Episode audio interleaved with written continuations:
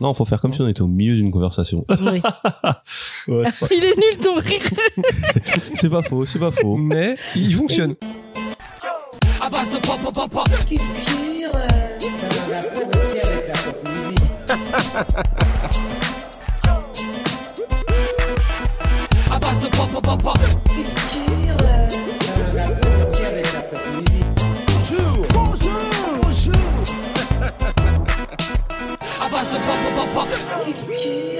Bon, écoute, si tu veux, on se fait pas chier. On dit voilà, c'est maintenant, le podcast, ça démarre.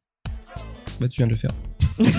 Bon bah voilà, ok. voilà. Eh ben d'accord, eh ben bienvenue. Eh ben, ça on fait est plaisir. dedans, on a réussi à se sortir de ce bourbier. Oui, parce Ça que fait ça fait 25 quand même minutes. ça fait 25 minutes qu'on parle. du coup, ça va? Oui. Comment ça va les Oh, garçons? bah, ça fait longtemps. Ah ouais, tu m'étonnes. Hein. Alors, du coup, qu'est-ce que t'es devenu? Tu vis dans la Creuse, ça y est? Les gens sont pas censés tout savoir non plus. hein. Ouais, mais ils aiment bien savoir les conneries que tu fais. Non, non, non. Bah, écoute. Euh... C'est Bah- un petit podcast aujourd'hui. hein. Eh ben ouais, aujourd'hui, on est sur un épisode euh, à taille réduite. Ouais, ouais, bah c'est notre euh, officiellement notre deuxième hors série, c'est ça? Ouais. mais dernière, dernière série, on était 4. Ouais, là, on est, on est trois. Le ouais. prochain, on sera 2. Deux. Ensuite, on sera un. Un podcast à 0, ça. Et après, on sera zéro. Ah, ça fait- Après, on sera. Ouais, mais ils ont Moins tous des un. vies, ils, ont... ils ont tous des vies de fous aussi. Là. Alors, du coup, on est sur En fait, ceux qui sont là, c'est ceux qui ont la vie la plus, la plus triste, en fait. Bah, Parle pour toi. euh, Euh, ouais, j'ai ça pour moi. Ouais, bah, ouais, grave, ouais, j'avais te dire oui. Je pars pas en vacances aux Seychelles, euh, je fais pas le tour du monde pour la danse. euh. Allez, on partira en vacances, t'inquiète. Ah non, mais ce, ce week-end, je peux pas. Bref.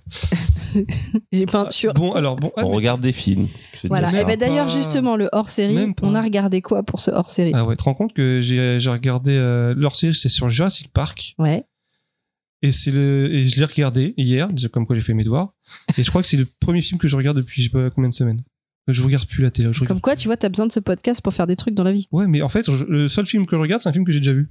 C'est pas la tristesse de ma life, hein, franchement. Bah non, si c'est un bon film. Ah bah, je crois qu'on va tous, on, est unanime. À nous Euh, trois. Là-dessus, je crois qu'on peut Ouais. spoiler. euh, Il est Euh, plutôt ouais, bien. il- alors, on, a- on rappelle qu'il a quand même 29 ans. Il a 30 ans l'année prochaine. hein. 30 ans. Ah ouais. Ah, c'est vrai. 93 hein, donc. Oui, on peut 30 ans. spoiler quand même. Et Ouais, ceux qui ouais. l'ont pas vu, bougez-vous le cul quand même. Bon, alors du coup, comme vous avez pu le constater, nous allons parler de dans ce hors série de Les dents de la mer. de Très bon. Jurassic Park à tes souhaits. T'es- Et euh, du coup, euh, bah, je vais quand même faire un petit tour de table pour que pour ceux qui n'ont pas reconnu Ça les voix, on sache, on sache qui est là. Alors euh, Baldwin, comment vas-tu? Bonjour. Bah, moi ça va. Moi, toujours, ah, toujours là. Toujours là. Je serai, moi je lâcherai jamais le podcast. Ouais, mais c'est bien mort. si tu pouvais ne pas lâcher le micro parce que À la mort. Je toujours là. voilà. Les autres ils se défilent. Moi je serai là jusqu'à la mort. Après c'est peut-être parce que j'ai fondé le podcast. moi je dis ça je dirais. Ok. Euh, Choco. Oh, Bah écoute, toi, je suis là. hein, De toute façon, Ouais, parce qu'on fait ça chez toi en même temps. Bah, ouais, j'habite ici, j'habite ici. Euh, bah ça va, ça va. La vie, euh, la vie suit son cours. La vie, la vie est belle par moments. La vie est emmerdante par d'autres. La vie est triste à certains moments. la vie est dure pour certains. Dans d'autres parties de ce monde, la vie. du moyen. ça, moi ça va. Du coup ça va moins bien. non, non, en réalité, ça va, c'est cool. C'est cool, c'est cool. C'est la guerre, mais c'est cool. Ouais, Pareil cette phrase est un peu. Ouais. euh, Surtout en ce moment. La guerre, c'est pas cool, mais malgré le fait que ce soit la guerre et que notre monde soit, soit euh, bah, ce qu'il est, ça reste cool Oui, quand même. pourquoi je vais vivre en Creuse? Voilà, je j'en ai marre des gens. Je veux vivre avec des, des chèvres et des poules et je serai très heureux. Et je ferai mon fromage. Et toi alors, euh, petite Punky Au bout du diou. Oh bah Au bout Juju. du- du bout du- Oh, ouais. Ah bah écoute, Punky, elle va, elle va bien, euh, tranquillement. Moi, je suis plutôt contente dans la Vous vie. êtes vraiment très très euh, à fond dans la- dans l'ambiance, vous, hein, les deux. hein. Quand on vous entend, on n'a pas du tout envie de se couper les veines. vraiment, c'est. Non mais c'est- j'ai pas. j'ai- En fait, il est, il est, il est, il, Il est tard, Il est tard. Il est Je- 20h. En fait, je suis plutôt dans une mood de podcast euh, discussion à la lumière Ouais, tamisée, tu vois. radio. On, bleu. pas d'ASMR. on prend un petit verre et on et on discute tranquillement d'un film, tu vois. en fait, on est. Je te rappelle que tu bois du Coca Zéro, c'est pas non plus. euh, Oui, bah enfin moi je me dois Non, me lever à 7 heures tous les matins euh, Bah, aussi, malgré après, tout. Je suis Après, d'accord, on peut c'est se tenter une ambiance euh, radio jazz. euh, on est des experts, on parle Tu un peu connais comme un peu ça. Radio Jazz Ouais. Le problème c'est que l'autre il va tout gâcher avec ses blagues de merde, mais bon, euh, Euh, Vas-y, tire sur mon doigt. Non, Voilà. c'est pas mon genre. c'est ça. Nickel. Bah écoutez, euh, avant qu'on commence, est-ce que vous avez, je sais pas, une petite reco, des trucs dont vous voulez parler, euh, Ouais, micronique quoi? Ouais, ouais, micronique, euh, oui, oui. Bah, moi, j'avais rien de marqué particulièrement, donc euh, on va te laisser commencer, Punky. Alors moi j'ai marqué des trucs, mais il y en a d'autres qui sont dans ma tête. Je crois que j'avais ma- j'avais marqué euh, Sutom parce que ça m'avait fasciné ce sujet. Je sais pas si ça vous parle. Bah, justement, tu vas tout expliquer. Est-ce que vous savez ce que c'est que Wordle? Oui. Alors, Wordle, c'est un, c'est un petit jeu où chaque jour tu dois trouver un nouveau, un nouveau mot. En gros, Par t'as, rapport à Horizon, c'est le même genre? Euh, bah, c'est plus, plus, plus de lettres. Il y, a, il y a plus de lettres. En gros, Wordle, c'est en anglais. Euh, tu, et t'as dû voir ça sur Twitter des, des, des, des mecs qui postaient des espèces de carrés verts, noirs et jaunes. Non. Bon, d'accord. Non, mais En Twitter, je pas trop. En gros, c'est, c'est, t'as une, pre- enfin, t'as même pas une première lettre, t'as cinq cases et tu dois trouver un mot. D'accord? Comme Motus. Ah, c'est exactement ça. Et en fait, il y a un mec qui a fait la version, qui a fait une version française et qui l'a appelé Sutom, qui est l'inverse de, Motus. ouais. Et son truc a cartonné. Euh, Il y a qu'un mot par jour, mais ça a cartonné. Il y a plein de gens qui l'utilisent. Et il a reçu un jour un courrier, parce qu'il a fait ça gratuitement, hein, Oui, il gagne un petit rien. jeu gratuit, c'est ça. Oui, c'est un petit jeu gratuit, il a fait ça pour s'amuser. Et puis il l'a fait en hommage à Sur, Motus. euh, C'est pour ça euh, qu'il- ça se joue sur page internet. Voilà, c'est ça. Bah, Motus, un, hommage à Motus. Ça, ça existe plus, Motus? Oui, ça existe. Je sais pas. Non, c'est oui, ça fait deux ans qu'elle tourne plus, plus ouais. l'émission. Ça fait deux ans qu'elle tourne plus. Et en fait, il, un jour, il a reçu donc une lettre d'un d'un avocat. Il en a parlé dans un thread sur Twitter Maître en foiros. euh, de Maître France 2. Enfin, je- qui, Monsieur a, 2. qui a dit, euh, qui a dit, euh, qui a dit quoi? C'est de la. Enfin, il a, Comment ça- mais il C'est pas bien ce que vous avec là plus de mots juridiques. Il a dit, euh, euh, hé, Eh, on va t'attaquer là c'est peu Tu fais quoi là avec tes mots là un petit peu ça. Euh, faut que non, ils ont dit, euh, ils ont dit ouais, tu peux continuer, mais tu peux pas l'appeler comme ça. Et comme c'était un hommage à Motus, et puis que lui, il a un petit peu flippé parce qu'il s'attendait pas au courrier d'avocat.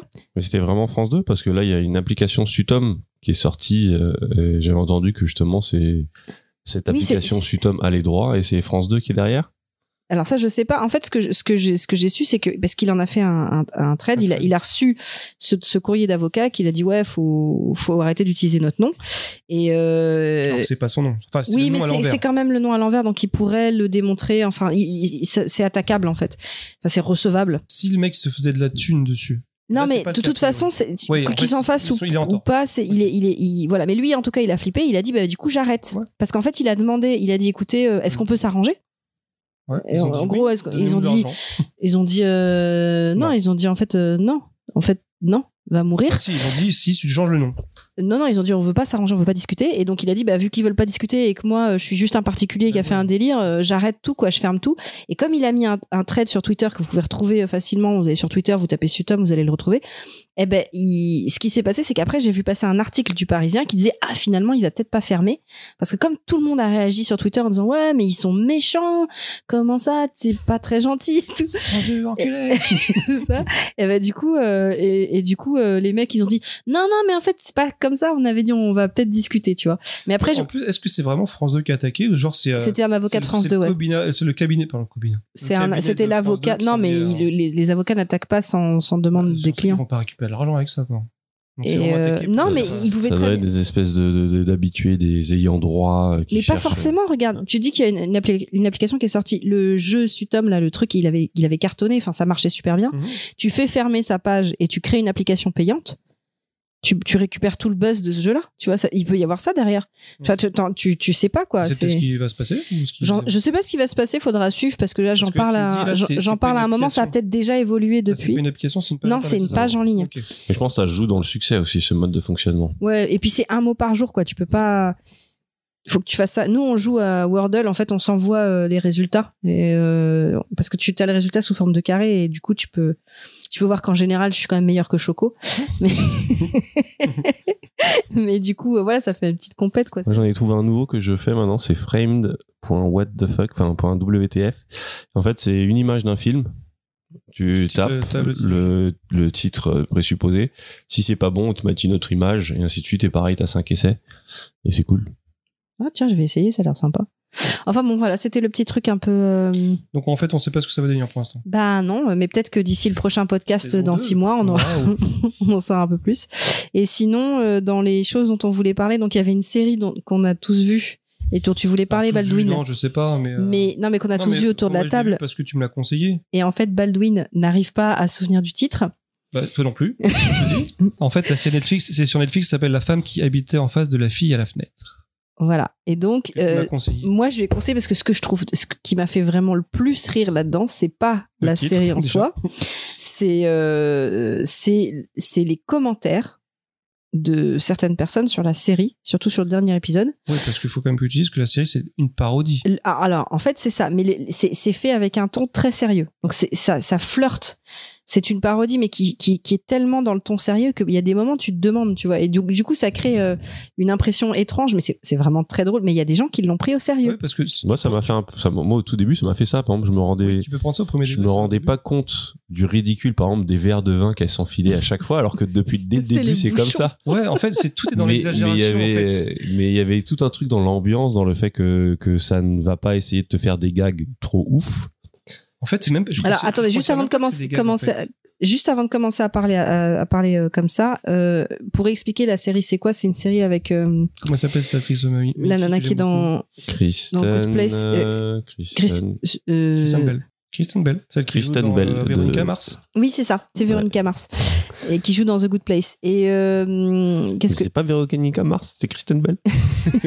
et en fait, euh, elle- mais qui elle joue souvent un personnage assez drôle. En tout cas, même elle, elle a une émission qui est très drôle. Déjà, elle en elle-même est drôle. Elle est drôle, ouais. Et, et en fait, euh, donc elle joue ce personnage qui a, qui visiblement a vécu euh, des choses très douloureuses dans le passé. Hein, on va pas spoiler quoi, parce que là, pour le coup, je vous recommande de la voir.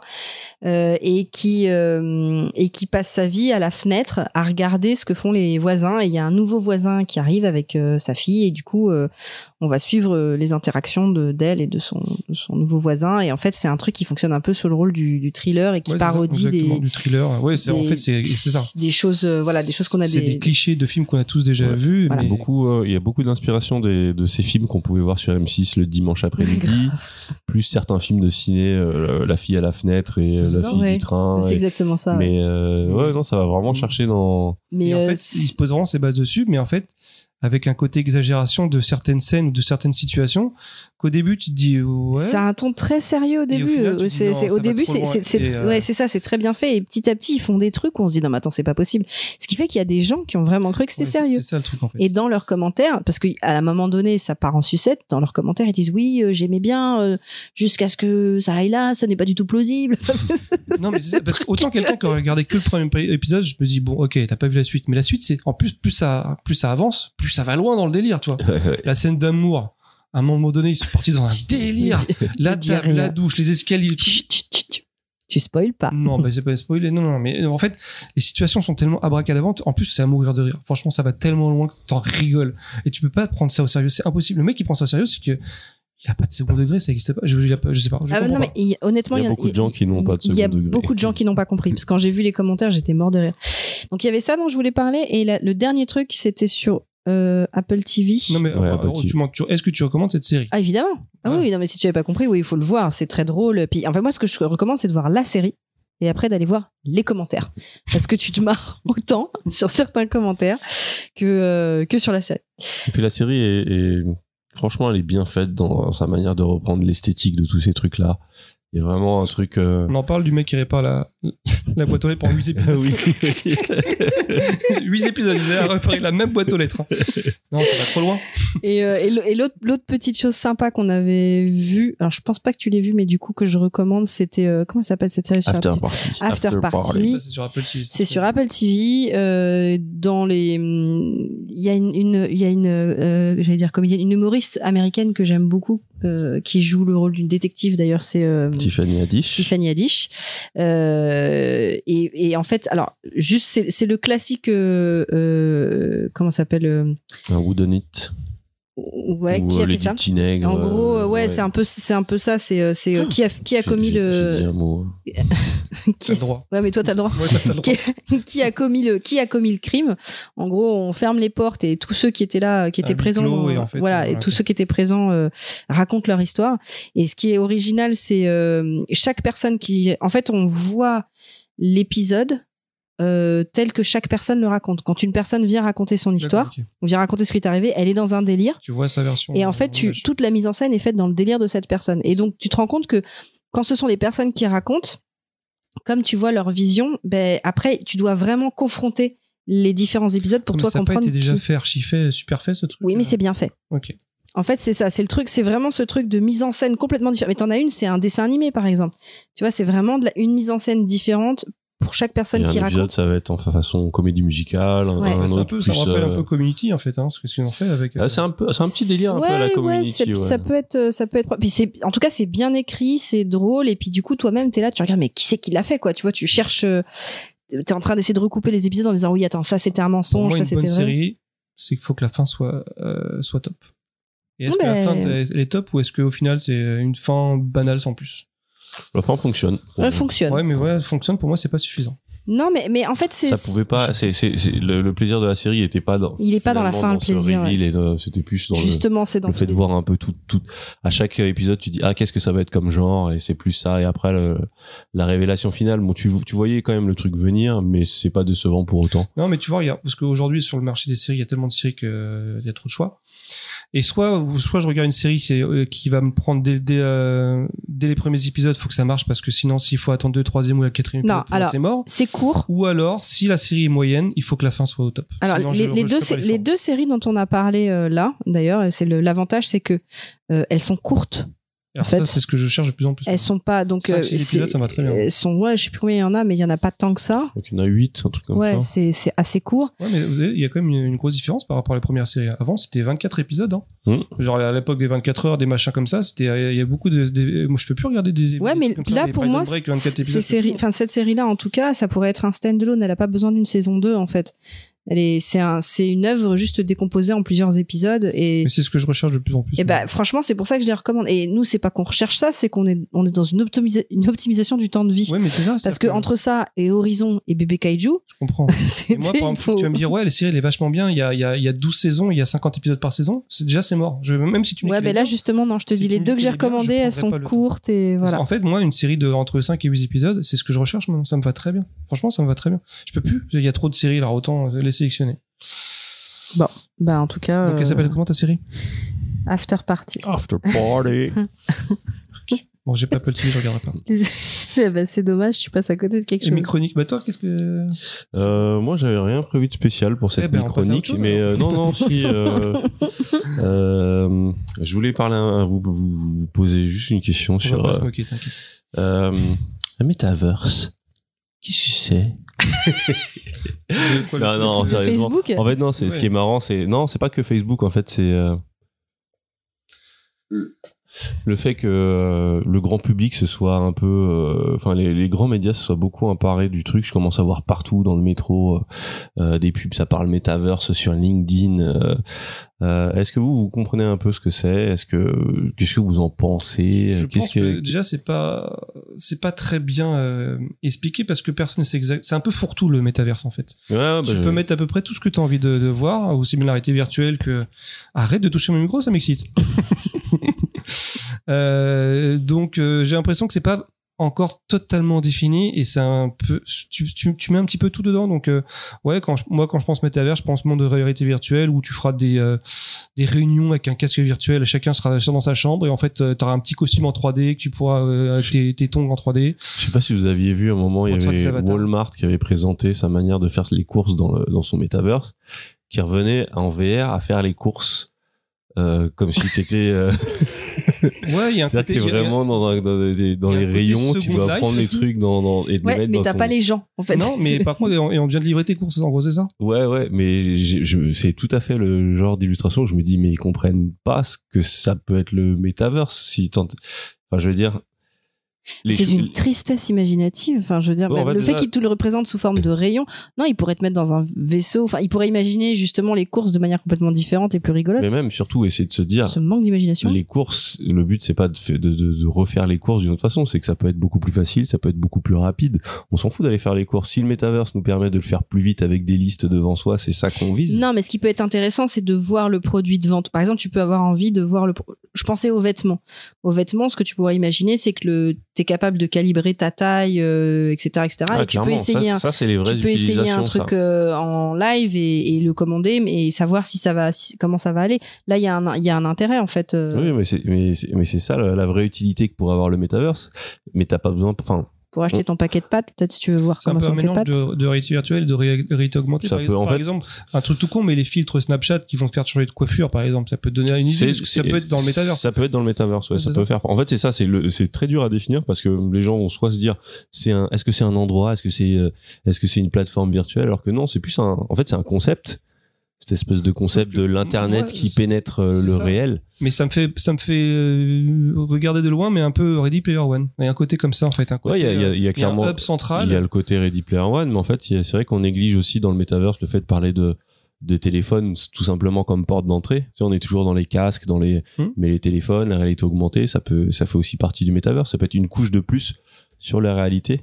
Et euh, et, et c'est vrai que c'est bah moi c'était juste ça, c'était cette ré- réflexion de me dire c'est assez Mais en drôle fait, t'as l'impression de voir tout le monde en parler sans savoir de quoi il parle. quand tu dis les gens qui en parlent, on dirait que c'est des vieux qui en parlent sans, sans avoir aucune imagination de ce que ça pourrait Ouais, donner. ouais, quoi. que ce soit même la vision de finalement la vision de Facebook qui sont décidés de s'appeler Meta, elle est super vieille. Enfin, Bah, est, en fait, c'est un vieux rêve de geek depuis. Comment il s'appelait ce film avec le mec euh, qui redevenait le, intelligent le cobaye, Ouais, voilà, en fait, c'est le cobaye, quoi. Mais ce qui est intéressant, c'est que finalement, le metaverse, chez les gosses, il existe déjà. Euh, les gamins qui jouent à Roblox, qui jouaient à Minecraft à l'époque et qui jouent à, à Fortnite, ils sont déjà dans cette forme d'interaction sociale sur d'autres espaces euh, transverses. C'est-à-dire que euh, ils ont, il y a eu le fameux concert de Travis Scott. Euh, Oui, c'est ça, en fait. Sur Roblox, il y a des univers qui sont créés. Nike a ouvert un shop sur Roblox, enfin, a créé un, un monde sur Roblox. euh, et euh, Ouais, mais j'ai l'impression qu'on on, on va droit dedans et euh, ça va arriver par petites touches comme ça et on, et on peut rien y faire. En fait, ça arrivera quoi qu'il arrive. ah, ça c'est sûr que ça va arriver. Pour moi c'est Et- inévitable. Et soit tu prends le, le train en marche, euh, soit je, je, je- en fait, je sais pas, parce que ça m'attire pas plus que ça, en fait. Je vois le, un côté ludique euh, sans problème, parce que moi, j'aime la réalité virtuelle, me plonger dans un jeu, regarder autour de moi et me dire, waouh, c'est impressionnant. Ok. Aller plus loin que soi et aller dans une espèce de salle où tu rencontres des gens. En faire ton quotidien en fait. Ça Déjà, t'as plus les gens. Ça, c'est un truc, ça- limite, ça me gêne, en fait. Mm. C'est- Je me dis, euh, on passe à côté de quelque chose. C'est-à-dire que si le but de réalité virtuelle, c'est de rencontrer des gens, alors que t'as juste à sortir de chez toi ou, euh, non, il y a un truc, je, je sais pas. Mais je sais que ça arrivera, donc après, euh, Ah mais regarde cette phrase que les gens disent, t'as juste à sortir de chez toi. Mais c'est plus compliqué que ça de rencontrer. C'est pas si facile que En ça fait, de rencontrer des gens. C'est nous qui rendons ça compliqué parce qu'à cause de ça, justement, on, on commence à s'éloigner, on prend des mauvais réflexes et puis, et puis voilà. Mm. C'est, c'est, en fait, c'est la technologie qui nous sépare. Ah bon, après, je vais pas faire un philosophe à deux balles, mais. euh, Je pense pas que ce soit la technologie. bah, en fait, c'est depuis que la technologie, euh, depuis qu'on a des téléphones sur la main, que maintenant on drague par téléphone. C'est, c'est pas avant. euh, C'était, ça, ça a toujours été plus simple. Donc, euh, mais on, mais on accepte parce qu'on n'a pas le C'était choix. pas si simple. En fait, c'est c'est une illusion de se dire que c'était plus simple avant. Mm. C'est, Ah, euh, pas. c'était pas, c'était, c'était plus simple pour quelques personnes qui y arrivaient. Pour la majorité des gens, ça restait contraignant et euh, Je suis Et, pas euh, d'accord. Je suis pas d'accord parce qu'aujourd'hui, plus il y a de monde, plus il y a de gens connectés et plus il y a de célibataires. Ouais. Donc il y y a forcément un truc, c'est forcément lié en fait. Ouais, mais la différence aussi, c'est qu'avant, met, enfin, tu rencontres, enfin, tu connaissais quelqu'un dans un cercle précis et tu te mettais avec la personne et ça s'arrête. Et, c'était peut-être pas la bonne C'est la personne vie pour toi. qui fait ça. Alors bien sûr, Non, mais je veux dire, il y a des gens qui sont restés ensemble mariés pendant des années Ouais, et en fait, même, ils... même sans parler de ça, c'est-à-dire qu'aujourd'hui, les gens se rencontrent sur Internet, c'est, c'est, euh, les chiffres. hein. Je crois que c'est deux personnes sur trois qui se rencontrent sur euh, via les réseaux sociaux, via via Tinder ou les trucs comme ça. C'est c'est c'est, c'est nous qui provoquons ça et je, je suis pas forcément. Euh, je dis pas que je suis contre, je, je suis pour, je, je constate et moi ça me, enfin, moi je peux pas par exemple euh, draguer sur un- sur les, les applis de rencontre. Moi c'est c'est ah non, je- impossible, impossible, je peux pas. Je peux pas, je peux pas parler à des gens que non. Il faut d'abord que je les vois, que je les rencontre et voilà. Il y a plein de gens comme moi encore. C'est pour ça que le marché du célibat, ça va, ils ont encore du potentiel. hein. Je- Ouais, après, euh, Maintenant, je préfère payer. moi. non, mais en fait, je me dis aussi, c'est toute une réflexion de se dire, oui, le marché du célibat et tout, mais peut-être que, peut-être aussi, il y a des gens, ils ont, ils ont, ils ont pas envie d'être avec d'autres personnes aussi. Enfin, tu sais, je- maintenant, je commence à réfléchir. Les, les- Je lève la main. Non, mais c'est vrai parce que t'es toujours dans une espèce de pression et tout. Peut-être que peut-être qu'il y a, il y a des gens qui ont envie d'autres choses aussi. Tu vois. Enfin, et peut-être que, enfin, je, je- après, je sais, je sais pas. Je, justement, je peux pas imaginer.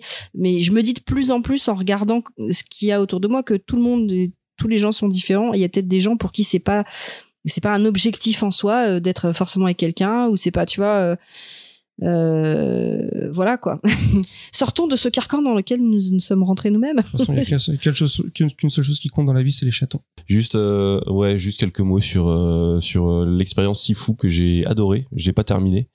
Euh, Qu'est-ce que c'est? Jeu vidéo français réalisé par euh, par euh, Slow Clap, Slow Clap ou So Clap Non, Slow Clap, euh, qui est un jeu qui est un hommage vibrant au cinéma d'arts martiaux euh, hongkongais. Euh, scénario très simple. On, a, on incarne une personne dont le père est maître fameux Sifu, a été tué devant ses yeux euh, par un groupe euh, de cinq personnes. Il a tué mon papa. Ça, c'était des méchants. Et le but, euh, c'est de, de- très se venger de ces cinq personnes. Et c'est un jeu qui te tabasse ta mère parce que euh, il a la réputation C'est pas d'être toi dur. qui es censé tabasser les autres Oui, mais ça, c'est ce que tu te dis au début, et on te fait croire parce que le, le début du jeu, tu joues le, tu, tu, tu joues un personnage qui tabasse très facilement tout le monde et ça te met en confiance et tu te dis oh là là, mais je vais faire mal dans ce jeu.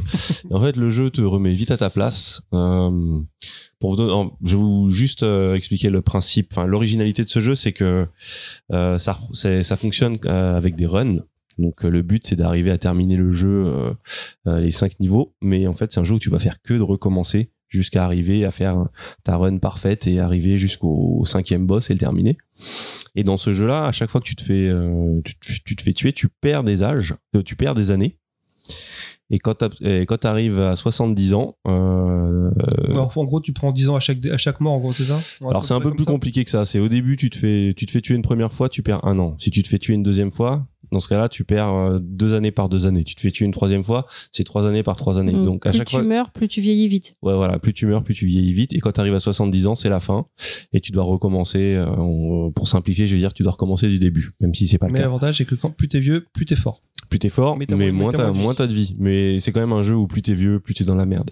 Et en gros, le. C'est Bah, la vie, la ton truc Ouais. en fait. Non, mais c'est dans un jeu vidéo, c'est très contre-intuitif. Dans un jeu vidéo, on essaye toujours de te dire bon bah si t'arrives tel truc, euh, Ouais. on va on va on va t'arranger. Là, on t'arrange très peu parce que le, le le fait de te donner plus de puissance, ça t'aide pas du tout. Et tu sais que quand t'es vieux, c'est presque foutu. Mais malgré tout, euh, en fait, euh, à chaque essai, euh, tu deviens le jeu t'apprend à devenir meilleur, mais réellement. C'est-à-dire que euh, tu vas gagner des capacités. euh, euh, difficilement, mais surtout tu vas apprendre à te servir du jeu, tu vas apprendre à comprendre l'esquive. Et en fait, quand je regarde ma première partie et ma peut-être 400e partie, parce que je suis mort tellement de fois, mais je suis plus le même homme dans ce jeu. Maintenant, je tape des esquives. Maintenant, je, Maintenant- maintenant, maintenant, je, je, je, je, je vis, je suis dans le timing. Je vois quatre personnes arriver devant moi. Je suis là, allez, tranquille. Hop, esquive droite, esquive gauche. Hop, esquive basse. Hum, coup de batte. Il a voulu me donner un coup de batte. Je me suis baissé. C'est son voisin je, qui a pris je la vous batte. rappelle, C'est- pour les auditeurs qui prennent en cours, c'est c'est un jeu vidéo. hein. C'est pas, c'est pas Choco qui raconte ça. Non, non, mais c'est vraiment un jeu euh, qui arrive à rester agréable malgré ce, ce principe de, de, de, de die and retry. C'est vraiment tu meurs, tu recommences, tu meurs, tu recommences, tu meurs, tu recommences. Le jeu, il est, il y a pas de, il y a pas de, euh, les niveaux ne sont pas, euh, ne changent pas. Il y a toujours les mêmes ennemis à la même place et malgré tout, ça reste un vrai plaisir. Euh, donc voilà, c'est. Bah, le gameplay qui a fait, qui fait le, qui Ah fait le taf, le, en fait. le- le gameplay, il est vraiment cuisiné aux petits oignons. Par il est il technique. il certaines est... scènes que, alors j'ai, moi j'ai regardé le jeu parce que je, je jouerais pas, parce qu'en fait moi les jeux un peu difficiles ça me frustre. Mais euh, ils ont repris certaines scènes de films, genre Old Ah Boy, bah oui, le oui, fameux oui, couloir la, fameuse scène du couloir de Old Il Boy. il y a d'autres trucs. Hein. qui, qui rend super Mais bien. Il c'est une super idée. Il, il y a un travail euh, sur la direction C'est déjà un truc de jeu vidéo finalement la scène de All Boy donc c'est Oui, du oui, jeu vidéo qui redevient du film qui redevient du jeu vidéo. Exactement. Tout est lié. Ouais. La boucle est bouclée. Mais non, ouais, super jeu. Bel hommage à un cinéma que j'ai que j'aime beaucoup, euh, qui me manque un peu le, le vrai Cinéma le de Hong Kong. Ouais. Hong Kong en Autriche. Australien, australien.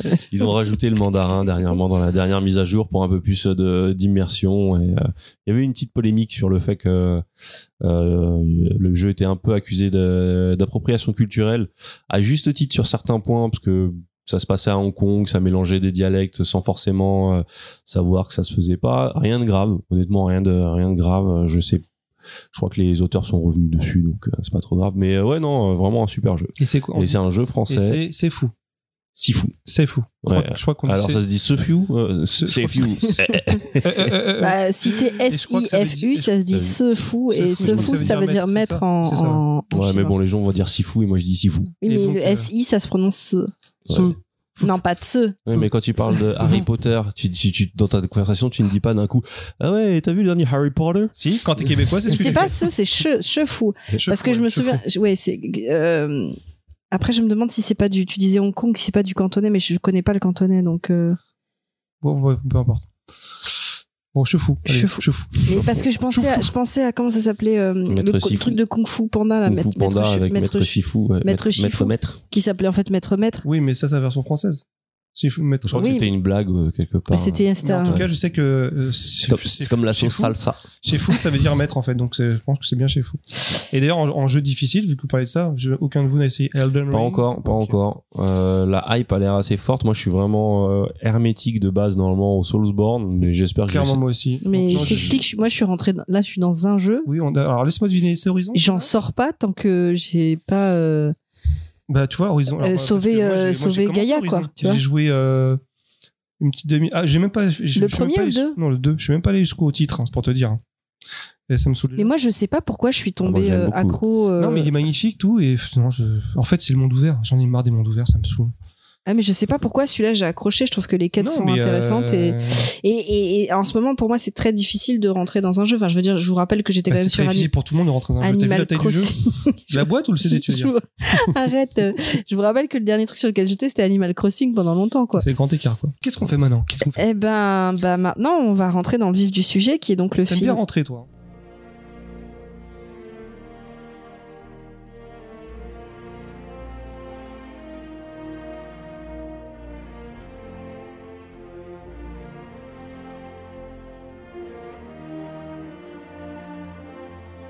Je tiens à préciser que euh, ça n'a jamais été fait. Personne n'a jamais analysé, Analyser Jurassic Park, non. Et effectivement, il y a eu énormément d'analyses dessus. Donc, Ah bon euh, donc euh, ça fera une, ça, f- ça, ça fera notre vision à nous. Ouais. Par contre, je renverrai vers les, vers les, vers les différentes sources. Enfin, ce que cas, je fais directement, comme ça il n'y a pas besoin de podcast. Allez voir tel site internet et puis. Mais bon, en tout cas, c'est notre discussion sur le sujet, puis ça fait du bien voilà, entre nous trois de parler d'un- d'un d'un truc qui nous ramène dans notre enfance, parce que Oui. j'imagine que bah, je, je... Adolescence. Ouais, euh, oui, enfance pour moi. 93, hein, je vous rappelle, il est sorti. Bah ouais, ouais, allez, préadolescence. Mais du coup, euh, justement, euh, Choco allait commencer par nous donner un petit peu la, la fiche technique de ce film Jurassic Park. Moi, juste Ju- avant de juste commencer, avant, ouais, parce qu'avant de parler de la fiche technique, moi j'aurais bien voulu votre sentiment, vous vous souvenez quand. c'est ça, la- c'est exactement ce que j'allais vu demander. Comme par. Non, mais t'as trop copié sur moi en fait. Non, on est connecté en Wi-Fi. Donc oui, la première fois que vous avez vu ce film, vous vous en souvenez parce que pour moi c'est un souvenir marquant.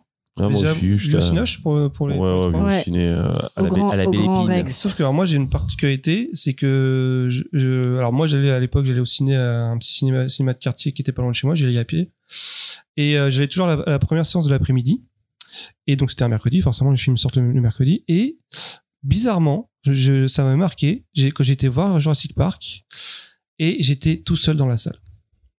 Me demandez pas pourquoi, j'ai pas compris. Et vraiment, euh, au point, je me disais, bon, les gens vont arriver. Puis au final, je m'étais mis au milieu. Puis je, je bougeais un peu dans la salle, mais j'étais tout seul. Et ça m'avait marqué. Alors je sais qu'il y a une polémique sur le fait qu'à l'époque, euh, pile au moment de ce film-là sur Spielberg, il y avait tout un truc de euh, il faut mettre en avant le cinéma français et puis on sortait Germinal en même temps. euh, euh, alors après, je sais c'est pas le même genre. ouais.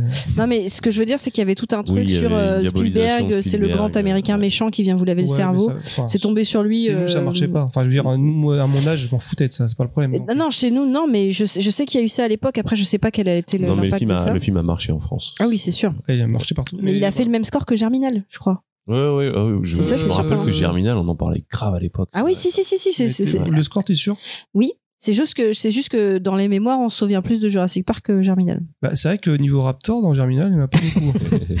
Mais moi, je me souviens, je l'ai, j'ai, mais j'étais, ouais, j'étais, j'étais jeune. euh, Cinéma aussi avec des amis? Eh ben non, avec euh, avec mes parents qui m'y ont emmené et on a été euh, on a été au, non mais quatre enfin pour moi j'avais T'a- T'avais quel âge? Parce qu'il est en interdit moins de 12 ans, 93 Non, était- euh, je vais pas familial. donner je vais pas donner mon âge mais moi j'étais encore une enfant. Et parce que euh, j'étais pas une ado encore. Je sais pas si à l'époque il avait inter- interdit au moins de 10 ans ou comme ça. bah en Je- tout cas euh, avec pas- avec euh, mon père m'y 12 a amené et je pense que bah enfin Il y a des scènes comme qui sont un petit peu dures. non mais il a il a dû dire euh, la petite elle vient quoi tu vois. Et on a été au Grand Rex et, et, et c'était un Comme par hasard, ça va trop bien avec Jurassic Park. mais en grave et c'était donc un super cinéma enfin surtout Bah, quand j'étais enfant c'est vraiment le top du top et, et moi j'ai un souvenir de de de bah, de l'arrivée du T-Rex où j'étais sur mon fauteuil euh, comme ça enfin ça restera marqué à vie quoi ce ce truc là m'avait euh, m'avait laissé par terre quoi Cette scène, ouais. Bah, moi, ça fait, ouais, ça fait vraiment partie des films où je garderai une trace un peu comme. Dans ton slip Là, j'ai cherché. Ça. sortir. Au moment où Ouais, j'ai dit, je me suis dit pourquoi j'ai dit, pourquoi j'ai dit ça? Ah, faut pas Mais, euh, mais ouais, ouais, au même titre que, que Terminator 2, je pense que c'est vraiment un truc qui, euh, qui s'est imprimé dans ma rétine euh, et une vraie expérience de salle en fait. C'est euh, c'est c'est c'est avec un film comme ça que enfin avec ce genre de souvenirs tu te rappelles pourquoi une salle de cinéma aussi c'est différent?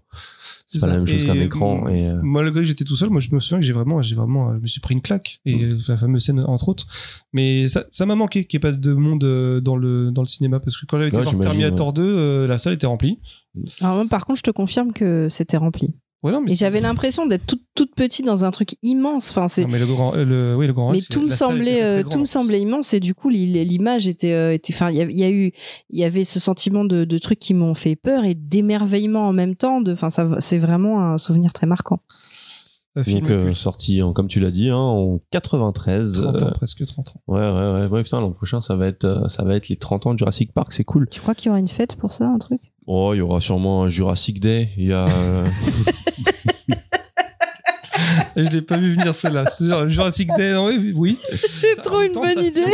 Ça se tient. On se déguise tous en, C'est en trop- Raptor ou C'est en, tellement une bonne idée. en c'est- Gallimimus. et euh, je crois que Jurassic World 3 sort cette année donc euh, Alors le Dominium, il, non, il est censé- il est censé sortir cette année, je crois. ah, semble. bon, bah, Je tant crois, pis ce sera pas pour les 30 ans Euh, peut-être tant mieux hein, parce que Jurassic World c'est pas Jurassic Park Bah, on est d'accord que bah, Jurassic Park, euh, on n'a jamais fait mieux. Les suites, euh, ouais ouais ouais. Non même Bah, c'est euh, aussi un, alors enfin il- après on va en parler beaucoup plus dans le détail Sophie mais c'est un film de son époque. Et euh, justement l'une des premières vidéos que je peux vous conseiller sur YouTube c'est une vidéo de Bolshevik qui compare Jurassic Park le premier à Jurassic World. Et c'est World. World. Et c'est ultra intéressant parce qu'en fait tu comprends que ce sont chacun des films de leur époque et que ce sont tous les deux finalement des des métafilms donc des films qui parlent des films euh, Mhm. on est métafilms et euh, et en fait tu comprends que c'est il y a y a un truc qui sera jamais pareil il y a un esprit aussi qui n'était pas qui n'est pas le même aujourd'hui donc euh, tu n'auras plus jamais des trucs comme ça que- Puis il y a est-ce que- Spielberg et il y a Colin Trevorrow d'un côté. que les gens qui n'ont pas connu Jurassic Park à l'époque et qui, qui ont directement commencé par Jurassic World, eux vont préférer Jurassic World ça Bah, que tu veux dire? peut- non, pas forcément, mais Jurassic World est un film de l'époque des gens qui ont apprécié Jurassic World. C'est un film qui parle de leur époque et qui parle de parce que le, le truc c'est que euh, il faut se rendre compte de quand Jurassic Park est sorti, qu'est-ce qu'il y avait avant? On, on- on rentrait dans une nouvelle ère. Avant que Jurassic Park sorte, on était dans les gros films d'action euh, gros bourrins. Là, on arrive dans un film qui est un vrai film de geek où les, les héros c'est des experts, c'est des scientifiques. Mhm. Tu vois, c'est on est on est on rentre dans l'ère de Spielberg quoi. Tu vois vraiment. Enfin, il était déjà là avant, mais euh, mais mais pour moi, oui, on arrive à, à- on arrive à un, un nouveau truc quoi, qui correspond plus à notre époque, je trouve, Ouais, t'as peut-être raison. et, et- dans la façon de voir le monde. Et puis en plus de ça, bah, vous verrez après, je vais pas spoiler ma chronique, mais mais mais Jurassic Park, contrairement à Jurassic World, c'est une histoire humaine avant d'être une histoire de, de dinosaures. C'est une histoire humaine et il y a des dinosaures autour. Jurassic World, c'est vas-y, je te mets le plus gros dinosaure et je t'en mets un plus gros et je les mets qui se tapent ensemble. Après, je fais de la moto à côté d'un raptor. Enfin voilà, c'est un petit peu. c'est possible ça. Mais non, mais ça, ça, ça, C'est pour ça que je recommande en tout cas la vidéo de Bolshevik. dis parce que j'avais vu dans un, je sais plus dans quel article, mais dans Jurassic Park, au final, les dinosaures, les dinosaures, bien qu'ils soient un peu, euh, un peu les héros du film dans la mesure où en fait, euh, ça tourne. C'est pas du tout les héros C'est du film. pas du c'est tout les héros c'est du film. Ça a été quand je dis héros du film, c'est parce que ça finit sur le- la note que c'est les dinosaures qui sont euh, qui étaient là avant nous, etc. Et C'est c'est pour ça qu'à la fin t'as le dinosaure, le T-Rex avec la banderole, etc. Mais au final, euh, en termes de durée de sur un film de deux heures, tu les vois 15 minutes les, les dinosaures. Ah, bah, c'est vraiment, c'est vraiment. Le T-Rex, tu le vois trois fois. spoiler. C'est ça. Donc euh, non, c'est. Mais c'est pas, tu, enfin, tu te dis, on en va en parler après, ce n'est pas un film de dinosaures, c'est une histoire humaine qui traite de dinosaures. Qui... Si t'avais mis des chatons à la place des dinosaures, ça aurait peut-être pu marcher aussi. Non, mais t'aurais pu Et des mettre. gros euh, chatons, en en fait, fait. c'est des, c'était, c'est des. C'est un film de monstres, mais qui est plus qu'avec avec une histoire humaine. Enfin, on n'est pas sur les monstres, justement. Tu Non, vois, on n'est pas, il n'y a pas que les monstres, C'est un quoi. film d'animaux. Non, c'est pas. Oui, et d'ailleurs, il, à est très- aucun il a un traitement très naturaliste des Bah, bien dinosaures. sûr, c'est à aucun moment on parle de monstres, on parle que d'animaux. Et il faut même des correspondances quand il dit bah regarde ce brachiosaure, t'as qu'à dire que c'est une grosse vache. En fait, tout- est ça, c'est-à-dire qu'il il ramène les, euh, il essaye de faire correspondre les animaux de, de l'époque à, à essayer de se. Bah, c'est une ce vision ce c'est une vision naturaliste finalement Exactement. de, de ce qui peut être considéré comme un monstre. pas les, les, les, les, les dinosaures de manière à, à, à ce qu'ils se, fa- qu'ils se fassent peur. Il te montre les dinosaures, la manière dont on ré- ils réagissent. Les, euh, les euh, carnivores attaquent les, euh, les herbivores et puis c'est tout. Les herbivores ils attaquent personne. Bien, Non, les viandosaures et les. les herbivores, ça peut attaquer. Euh, du coup, fiche technique? Ouais, fiche technique. C'est très, très bizarre d'appeler ça fiche technique. Je sais pas. Non, mais en gros, le film est Jurassic Park, donc réalisé par Steven Spielberg. Steven C'est Spielberg. vrai, je savais pas que c'était lui. Euh, il est sorti en 1993, le 11 juin aux États-Unis et euh, le 5 avril ici en France. C'est un film qui a été écrit par Michael Crichton, qui est à l'origine de la nou- euh, de- du roman. On l'a eu en France avant les États-Unis? Non, on l'a eu après. Non, on l'a eu après, le Donc 5 on l'a eu avril. 80. T'as dit 94. 5 avril en France et en juin aux États-Unis? Ah euh, ouais, donc euh, c'est étrange. Bah non, mais ça veut dire qu'il est sorti en 94 en France. Non, il est sorti en 93. Non, il est sorti en. 93. Il faudrait que je revérifie mes dates. mais, Il a euh, peut-être mélangé le Bon, truc. déjà, première info, c'est faux. ouais, ok. ouais, ouais. Je rigole. Déjà, on peut commencer par un désolé, on a. Voilà, ça faisait longtemps que vous n'avez pas Bon, eu est désolé, on sorti a en merdé. 93. Voilà. Ouais, en tout cas, il est sorti en 93, donc Quand écrit, par euh, David Kopp et euh, Michael Crichton. Michael Crichton, Michael Crichton qui est à l'origine de la nouvelle, le, euh, de- de- du roman. le roman. euh, Jurassic hein. Park, parce que c'est une adaptation. Euh, c'est un film qui dure 128 minutes. À la musique, on retrouve le, le, le, le fameux collègue, si on peut l'appeler collègue maintenant, entre lui et Spielberg. À chaque fois, ils bossent ensemble, John Williams. Quasiment, ils ont quasiment fait tous les films ensemble. Voilà. Aux effets spéciaux, je vais beaucoup en parler tout à l'heure. euh, Industrial Light and Magic, ILM, qui sont toujours là à innover.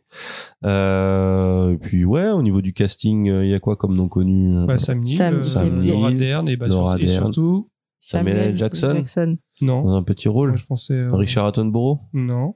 Euh, bah Mike, euh, Jeff Ah, bah, Goldblum. Jeff Bloom. Goldblum, pour moi, c'est, euh, il se démarque bien dans le film, j'aime bien, moi. Il y a un, il y a un côté euh, que j'aime beaucoup, en fait. Un côté Et il y a euh, il y a un acteur qui joue aussi dans les Jurassic World survivants de de ce de, de ce premier épisode, c'est Le- B.D. Wong. Oui, le scientifique, en fait. Ah oui, Ouais. qu'on retrouve après. Ouais. C'est Ian Un peu le méchant, Newman. en fait. Il y a Newman de Seinfeld, ouais. Euh, je sais plus comment il s'appelle cet acteur, je crois que j'avais noté. Wayne Knight. Mais euh, euh, ouais, et donc euh, vous savez combien d'Oscars il a gagné ce film? 3. 8. 9. 29. Ta toute première réponse était la bonne. Ouais, c'est- j'ai eu un doute. 3. Donc, euh, Trois. effets spéciaux, musique, euh, non. Effets spéciaux, Effets son spéciaux. et mixage Ouais, c'est ça. son. Ouais, Mix- Parce que oui, il y a il y a un gros travail de fait sur les cris des dinosaures, quand même. ouais, ouais.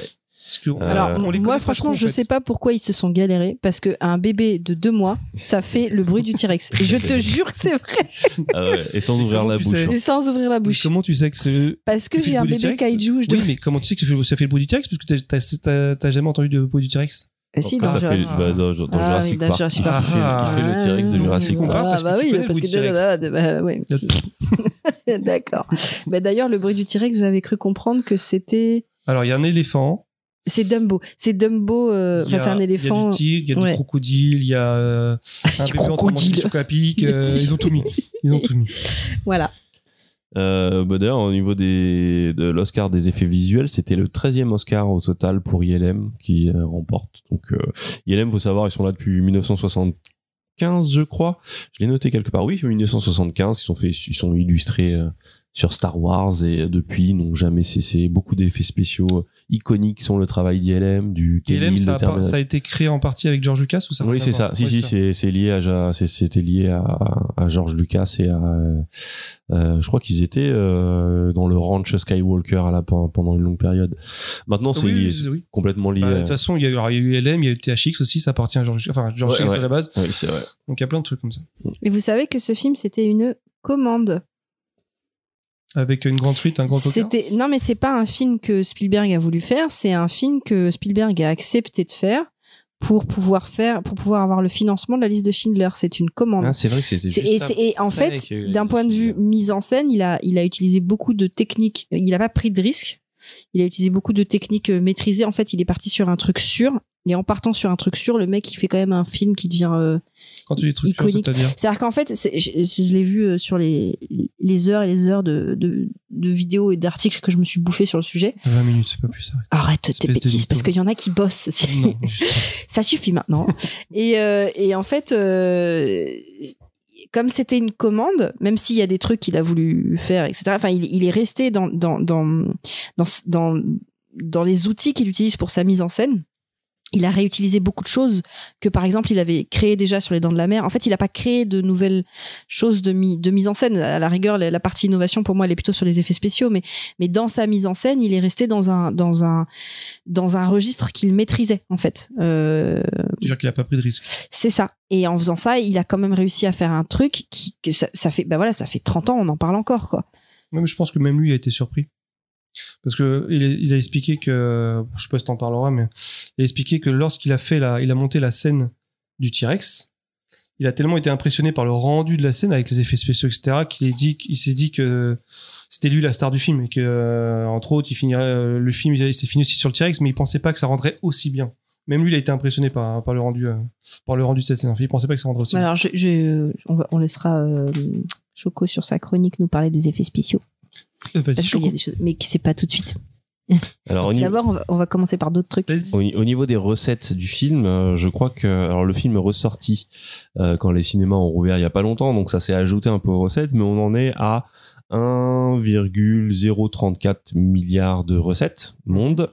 Euh, C'est un, un, un alors ça en fait le 42e film euh, le plus Oui, parce enfin, au classement. euh, Faut mettre ça en parallèle par rapport à son budget qui était de 63 millions. 63 millions de dollars ouais. et, euh, qui et- était et beaucoup à l'équivalent- l'époque. C'était beaucoup à l'époque et l'équivalent en promo.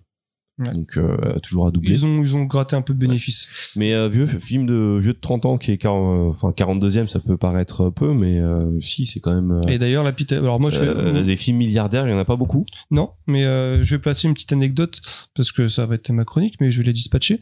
Euh, grâce à ce film, Spielberg est devenu le réalisateur le mieux payé du monde parce que avec les bénéfices engrangés liés au film et aux produits dérivés qui a cartonné, il a touché 250 millions de dollars sur euh, de bénéfices, qui, a, Oh. ce qui en a fait le réalisateur le mieux payé de tous les temps, fait beaucoup de questions. jusqu'à jusqu'à un autre Canadien qui arrive derrière et lui vole la vedette. Ah oui, Avec- j'allais vous demander, euh, vous avez qui, qui est toujours premier? Non, Avatar. en fait, c'est euh, ouais, c'est en fait c'est Cameron avec Avatar qui alors l'info, enfin le, le chiffre qui ressort, c'est 350 millions. Il aurait gagné 350 millions. Je sais pas si c'est vrai ou pas. Ah mais- oui, ça c'est ce qu'il a gagné lui, parce que le film il a engrangé Oui, non, 2 je par- milliards. Je parle 800 vraiment de, du cachet du millions. réalisateur, ce qu'il a Ouais. gagné avec les, les frais. Déjà 250 millions, mais on était, on était beaucoup, mais euh, James Cameron, il a, voilà, il a cassé le game aussi. Bah, surtout qu'il a Avatar donc en premier, Euh, en deuxième on a Avenger Endgame qui a bien forcé pour pouvoir avoir cette Ouais. deuxième Je place. suis d'accord, il a bien forcé. je crois que forcer, c'est le mot. ouais. On va le ressortir avec c'était 30 des secondes de plus à la fin. Troisième place, c'est euh, Titanic, toujours euh, James Cameron. Et euh, ce qui est marrant, c'est quand on prend en compte l'inflation, euh, le premier film, ça devient euh, Autant on emporte le vent, ce qui est assez fou. Euh, et ensuite, en deuxième, Avatar, troisième, Titanic. Donc euh, le père Cameron, il s'est, il s'est, il s'est mis bien, je pense. Euh, Il s'est- non, mais ça- et malgré tout, à chaque fois, on lui chie dessus.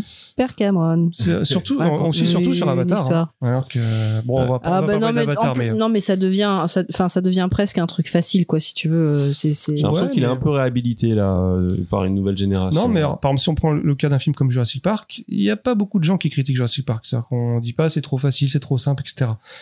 Euh, enfin, c'est ce que j'ai cru comprendre. Jurassic Park, j'ai l'impression qu'il fait l'unanimité, quasiment en tout cas. Et c'est Alors que aussi Avatar, le, il est le beaucoup plus contexte clivant, de euh, quand est-ce qu'il est sorti. Non, je pense de- que c'est plus la manière dont on raconté l'histoire. Et je dis pas que c'est euh, c'est plus simple ou plus compliqué parce que euh, Cameron, bah, enfin, toi t'en parleras beaucoup mieux, mais euh, le côté du Il y avait pas internet à l'époque, donc les gens qui, il y avait moins de gens pour aller parce que finalement euh, Avatar, il y en a beaucoup qui ont chié dessus, mais finalement c'est les gens qui s'expriment sur internet parce que Mm. le film c'est le film qui a rapporté le plus.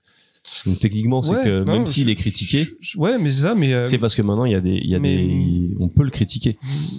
ouais, en tout cas, Jurassic Park, je trouve qu'il fait l'unanimité. Bon, après, c'est la manière de raconter l'histoire, je pense. Non et puis je pense que c'est le moment où il est arrivé euh, la révolution parce que même si euh, Avatar a aussi révolutionné d'une certaine façon l'utilisation des effets spéciaux, euh, quand quand Jurassic Park est arrivé, on est vraiment passé à un autre monde. Et je pense que ça, ça, ça reste aussi. euh, Clairement, gens. et parce que là, tu parles des effets visuels entre autres, mais il faut savoir que Jurassic Park, c'est le premier film au cinéma à être sorti avec un son DTS à l'époque. Et donc, tu avais l'image et le son qu'elle est avec. Donc, en gros, ça te foutait la chiasse et tu pleurais du sang. que des bons souvenirs. Ça, c'est un truc qui me manque. C'est vrai qu'on va pas beaucoup au cinéma. Et la chiasse. le oh, son, je- le- les sons qui donnent la chiasse, quand j'ai entendu la Batmobile de Batman, je me suis dit, On est ah, d'accord que, bah non, je l'ai vu, moi, je dans l'ai la vu, salle en, DTS. je l'ai vu en IMAX laser, mais c'est un peu grâce à moi, quand même, que vous avez découvert le cinéma, le vrai cinéma. Eh ben le gros morceau c'est qu'en fait euh, on va faire un petit résumé du film mais euh, en mode euh, en mode je vais vous faire travailler un peu parce que je sais qu'il y en a qui bossent pas. Non, mais surtout que tout le monde a vu le film. hein, je. Déjà bah, la première question c'est est-ce que vous vous souvenez du nom de de l'île euh, où se passe le film Euh, Isla Sorna. Ou Isla Nublar, pardon. Isla ouais c'était bon pour le deuxième Isla Nublar bien le mec est à fond. Alors euh, ben, je vais vous faire un petit un petit enfin un petit résumé du film donc de toute façon on a déjà spoilé à bord mais on va spoiler encore plus le film a que- 30 ans. Spoiler, mais non mais c'est obligé là c'est mort vous faut oublier les hors-séries c'est que du spoil donc je dis ça s'il y a quelqu'un qui s'est perdu en route Euh, donc on va commencer par la scène euh, la scène d'ouverture est-ce que vous vous souvenez de la scène d'ouverture la Oui. toute première scène? On est de nuit Oui. il y a des ouvriers Il y a des mecs cage, avec euh, avec euh, des, des des fusils et il y a une cage qui est ramenée, euh, enfin visiblement on va transporter un animal qui fait beaucoup de bruit, qui fait Ah comme ça. Comment tu fais? Voilà. Euh, et alors, bon, il y a, il y a quand même un truc que je trouve débile. Il- Tu vois que ils le font rentrer dans un truc ultra sécurisé, mais pour ouvrir la porte Ils dans un truc ultra sécurisé, ils, dessus. ils font monter un pauvre gars au-dessus, au-dessus de cette cage qui doit lever la porte. Donc, C'est pas très bien non, organisé, c'était pas là-dessus. Ils étaient pas au top de On la a tous vu sécurité. venir la mort du mec. Euh, et donc effectivement, le, noir, je crois. voilà, donc le mec tombe, le mec tombe et, et, et, et on ne voit pas l'animal à aucun moment. On voit ses yeux. On voit un œil. Euh, et on entend des Oui, on a compris. voilà. Mais on mais on ne voit on ne voit pas l'animal. Et en tout cas ce qu'on voit par contre c'est que le corps de ce pauvre homme euh, je ne crois pas qu'il ait fini en un seul morceau parce que euh, il, il s'en va petit à petit vers l'intérieur de la cage. Ma, ma première question c'est si vous vous souvenez de cette scène à quoi sert la scène? Je pense que c'est euh, pour euh, j'allais dire introniser, c'est pas le mot en fait, mais pour euh, pour montrer l'intelligence du, du raptor et l'agressivité aussi. Parce qu'en fait, quand, quand tu regardes le film, le T-Rex c'est pas celui-là qui redoute le plus. Euh, Il parle toujours du raptor, l'intelligence du raptor, euh, sa rapidité. En fait, en fait, quand il explique vraiment le danger, c'est le raptor. Et franchement, je pense que c'était le meilleur moyen de commencer le film. C'est les, les le raptor. vrais, c'est les vrais méchants du film. Effectivement, Exactement. il y a, il y a ce, de toute façon, il y a ce côté euh, suspense que veut créer euh, euh, Spielberg euh, et qu'il réussit très bien à faire pour instiller la peur. Il montre pas Oh, les le choses. Désolé. Le quoi Moi, j'ai vu un bus passer, j'ai eu un réflexe. D'accord. Vous êtes chelou. Non mais parce qu'on a un bébé kaiju qui dès qu'il voit un bus, euh, c'est le. Et alors le camion poubelle, on est sur vraiment. Euh... Mais le rapport avec le- Jurassic je Park. sais pas, je sais Mais pas. l'émerveillement. L'émerveillement, L'émerveillement de voir un camion. Parce que toi, toi, tu t'émerveilles plus devant un camion ah, poubelle. non, non. Mais il y a- ah non. mais- Sur le Cameraman, j'ai du mal. Ah bah, bah, les les les les, Camion les petits, les, les camions poubelles, c'est un succès fou. Euh, il- tous les mecs les connaissent quoi. Enfin, je veux dire, les mecs des camions poubelles, ils connaissent les petits un parce que succès avec les gamins. mais parce qu'ils s'arrêtent devant et puis tu peux plus bouger. T'es obligé de regarder la poubelle se décharger dans le camion poubelle. Ouais, je, je comprends. Chose auquel, euh, voilà, c'est c'est c'est génial. Mais du coup, euh, plus simplement, la, la scène, en fait, elle sert à faire démarrer l'histoire parce que en revoyant le film, il y a une chose que j'avais oubliée, c'est la, c'est la logique implacable avec laquelle se déroule l'histoire. Chaque scène a son utilité et chaque scène sert à raconter quelque chose qui aura un dénouement plus tard. Et en fait, bah, dedans, il y a un ouvrier qui se fait tuer. Et donc, du coup, ça veut dire qu'il y a un accident. Enfin, je considère qu'à ce niveau-là, c'est un peu plus qu'un accident. Et euh, le- le- dans, dans la, la scène d'après, enfin toutes les scènes d'après que je vais appeler la présentation des protagonistes, parce qu'après on rentre dans une phase où on présente un peu tous les personnages principaux. On a, on a quoi? On a un avocat qui arrive, euh, qui discute avec un mec qui cherche un moustique. Euh, c'est ça, grosso modo. Vous avez un type qui cherche un moustique et un avocat qui dit il faut faire une expertise du, du parc parce que les actionnaires, en les fait, actionnaires, euh, vu qu'il y a eu un accident et que la famille demande je sais pas combien de millions, euh, il va falloir. Enfin, moi je dis en même temps, c'est pas un accident. Hein, le mec il s'est pas cassé le bras en, en ouvrant une porte. Quoi. On, on est un peu plus au niveau de l'accident du travail. Enfin, tu, constateras que c'est. Non, là, c'est niveau dessus. hein. Alors, par contre, bah, justement, pendant que tu es là, je me permets de te couper parce que je vais passer une anecdote de tournage. Bah, je- moi, je Non, Euh, le fameux moustique dans l'ambre, donc la résine fossilisée, c'est euh, c'est impossible. En fait, ce qui peut, ce qui va se passer, c'est que le le euh, le ce qui va ce qui va y avoir dans la dans, en fait, c'est le c'est le, le reste, ça va être un vide en fait, tout simplement. Le- Oui, c'est une coquille vide. Exactement. On peut pas retrouver de moustique à l'intérieur de l'ambre. Ça va être la trace du moustique, mais le, le, le moustique a été complètement décomposé. Donc, le, le- même l'idée est jolie, mais en fait, euh, même si tu perces au niveau, tu vas percer du vide et t'auras rien du tout. Donc, pas d'ADN, pas de moustique. Donc, pas de Jurassic Park. C'est pour ça qu'on n'a pas de dinosaures. C'est hein. pour ça qu'on n'a pas de dinosaures. Sinon, ça fait longtemps qu'on en aurait. Euh, entre autres, je pense que c'est, je valide votre. Il y a ça, Et voilà. il y a aussi le fait que le moustique ne garde pas suffisamment le sang. Déjà qu'il y a que les femelles qui, qui aspirent le sang. Qui suce Mais j'ai toujours dit. Alors ça, la bonne ah blague, de beauf. Allez, la bonne parti. blague de Allez, beauf, sors-moi tu une vois, bière. genre, vas-y. mais euh, voilà parce que les mecs ils servent à rien mais il y a que les, il y a que les clanas les clanas qui font ça et elles gardent pas le sang suffisamment longtemps pour que Non, non, mais, mais, euh, l'idée, parce que bon, c'est, Crichton, hein, donc c'est un romancier, mais l'idée est sympa, je trouve que c'est ah plutôt euh, l'idée plaisant. Mais en tout cas, d'un il y a point de plein vue de trucs scientifique, il y a plein de trucs comme ça qui d'un point de vue scientifique on, on te vend l'émerveillement et la simplification et la vulgarisation scientifique et d'ailleurs ça nous a marqué nous notre génération parce qu'on on aime bien ça hein. Oui. mais euh, mais mais, mais plus tard, quand on a commencé à étudier, on s'est dit, ah, il y a quand même pas mal de choses où ils ont fait des raccourcis un peu rapides. C'est vrai. Voilà. Mais ok, très bien, euh, super. Je, je vais vous demander de garder dans un coin de votre tête cet avocat parce qu'à un moment donné, j'y reviendrai à ce personnage, même s'il paraît euh, anecdotique. Donc, on rencontre ce fameux avocat qui nous explique qu'il va y avoir une expertise et qu'ils ont besoin de de- d'aller chercher Grant. Pourquoi? Parce que Malcolm est un petit rigolo. Euh, de toute façon, il avait besoin de deux avis, je crois. donc. oui, mais surtout que les actionnaires ne feront pas confiance à Malcolm. Mais qui sont donc ces personnages? On ne sait pas. Tout ce qu'on sait, c'est que Tu, tac, tu- tu l'as déjà présenté, Malcolm non, Ah, justement, mais on entend leur nom. Oui. Laisse-toi bercer par le mystère. Donc, on continue. Là-dessus, on arrive euh, sur un site de fouille. Et on va rencontrer deux personnages qui sont donc le fameux Alan Grant et euh, Ellie Sat- Sattler, qui sont euh, des, des... Paléontologue. Alors, lui, il est spécialiste des dinosaures, paléontologue, et elle, c'est une paléobiologiste. Botaniste, ouais. Bota- euh, paléobotaniste, Ouais, t'as raison, pas biologiste, bo- paléobotaniste. Bon, en gros, euh, les, vieilles plantes et lui, les vieux dinosaures. c'est un peu chacun leur truc. C'est vintage. Et en fait, on a tout de suite une caractérisation des personnages où euh, donc on voit que c'est ils sont à l'ancienne, hein, ils fouillent euh, des ils font fouillent des sites archéologiques. Puis à un moment donné, ils vont voir un écran parce que ça leur permet de visualiser tout le tout le, le- le dinosaure qu'ils ont découvert qui se trouve être un raptor. Et là, il y a il y a il y a un enfant qui est derrière et qui dit ouais mais c'est juste une grosse dinde. C'est juste comme une grosse dinde. Et donc il y a Grant qui va vous montrer à quel point il est doué dans l'éducation. euh, Comment il aime pas les gamins, surtout. Ouais, il aime pas les enfants et il va lui expliquer, euh, il va lui expliquer euh, qu'est-ce que c'est que cette grosse dinde? Est-ce que vous vous souvenez Mhm. de la stratégie de l'attaque du raptor qu'il décrit? Parce que c'est un vélociraptor Oui. Vas-y. Bah, en fait, euh, il va, il va voir euh, cette grosse dinde dans une clairière, mais en, en fait, euh, l'attaque aura lieu des deux côtés sur les de raptors qu'il aura, qu'il aura même pas vu. Et en fait, il va commencer euh, à le dévorer vivant euh, avec cette griffe de 18 cm, je crois. Il va commencer à lui lacérer ici, ici, ici. Il va lui commencer à lui manger des intestins. Et il va lui dire, mais le pire, c'est que tu seras encore vivant quand ils vont te dévorer. Le pire, c'est que tu es vivant lorsqu'il te dévore. Voilà, donc il, gamin, il il a traumatisé, il a traumatisé un gamin. Ce qui est intéressant, c'est qu'il dé- il décrit donc une stratégie de de- de- d'attaque hein, pour, une stratégie de chasse, parce qu'en fait, t'as un animal qui est devant et tu crois que tu vas t'échapper, mais en fait, il, il y en a déjà deux sur le côté qui vont t'attaquer. Est-ce qu'on va l'avoir, cette stratégie Ah bah, je sais, hasard. Donc, c'est- Comme je vous dis, Spielberg, il met des pions partout qui se. Des fusils de Chekhov dans toutes les, toutes les Mais pièces. en fait, le truc, c'est que, enfin, après, euh, c'est une façon de voir les choses, mais en faisant ça, quand on arrive dans l'action, on n'a même pas besoin de réfléchir pour la comprendre, elle est évidente, et on a l'impression qu'on est des génies parce que, ah ouais, évidemment, Mais ça oui, allait comme moi. ça. Bah, voilà. En fait, non, c'est Spielberg qui te l'a dit, sans que tu le saches. Euh, ok, et du coup, à ce moment-là, arrive qui?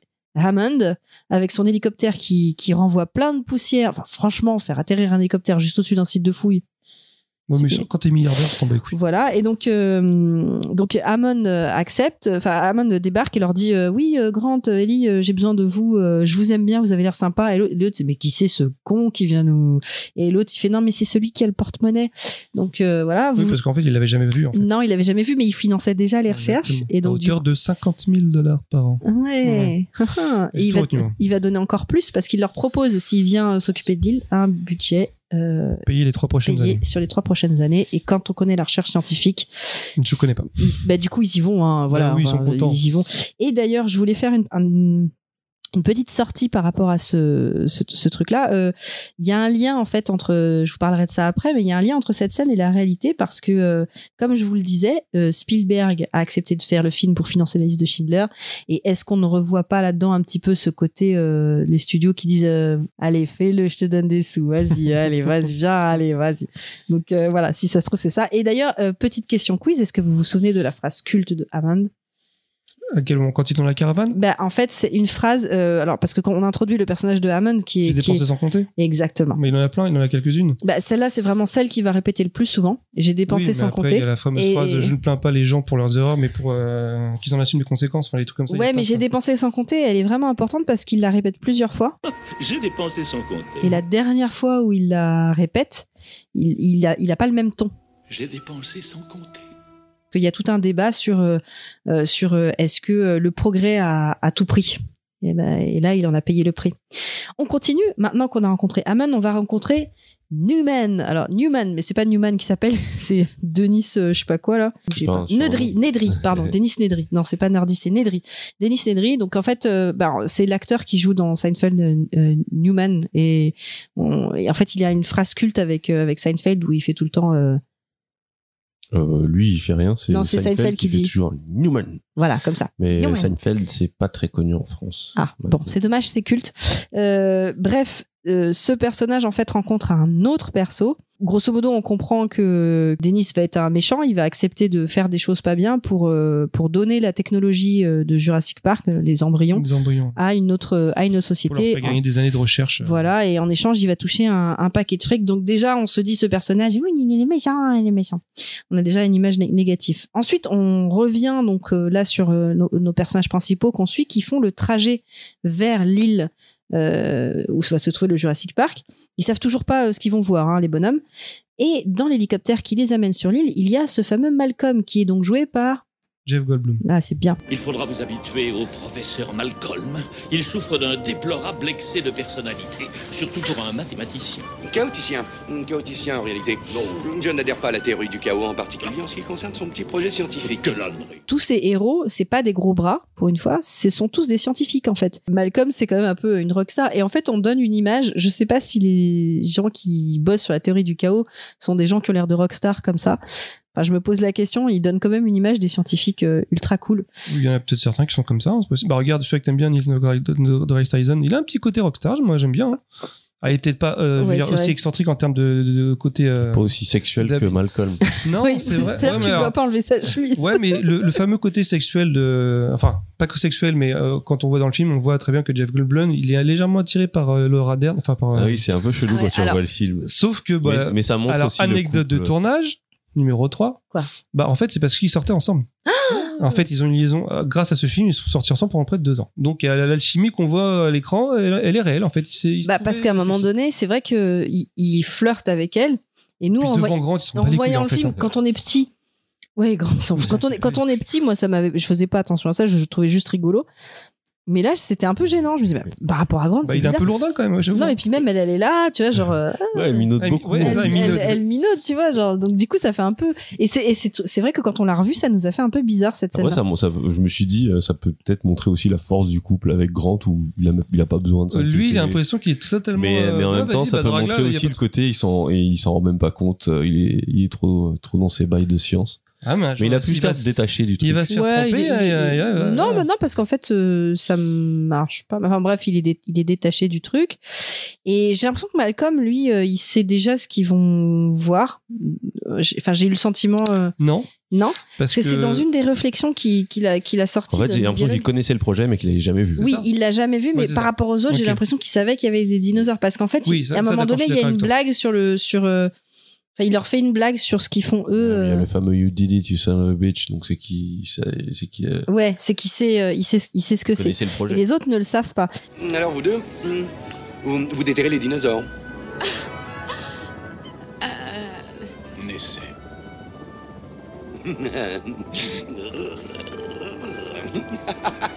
Ils descendent de l'hélicoptère, ils partent en voiture, et là on a le premier effet d'émerveillement et la force de la mise en scène de Spielberg qui se met toujours à hauteur d'homme, c'est-à-dire que euh, notre premier dinosaure, on le voit pas euh, d'abord, on le voit d'abord dans les yeux de Grant, de Grant.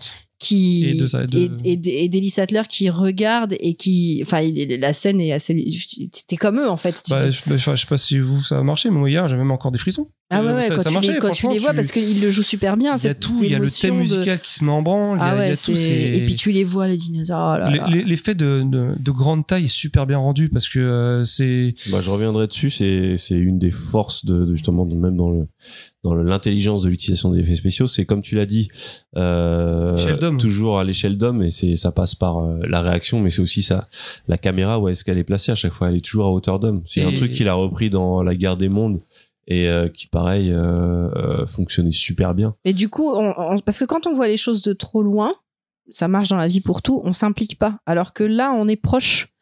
Et donc, du coup, on n'arrive plus à rentrer dedans, mais en c'est fait. ça. Et euh, techniquement, c'est le premier dinosaure qu'on T'as un voit. sens de l'échelle, puisque tu vois un, un bonhomme euh, Parce que face au, les, face les- au les dinosaures, on, on les voit pas toujours en entier en fait en règle générale. Mm. Sur, sur le film là, en fait, c'est je crois que c'est le premier. D'ailleurs, vous savez en combien de temps il apparaît? C'est le premier dinosaure qu'on voit du film, et c'est la 20e minute en fait. Moi, je sais, ça, Ah, J'ai pas noté le. Non, moi, je sais tout. Si tu me poses moi une question, je sais tout. Là, tu- Mais en, et fait, questions. on le voit en entier et c'est vrai qu'on le voit manger à cet arbre et c'est l'impact de la, de la taille est super impressionnant. D'autant plus qu'il y a le son qui va avec parce que je sais pas si vous vous souvenez, mais il se met sur deux pattes et après il redescend. Et là, c'est un coup de basse qui te fout la chiasse Ouais. tellement ça, ça marche bien. Cette scène, elle est réussie dans tous les domaines, dans tout, l'éclairage et tout. Et c'est la première fois qu'on voit un dinosaure en CGI Ouais, et ouais. ça marche super bien. C'est clair que ça marche. C'est pas, ça fait partie des scènes en CGI qui ont peut-être le plus vieilli. Ouais. Parce qu'en plein jour. parce et, que le euh, fameux l'éclairage exactement. Ouais. Mais, euh, mais malgré tout, ça fonctionne. Euh, et ouais, ouais. En grande partie aussi par la mise en scène et l'émerveillement qu'on a à ce moment-là. Si la mise en scène était plate à ce moment-là, là, on Ah non, regarderait les- la scène, on se dirait, ouais, mais c'est un peu pété les effets spéciaux. C'est là on sent on sent toute la force de la mise en scène de, de Spielberg qui, qui montre bien euh, euh, la réaction des personnages. Et puis quand on- comment on nous les a présentés on nous dit quand même que Grant c'est le meilleur dans, son- dans son domaine que enfin euh, puis on voit c'est un personnage détaché. Là il, lui-même il joue l'émerveillement. Ouais. et d'ailleurs il y a une scène où j'avais pas fait attention encore une fois plus jeune et quand je l'ai revu ça m'a frappé c'est celle où il rencontre le Triceratops où tu vois Grant qui est posé dessus et il a un regard d'enfant Ah, grave, quand il est Ouais, sur le ventre. Et ça, ça vient du fait, anecdote de, de tournage, numéro 5, pour euh, avoir l'effet de surprise, ils ont caché le dinosaure jusqu'au dernier moment avant de faire la scène. C'est-à-dire qu'ils savaient pas ce qu'ils allaient voir. ah. Ils savaient qu'ils allaient voir un dinosaure, mais ils savaient pas euh, dans quel état il était, euh, s'il était réussi. En fait, le, le gros, le, gros, le gros point fort, c'est qu'au niveau des effets spéciaux, les dinosaures, ceux qui sont été faits par maquette, Ah, sont, en, en archi- animatronique, ouais. sont super bien rendus. C'est vraiment jusqu'au petit détail. Ils ont mis plusieurs mois pour les faire. Phil Tippett, et donc- euh, responsable d'animation Exactement. c'est un Et, tueur. et donc, en fait, ils savaient pas ce qu'ils allaient voir. Et en fait, la, la, la réaction qu'ils ont lorsqu'ils voient le, le dinosaure, elle est, elle, techniquement, elle est pas jouée, en fait. C'est-à-dire qu'en fait, ils, ils sont vraiment en train de, de, de découvrir la première fois un vrai dinosaure parce que vraiment, il était avec la il a- respiration il et a tout, un- avec les pupilles et tout. C'est il a un regard, enfin, il avait ce, ce regard euh, d'émerveillement. Et je voulais juste revenir, donc je reviens sur les scènes d'avant. Il y a aussi une, une citation, en fait, parce que à partir de là, ils vont, ils vont avoir toute l'explication de comment sont faits les dinosaures. Ils vont rentrer dans le, vraiment dans le, dans ce qui constitue le parc. Et il va y avoir un échange qui, en fait, se trouve être un échange qui a vraiment eu euh, sur les, sur les personnes qui s'occupent des effets spéciaux. Euh, je sais pas si tu l'as noté. En gros, euh, Grant qui va dire euh, notre métier est fini. Et t'as Malcolm qui va arriver derrière Et qui va dire éteint. Et en fait, c'est- ce dialogue, c'est un dialogue qui a eu entre celui qui s'occupe, voilà, celui qui s'occupe des animatroniques Ouais. Ah, et, et l'équipe. et euh, l'équipe, et que Spielberg a, re- genre en fait, euh, Spielberg, il a remis les dialogues de. de- C'est ça. C'est-à-dire qu'en fait, euh, c'est- cette réplique, en fait, elle vient du, euh, de celui qui faisait l'animation des, des dinosaures à l'ancienne, en fait, Mm. image par image. Et en fait, il s'est fait voler ce, un peu ce travail par, justement, par ILM qui ont montré la démo par CGI de l'animation des dinosaures. Et, et en fait, à la base, il était parti pour faire du image par image. Et quand il a vu l'animation, Spielberg a dit, OK, on part pour le CGI. Et c'est là que Phil Tippett a dit, bah, mon, Mon métier, métier est éteint. Exactement. Et- Et, en fait, a dit il a repris dans le film. Ouais, et il l'a repris comme ça. Donc du coup là, on rentre vraiment dans le côté très geek de l'histoire parce que on va rentrer dans le parc. C'est pour ça que là, on est vraiment dans des scènes où le le film parle enfin parle du parc mais aussi parle du film en fait parce que euh, euh, ce qu'on ce qu'on voit c'est d'ailleurs ce qui a été repris après euh, j'ai eu la chance euh, euh, enfant euh, de partir dans un parc d'attractions euh, ouais et où j'avais fait le fameux la fameuse attraction avec Jurassic Park et en fait c'est c'est la même chose quoi. Donc du coup c'est Ouais, t'as la grande porte qui s'ouvre et tout. Enfin, c'est, c'est- enfin, quand ils font des attractions les Américains, c'est top, quoi. C'est, j'avoue, c'est, ça t'en met plein la gueule. Et, et en fait, c'est ça, t'as, t'as toujours cette notion où le parc parle du film, quoi. C'est, le film parle du parc, bref. Et d'ailleurs, on voit tout le merchandising. Exactement. Les jouets qu'il y a de, dans, le, dans le parc, bah, c'est des trucs euh, qui pourraient être vendus après. Euh, C'est ce qui s'est passé. et c'est ce qui s'est passé d'ailleurs à la- Exactement. à la sortie du film. Du coup, du coup, ils pouvaient le produire parce qu'ils allaient le revendre derrière. Donc, à partir de là, ils vont faire la visite guidée, bah, comme dans les trucs euh, d'attraction, hein, où ils vont avoir l'explication, euh, la vulgarisation scientifique de comment on a trouvé, euh, comment on a réussi à faire les dinosaures. Parce que tout le monde dit, mais comment vous avez fait Comment vous- bah, Alors, qu'est-ce qu'on a fait? On a été chercher ce moustique dans de l'ambre qui n'existe pas. on lui a pompé le sang. Et alors, ce que j'aime beaucoup, c'est qu'ils disent avec un matériel extrêmement technologique. Bon, c'est grosse une petite aiguille, quoi, que tu lui rentres de voilà. Et en fait, ils ont récupéré euh, le sang et à partir de là, t'as les- ceux qui regardent disent mais c'est pas possible, il devait manquer des trucs, il devait y avoir des trous dans la raquette. Et les autres disaient pas de problème. On a pris de l'ADN de grenouille. Quand même, avec un moustique, ils ont réussi à faire. euh, euh, tous les dinosaures. ils sont, ils Alors ont- que nous, on a à peine réussi à cloner une brebis. voilà.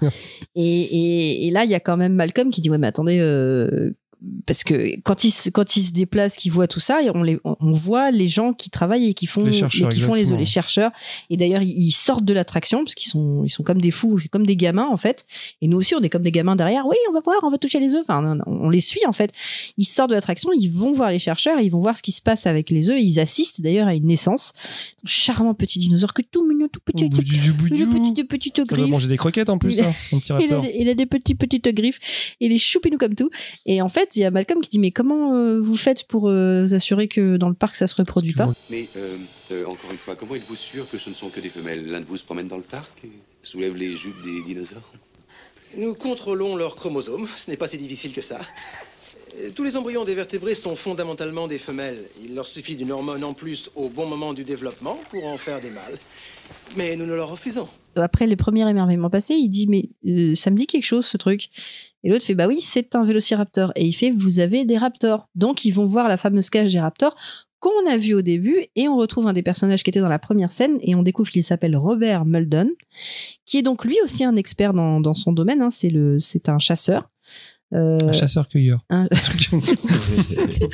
Euh, et qui et qui en fait effectivement quand il quand on lui pose des questions sur les raptors il est, il est très précis oui euh, euh, ils sont euh, ils sont Est-ce qu'elles sont intelligentes? À 8 mois ils sont ils sont capables d'attaquer Ils sont mortellement ils sont dangereux. mortellement dangereux à 8 mois tu te souviens Mais, de- mais, euh, c'est ouf En fait, chaque, chaque, euh, mais je l'ai vu tellement de fois ce film. alors et après après on va rentrer dans une scène qui est assez euh, que je trouve assez assez cool parce que on enfin je pense que c'est l'une des premières fois où au cinéma on voit vraiment ces débats euh, qui sont passionnants C'est vrai. En fait, il y a un débat entre euh, entre les scientifiques. Euh, Bon, l'avocat qui lui, quand il a vu ça, il s'est dit ah là, le fric qu'on va se faire avec ça, on va on va en bouffer de, du fric à tout va avec ce parc, c'est génial, je vous adore, j'ai plus aucun problème. Ça. On va payer la accepter, famille. ouais.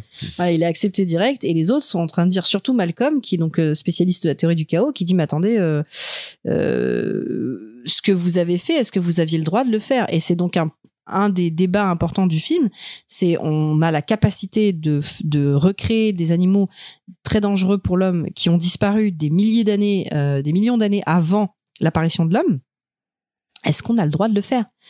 Euh, et est-ce que c'est sage de le faire? Est-ce que c'est une bonne chose de le faire? Euh, Et donc il y a tout un débat là-dessus. Je sais Ouais, pas ce que parce vous... qu'il appelle clairement ça un viol de la nature. Ouais. Et après, bah justement, Amand, lui, il donnait le fameux, le fameux exemple. Oui, mais si j'ai be- besoin de recréer des condors parce qu'il y en a pas assez, personne me casserait les couilles. Il me dit oui, mais euh, donc, euh, comme il s'appelle Jeff Goldblum, il répond oui, mais euh, les dinosaures ont eu leur chance. Mais c'est la nature qui a fait qu'ils sont, sont plus là. Donc non, il y a un côté très philosophique et euh, justement le débat, même s'il est court, je trouve très bien rendu en fait. Et Ouais. au final, pourtant. Euh, euh, c'est- comment il s'appelle euh, Jeff Goldblum dans, dans ce film c'est? Malcolm. Malcolm, Malcolm. je trouve qu'il a un raisonnement, alors justement c'est un mathématicien, mais je trouve que le raisonnement un peu philosophique qu'il apporte, je trouve que c'est plutôt bien vu en fait. Et d'ailleurs il a cette fameuse phrase bah, qui lui donnera raison, c'est-à-dire que la vie trouve toujours un chemin. C'est exactement ça. C'est mais de toute façon son truc c'est le chaos. Donc en fait il te dit la vie c'est c'est le chaos. Donc et, et en fait euh, Hammond lui il dit ben peux non j'ai- le contrôle j'ai le contrôle du parc et c'est d'ailleurs le l'un bah, c'est le sujet de quasiment tous les Jurassic Park après c'est euh, euh, oui je peux contrôler le truc et à chaque fois bah non On le sait en plus, hein. et mais continue à en faire. Hein, ah non mais toujours il y a cinq films avant vous quand même. Euh, et donc là, euh, tac, le film va, va, va revenir dans l'émerveillement parce qu'on a l'arrivée des petits enfants de Hammond. Plutôt tout mignon. Ils sont donc Lex et, et Tim euh, qui gardent pour le week-end. Alors moi, je vous dis tout de suite, si j'avais un grand-père comme ça, euh, je serais contente dans la vie. Qui leur dit, vous avez reçu les cadeaux? À mon avis, il leur a envoyé des jeeps, tu vois. Oui, j'ai bien sur les- j'ai reçu l'hélicoptère, papy. Voilà, c'était trop cool la, la, la visite en hélicoptère. Et, euh, et donc on a ces deux petits qui arrivent et, et tout de suite on a une interaction entre le petit garçon et, et Grande qui, en fait le petit garçon est quand même un petit génie. Il a lu le bouquin de, de Oui, il Grande s'intéresse et- à la pâte en euh, il adore ça et il se met devant et il commence à lui poser des questions. Il casse les pieds. Donc euh, c'est Surtout que Grant n'aime pas les enfants, et les enfants ils aiment bien Grant, ouais, c'est comme ouais, par hasard. c'est comme les chats. Exactement. Ça fonctionne comme les chats. Et donc là, ils vont partir en voiture pour euh, pour pour voir c'est quoi le circuit du, du parc. Et on commence euh, on commence la première euh, la première euh, première visite. Est-ce que vous vous souvenez quels sont les premiers dinosaures qu'ils sont censés voir? Euh, oui, c'est pas- c'est les fameux euh, dino. enfin, Pas le T-Rex non, Non. c'est Ah le fameux dinosaure qu'on- qui va cracher du venin, c'est ça? Et ouais, c'est le alors ça- il s'appelle le Dilophosaure. Nous savons maintenant que le dilophosaure est en réalité venimeux. Il crache du venin sur sa proie, provoquant la cécité et éventuellement la paralysie, ce qui lui permet de manger selon son bon plaisir. En réalité, le Dilophosaure, il faisait 2 mètres et 500 kilos. Ok.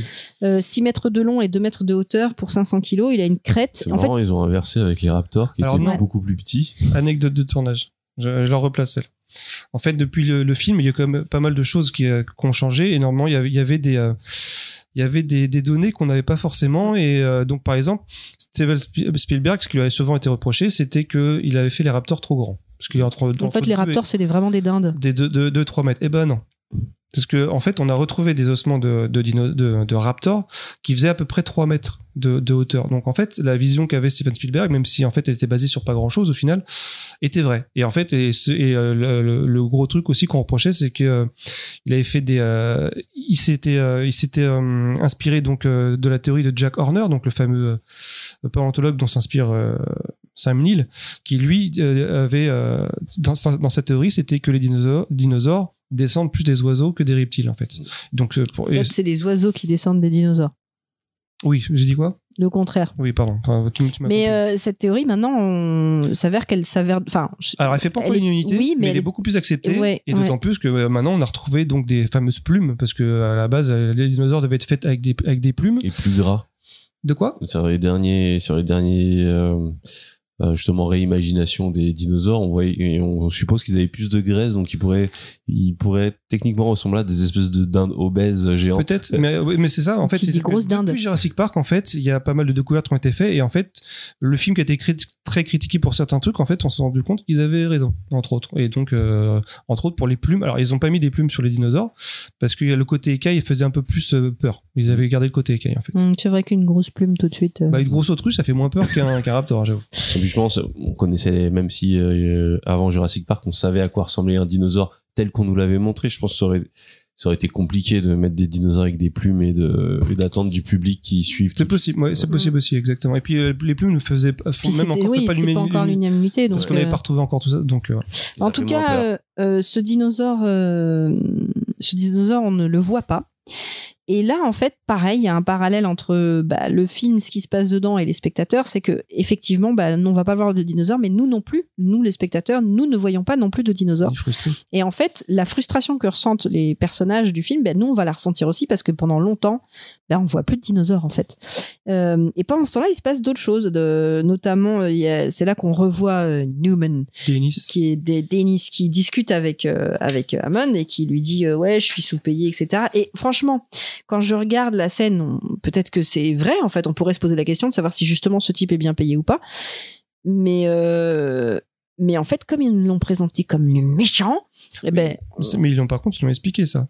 ouais. La première scène où tu vois Denis et où tu vois le mec qui lui ramène la- pochette, euh, l'argent avec euh, le tube de mousse à raser. À un moment donné, je sais pas si tu te souviens de cette scène, c'est la première scène où tu vois Denis en Ouais, fait. J'en ai parlé tout à l'heure. Il finit de manger, le mec apporte l'addition et il regarde le mec qui est arrivé et en fait il lui fait comprendre qu'il doit payer. Et il a cette fameuse phrase ne soyez, ne soyez pas radin avec moi, Comme, euh, Amand l'a l'a- l'a déjà été. Et en fait, tu comprends que c'est pas, c'est juste une question d'argent et que pour lui, Amand ne paye pas assez. C'est pour ça qu'il euh, Mm. qu'il- qu'il se fait corrompre tout simplement. Mais ce qui est quand même paradoxal avec euh, avec Hammond qui passe son temps à dire euh, j'ai dépensé sans compter en fait. Vous connaissez quelqu'un qui peut connecter 8 systèmes et débugger 2 millions de lignes de code pour le prix qu'on me paie dans ce boulot Si vous en connaissez, je, Je suis navré que vous ayez des problèmes financiers, Denis, très sincèrement, mais ce sont vos problèmes. Non, vous avez raison, John, vous avez absolument raison. Ici, tout est mon. Je ne me laisserai pas noyer dans une nouvelle discussion financière avec vous, Denis. Ne comptez pas là-dessus. Pas de discussion du tout. Je ne blâme pas les gens pour les erreurs qu'ils commettent, mais qu'ils en assument les conséquences. Mais en fait, il est montré euh, quand tu regardes son bureau. En fait, ils sont- tous les bureaux sont nickel. Le sien, il y a des bouffes partout. C'est pas, c'est mal rangé. C'est. En tu tout cas, le mec, il, est, pas. il est pas présenté comme personnage positif. En tout Ah cas, non, on n'a pas envie d'aller dans son sens. euh, on l'aime pas quoi. Clairement. Et donc, euh, donc on- ce qui fait qu'on va accepter très facilement tout ce qui lui arrive ensuite. On continue la visite pendant ce temps-là. Ben on va, on va voir le tyrannosaure. euh, on met une chèvre, mais le tyrannosaure, ça l'intéresse pas. Donc, euh, c'est comme un gros chat en fait. Si ça bouge pas, ça non, pas. voilà, ça m'intéresse pas. Et là, là, on va arriver à la scène du Triceratops. Ils vont sortir du, du, du véhicule Et en fait, euh, Ellie va commencer à s'intéresser euh, parce que l'autre, il est en train, il est émerveillé en fait, il est comme un oh, comme un gros bébé. Puis la nana au début, pareil, elle est émerveillée. Puis au bout d'un moment, elle dit non mais attends, elle est malade. euh, Enfin, bah en gros, elle fait la maman quoi. Euh, Qu'est-ce qui se passe? Va regarder dans le caca, tu vois. Enfin, parce qu'il a sûrement mangé un truc pas bon. Et et les et là, il va y avoir une séparation en fait. C'est-à-dire que le temps commence à se couvrir, il va y avoir une tempête, donc il faut arrêter la visite. Et elle, elle va rester pour s'occuper du Triceratops. Et Malcolm, l'avocat, Grant et les enfants vont repartir dans la voiture. Et c'est là qu'on va rentrer dans euh, ce qu'on appellera le chaos. Parce que jusque-là, le film, c'était une petite balade sympathique. Et là, ça va changer. Donc, il retourne aux voitures. Pendant ce temps-là, euh, dans le centre des visiteurs, il y a Newman qui, qui désactive les sécurités et qui nous la joue espion pourri pour aller piquer ses quatre embryons. Sauf qu'avec son, son programme de merde, en fait, il fait, il fait péter toutes les sécurités du parc. Euh, du coup, qu'est-ce qui se passe? Ben, Les voitures s'arrêtent. Et le hasard, comme, par, par hasard, hasard. les voitures s'arrêtent à côté L'en- l'enclos du de l'enclos du T-Rex. Euh, pendant ce temps-là, euh, Newman, il récupère ses embryons, il se barre, mais il se perd. Et là, donc, on arrive à l'arrivée du T-Rex, euh, avec cette scène mythique où il y a un fameux, je pense que tu dois avoir une anecdote là-dessus, un fameux verre d'eau. Oui, entre Euh, autres, il n'y a, pas que celle-là. Il y a aussi un autre. Oui, bah, vas-y. Euh, bah, en fait, on- ouais, je suis sûr que tu as une anecdote sur le verre d'eau. Bah en non, fait. mais c'est comment ça a été fait en fait tout simplement parce qu'en fait c'était super compliqué. Est-ce que donc Steven Spielberg a eu l'idée de cette scène en, pendant qu'il était en voiture, il écoutait Earth, Wind and Fire à fond dans sa voiture. Il avait justement, un, alors je sais pas si c'est un verre d'eau qu'il avait, mais en fait il a, il y a- ou un truc comme ça. Et en fait pendant il y a un coup de basse dans, dans la musique et en, et en fait il a vu ce ce fameux cercle de vibrations sur son sur son verre et il voulait la même chose pour l'arrivée du T-Rex, pour les pas, etc., etc. Et en fait il savait pas comment faire. Et donc le directeur des effets spéciaux, je ne sais pas qui c'est, qui- c'est pas Philippette mais c'était un autre ils se sont rendus compte que euh, après moultes essais, le seul moyen où il avait réussi à faire à reproduire ce, système, c'est en posant un verre sur une guitare et en jouant la corde, ça faisait ce- ce- cette espèce de vibration en cercle parce que c'est ce qu'il voulait Spielberg. Et donc pour avoir ce, fameux effet de, vibration en cercle qu'on voit dans la, scène du film, en fait ils ont mis une corde de guitare sous le tableau de bord et ils ont fait ça et en vibrant ça a fait ça tout simplement. Ils ont mis du temps à trouver ce truc-là. Donc en fait, on a le, le T-Rex qui euh, qui euh, bah, qui vient bouffer sa chèvre et puis qui se rend compte que euh, oh bah tiens, on peut passer, c'est sympa si on allait voir ce qui se passait de l'autre côté de la clôture. Ouais, ça, ça pique pas quand je mets ma main là, et puis ma, pa- ma patounette, ma patoune, ça pique pas. Voilà. Donc et donc il passe et en fait d'un côté il y avait les enfants avec l'avocat. L'avocat se barre dans les toilettes. En même La temps, bravoure par excellence. Non, bah, il avait une grosse envie, qu'est-ce que tu veux. et pendant ce temps-là, il y a Malcolm et Grant qui sont de l'autre côté. Et le T-Rex arrive d'ailleurs, ça c'est important, entre les deux voitures. Et en fait, Grant va, va prendre le, le, le parti d'aller sauver les enfants. Donc il va sortir de la voiture. Il va prendre un petit bâton de, qui fait de la lumière. Une fusée de détresse. Ouais, une fusée de détresse. Et il va, euh, parce qu'en fait, on t'explique, ce qui d'ailleurs est, est faux, que le tyrannosaure, en fait, il est bigleux. et que. Il porte des lunettes à la base. Il porte à la, à- de- de- Des grosses lunettes de des T-Rex. grosses, lunettes- grosses lunettes. Il avait euh, double, double foyer. C'est ça. Et euh, en fait, il ne voit que le Il voit mouvement. pas de loin. Je sais pas comment il fait pour chasser, mais en gros, il ne voit que si tu bouges. Tu bouges pas, il ne voit pas. C'est un peu comme euh, un, deux, trois soleils. Et, euh, et en fait, les enfants, bien sûr, ont paniqué. Ils ont été chercher une lumière et ils l'ont bougé. Donc, euh, Et lui, bizarrement, ils savent pas l'éteindre, ces cons-là. non, bah non, ça c'est Bah oui. compliqué. Et du coup, euh, et du coup, bah, Grant avec sa lumière, il va attirer le regard du T-Rex et il va le jeter dans le dans le fossé. Et le T-Rex va y aller. Comme un gros chien. Comme- Ouais, c'est ça. Parce qu'il part. Grant, en fait, il allume la fusée de détresse, il s'arrête de bouger, il fait le mouvement avec le bras, Ouais. il jette. Et le T-Rex Le part. T-Rex regarde la fusée, il commence à bouger un peu vers la gauche. Et ce qui se passe, c'est que. Il percute la voiture. Non. T'as Jeff Goldblum qui fait exactement la même chose. Il prend une fusée de détresse, il sort de Ah la oui, voiture, vrai, et il dit à Grant va aller chercher les gamins et lui il se met à courir. Et le T-Rex n'est pas encore sorti il est toujours devant la voiture en fait Ah et oui, il court après. mais juste pour en revenir pour, pour- sur cette scène pendant que j'y pense c'est que la scène j'ai trou- j'ai trouvé que le jeu était, était, était plutôt bien fait au niveau des acteurs enfin le, le rendu de la scène parce qu'en fait quand tu vois le T-Rex qui commence à, à arriver entre les voitures c'est la réaction des deux de, Grant et de, de Malcolm, ils sont bouche bée. Mais comme, comme le spectateur, on est resté là, on ne pouvait plus rien dire. Et quand tu vois le T-Rex qui, est- arrive et tu vois les deux qui bougent plus, je trouve que la scène était, elle était géniale. Parce que Oui. c'est exactement ce qu'on ressentait en tant que spectateur. Ah, on était cloué. T'es cloué au sol. Alors, anecdote de tournage, numéro 25. la fameuse scène où le T-Rex, euh, vous savez, se penche au-dessus de la voiture où il y a les enfants. Et qui va pour les bouffer. Et en fait, il y a cette fameuse plaque de plexi en fait qui les qui les sauve un petit peu de, de la morsure du T-Rex. En fait, cette plaque de plexi ne devait pas euh, tomber à la base. Elle est tombée parce que à cause de la pluie, le T-Rex était Ah, le beaucoup plus lourd de. Ouais, ouais. et les mouvements étaient un peu plus erratiques. Donc en fait, cette plaque, euh, le, le, le T-Rex heurte cette plaque de plexi qui tombe sur les enfants. Sauf que les enfants n'étaient pas au courant, enfin ça devait pas se passer comme ça. Et en fait, les, les enfants ont eu tellement peur parce que ça devait pas arriver qu'ils ont, c'était vraiment, c'était pas joué, c'était vraiment les cris qu'on entend, c'était vraiment les cris de, de peur euh, réels. Et le mec était là, on Et filme. Spielberg il a dit, franchement cette scène est géniale, on la garde. Et c'est exactement ce qui s'est passé. Donc les enfants jouaient pas. D'ailleurs le T-Rex a eu une dent cassée sur la plaque de plexi. Et ils ont gardé la dent cassée dans tous les autres films. Exactement. Et au final, bah, tu vois, toi, aussi, t'en t'en connais des anecdotes. Bah, je t'ai dit, je me suis bouffé des trucs. euh, Pendant ce temps-là, t'as Arnold. Ah oui, je vous ai pas parlé de Arnold qui est Euh, Samuel Jackson. Jackson. Voilà. Qui, euh, ce qui est marrant, c'est qu'il a l'air d'avoir le même âge que maintenant, alors que maintenant il est plus. Ouais, il y a des mecs comme ça, ils vieillissent pas. C'est- trop bizarre en fait. Euh, et Hammond et Ellie euh, qui, qui se rendent compte que l'ordinateur de, de Newman il part en cacahuète et euh, qui leur fait ah, ah, ah, ah, ah, voilà.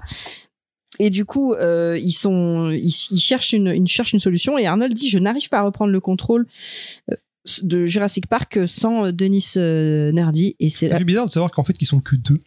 Pour tout- Franchement, pour, gérer construire- l'informatique d'un truc comme ça, oui, effectivement, je suis d'accord qu'ils sont un peu rapia. euh, Ouais, c'est vrai qu'il y a juste ce truc-là, c'est qu'on ouais, on a l'impression qu'il y a personne sur l'île. Alors oui, en fait, techniquement, il y a personne sur lui parce qu'ils Oui, sont tous partis ils- pour la ils cause de sont la partis tempête. pour la Ah cause, oui, c'est euh, à vrai. Et au cause de la final, il n'y en a que tempête. deux ouais. qui restent. Tu dis pour le système de sécurité que c'est, euh, bon. Ouais, c'est Ah, un peu, c'est un peu limite limite. Ils ont confiance en la technologie, quoi.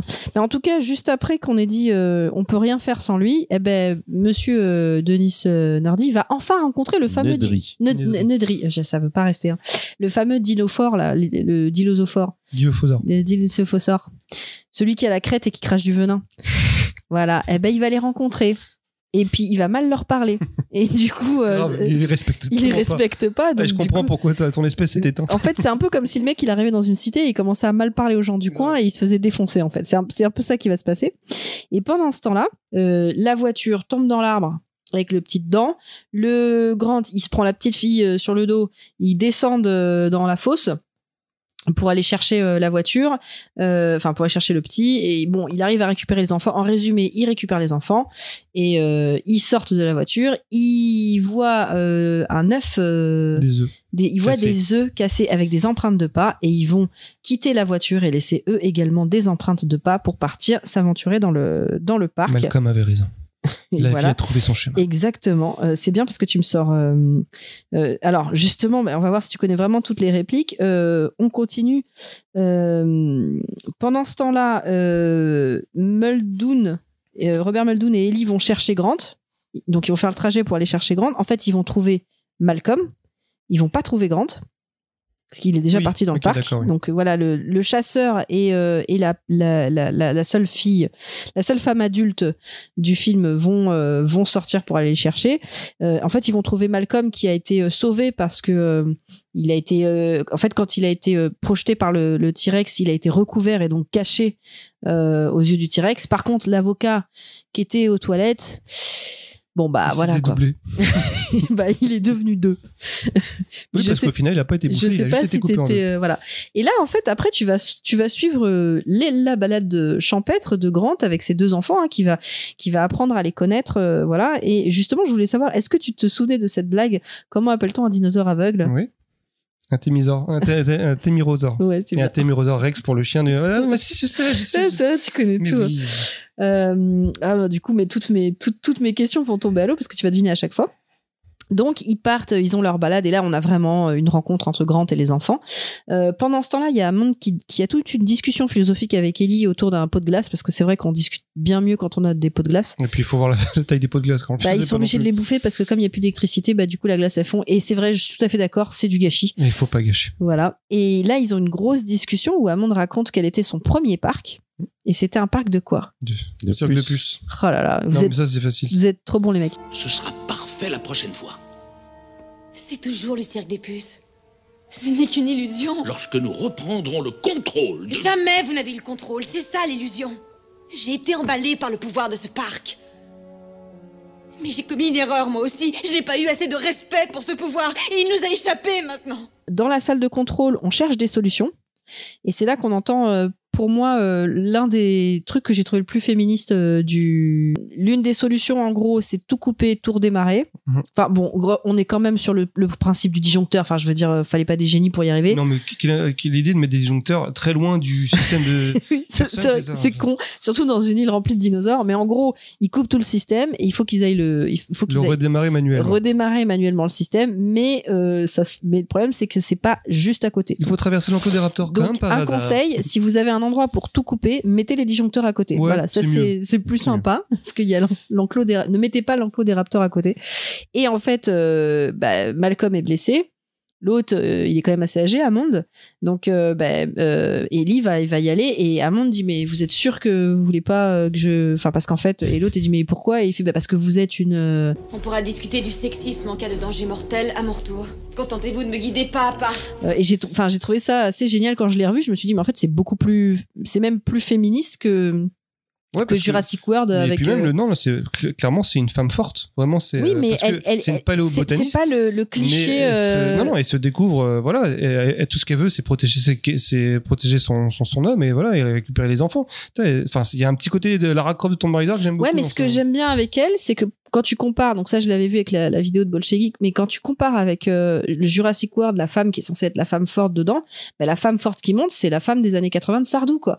C'est un espèce de cliché de femme qui n'existe pas alors que finalement qui court avec des talons. On Mais en oui, parle mais de ça? personne ne fait ça dans Non. la vraie vie. Enfin je veux dire euh, non euh, qui échappe à un T-Rex avec des talons. Et quand tu regardes la scène tu te dis Non, c'est des mythos. C'est des mythos. Euh, vu sur le vu l'île où elle est, c'est complètement ridicule d'avoir des talons. Et puis faut arrêter. euh, tu c'est complètement ridicule. tu veux Mais- sauver ta vie et tu cours avec des ce talons que j'aime avec Ellie Sattler, c'est quand tu regardes ce personnage, elle fait réel. En fait, elle- c'est la meuf euh, tranquille, elle est cool dans la life. euh, elle, euh, elle, euh, c'est une vraie scientifique. euh, elle a son boulot, etc. Elle est pas. Enfin, c'est un personnage euh, en tant que tel. Et puis on s'en fout que. crédible Voilà, il est crédible, il est bien écrit et on est en 93. Donc euh, ça, ça j'ai beaucoup aimé en le revoyant. Bref. Je vais accélérer. Pendant ce temps-là, les autres continuent leur balade. Ils rencontrent les, gali- les galin- gal- Minus. Galiminus euh, qui sont en train de courir. Donc au début, ils se disent ah c'est sympa, il faut une petite course, c'est mignon. des Et voilà, autruches. c'est des grosses autruches. Sauf que les autruches couraient parce qu'elles étaient poursuivies par un grand méchant T-Rex. Donc on revoit le petit Rex. Coucou. Euh, et là, je vais, je vais un petit peu accélérer la fin du film parce que je vais pas rentrer dans le détail de tout, tout. euh, pas rentré dans le détail. là. ouais là t'es rentré quand même pas mal dans le détail bah, justement, ça fait longtemps. Mais non, mais euh, après, si vous voulez, c'est un, c'est un enchaînement que j'appellerais la, la survie en accéléré, euh, où en fait, ils vont rallumer le courant. Pendant ce temps-là, euh, Grant est avec les enfants. Euh, il traverse une clôture et il rallume juste au moment où il y a le petit qui était sur la clôture qui fait ouh un vol plané avec euh, 10 000 volts. Alors, je comprends pas comment le gamin a survécu, mais bon. ouais, euh, puis, euh, pourquoi il est, pas, il est resté accro- accroché surtout parce que non mais pour moi il a, pour, il, a, ouais. il a il a cramé et c'est surtout que après on va on va hum, on va rentrer dans la dans toute la scène où final- finalement le vrai euh, le vrai ennemi du film euh, va va va les attaquer c'est le vélociraptor en fait. Enfin c'est les trois les trois raptors qui vont s'en prendre successivement d'abord à Ellie quand elle va remettre le, courant donc elle va se taper avec un raptor euh, avec euh, Robert Muldoon qui est donc le chasseur.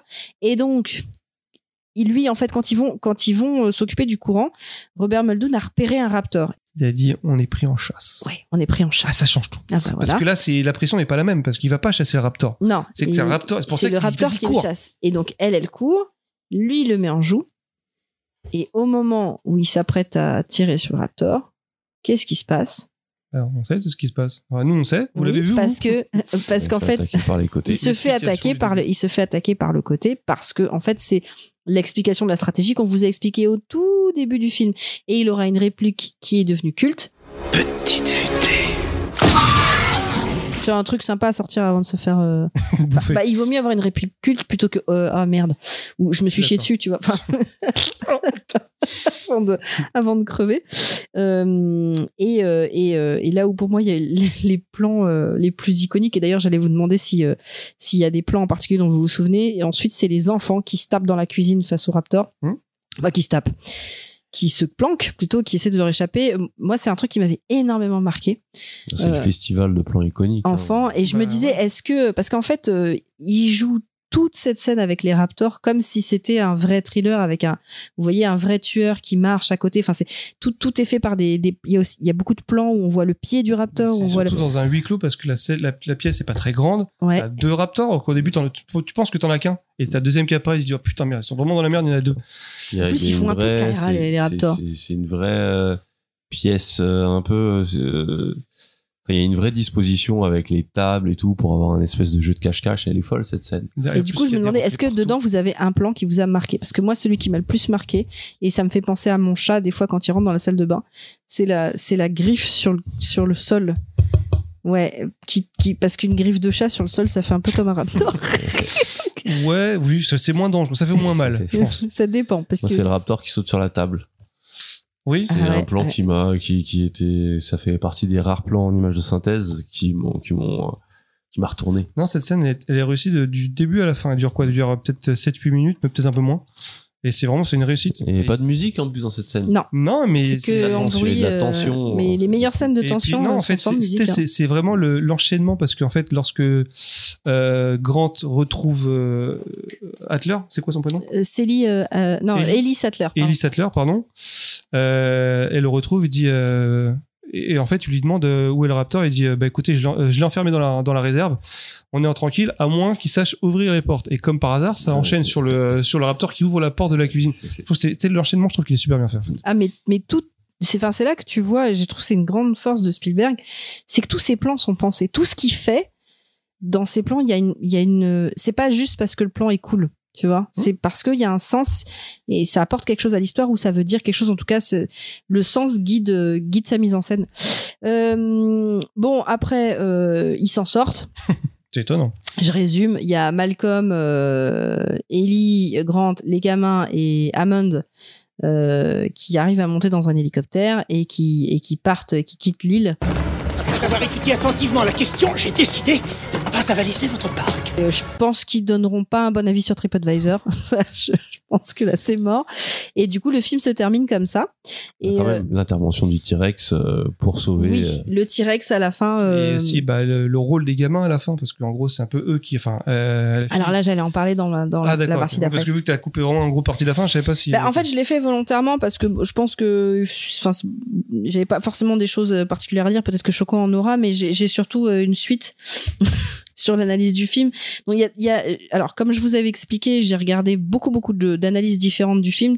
Il y en a plein sur Internet, euh, par écrit en anglais, en français. Vous pouvez vous en bouffer autant que vous voulez.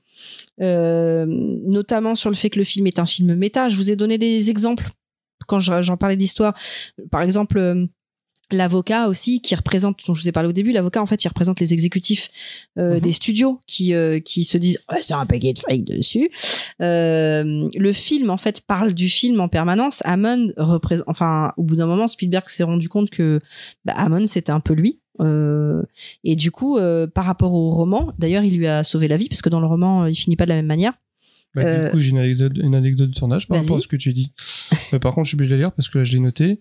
Euh, par rapport, en fait, à Amand et à, et à Malcolm, en fait. Je sais pas si vous avez remarqué, mais en fait, ils sont habillés de couleurs opposées. Ouais. Amand est en noir. Euh, Amand est, euh, Amand est, euh, en blanc et Malcolm est en noir et après il a pas de chemise Et en fait, alors, ce que j'ai marqué, c'est Malcolm et Hammond sont habillés de couleurs monochromes et opposées. Noir pour l'un et blanc pour l'autre. L'histoire raconte que Spielberg et Crichton voyaient le duo comme des représentations d'eux-mêmes.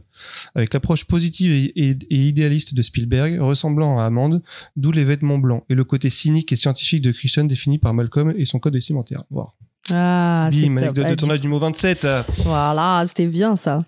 Euh, J'ai vu aussi tout un tas d'analyses que je, je me suis dit je vais pas vous le refaire c'est trop compliqué. Parce qu'en fait le film a été critiqué sur le fait que euh, sur son le, sur le genre le traitement du genre dans le film. Genre il y a un, mec qui a fait un bouquin pour expliquer à quel point en fait euh, ça parle de patriarcat ce, ce, film. Euh, et, j'ai vu une vidéo qui contrait justement tous ces tous ces arguments. Alors que moi justement enfin après c'est ma perception des choses et je suis pas une, grande spécialiste mais j'ai trouvé plein de trucs intéressants notamment le fait que bah, finalement tous les dinosaures soient femelles et que c'est c'est l'homme contre ces dinosaures. Donc en fait on est on, est euh, sur cette volonté de vouloir imposer euh, par l'ordre au, au, chaos. Et finalement les dinosaures disent bah foutez-nous la paix.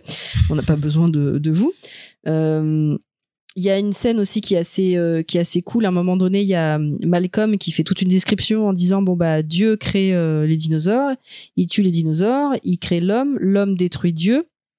Euh, L'homme crée les dinosaures. L'homme crée les dinosaures. Et là, il y a Ellie Sattler qui dit les dinosaures bouffent l'homme, la femme hérite de la terre. Et j'ai bien aimé ce, ce- j'ai bien aimé les deux autres font voilà j'ai bien aimé ce truc là parce que ouais il y a, il y a des, des petites choses comme ça c'est des détails et en fait ça j'aime bien Euh, et puis il y a, il y a- dans les gens qui ont débattu sur les analyses du film il y a tout un truc sur le fait que euh, Grant au début quand il est dans l'hélicoptère parce qu'il est pas doué avec tout ce qui appareil technologique il prend euh, il n'arrive pas à attacher la ceinture parce qu'en fait il a deux embouts qui sont des embouts euh, appelés des embouts femelles et donc il les attache ensemble voilà euh, Ce qui paraît une aberration, comment tu peux avoir deux embouts femelles pour attacher une ceinture? ben, je pense que le l'hélicoptère est très mal conçu. Oui, c'est-à-dire qu'il aurait pris le, le l'embout femelle de sa femme à côté, alors que elle, elle, Il y a peut-être une troisième place au milieu. Ah non, je vois pas parce qu'ils sont collés l'un à l'autre. Ouais. C'est chelou. Hein. Mais je pense que ça a été Ouais, mal fait. ouais. C'est bizarre. Ouais. Est-ce qu'on a pensé à enquêter sur ce truc-là Alors, euh, moi, je vais aller tout de suite sur une analyse qui est celle qui m'a le plus le plus et je trouvais intéressante de vous de vous remonter. Si vous voulez la voir en détail, parce que bien évidemment, j'ai pas tout repris. euh, c'est une analyse qui est faite par Mike Hill, qui est un Hill, pardon, avec un H, qui est donc un designer qui a bossé sur euh, Horizon, euh, Halo, Blade Runner, etc. Et il a une analyse euh, extrêmement intéressante de, du film et de pourquoi par rapport à Jurassic World aussi il marche plus qu'est-ce qu'il a de plus en fait. Et donc il vous explique ce que je vous ai dit au tout début. Ce n'est pas une histoire de dinosaures c'est une histoire humaine dans lesquelles les dinosaures servent d'outils symboliques. En gros ce qu'il vous explique c'est que il y a plein de choses dans le film qui sont des symboles que Spielberg va utiliser pour nous raconter une histoire, non pas en nous la racontant avec des mots, mais en nous la racontant par l'image, sans qu'on s'en rende compte. Et du coup, on a une résonance émotionnelle par rapport à ça sans même s'en rendre compte. Et on comprend des choses sans qu'on ait besoin de nous les expliquer. Et notamment, le sous-texte de, de cette histoire, c'est comment on devient parent. Parce que, euh, comme tu l'as dit au début, Grant, euh, les enfants, bon, bah, c'est pas que ça. ça pue. ça pue. Le, film pose une question, c'est euh, comme je vous l'ai dit, on a créé, euh, on a créé des dinosaures. Quelle est notre responsabilité vis des dinosaures? Ben, c'est la même chose que des parents qui se disent on crée la vie. Quelle est notre responsabilité par rapport à cette vie? Ce qu'il explique euh, dans cette cette analyse, c'est que il y a eu trois actes en fait dans ce dans ce parcours pour être parent. Le premier, il y a une espèce de grossesse symbolique.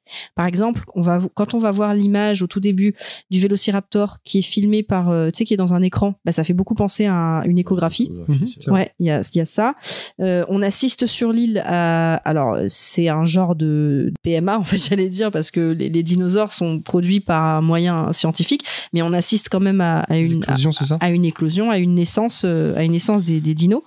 Et puis, dans l'acte 2, on commence à rentrer, donc ça, c'était toute la partie euh, on accouche. D'ailleurs, quand ils sont face au Triceratops, au début, ils ont tous les deux une réaction que peuvent avoir des parents quand euh, Ils sont émerveillés de voir. euh, bah, quand le- l'enfant il arrive la première fois où t'es débile et t'es là, oh, il est mignon, oh, t'as vu, oh, c'était ma préférée quand ah, Voilà. C'est un petit peu comme Tu ça. fais très bien le parent débile. Bizarre. Hein Peut-être c'est bizarre, peut-être que j'ai de l'expérience. Euh, et donc l'acte donc l'acte 2, c'est je vous parlais le premier acte 1 grossesse symbolique, acte 2 responsabilité parentale. Euh, je sais pas si vous vous souvenez, c'est un c'est un truc qui ça peut passer dans les détails mais on entend au tout début que la fille de Hammond est en train de divorcer. Et donc les enfants qui arrivent sur l'île sont des enfants qui sont symboliquement abandonnés. Attention à tout ce que je vous dis, c'est de la symbolique, c'est de l'allégorie, c'est pas dit directement, mais ça joue dans la création de l'histoire. Donc, on est sur des enfants qui sont abandonnés. Et ça, ça va revenir. Je vous ai parlé du tricératops. Quand on arrive au tricératops, le tricératops a une fonction maternelle. On découvre qu'en fait, Ellie, elle, elle est prête à être maman. Bah, comme je vous l'ai expliqué, euh, Grant, il est là, Ah, c'est trop beau et tout ça. Et l'autre a fait, attends, il est malade. Euh, va falloir regarder pourquoi, qu'est-ce qu'il a mangé et euh, ils auraient pu lui faire une prise de sang, ils étaient pas obligés de mettre du caca.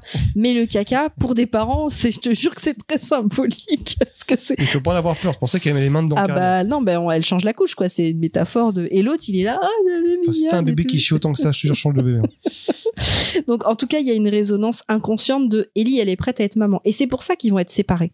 Parce que Grant, lui, il est pas prêt. Donc il faut les séparer pour que Grant puisse puisse vivre son parcours d'évolution pour pour devenir euh, pour être responsable et devenir parent. Euh, et c'est là que je vous dis, je vous disais tout à l'heure, les, dinosaures ont une fonction. Le tricératops représente euh, le côté maternel.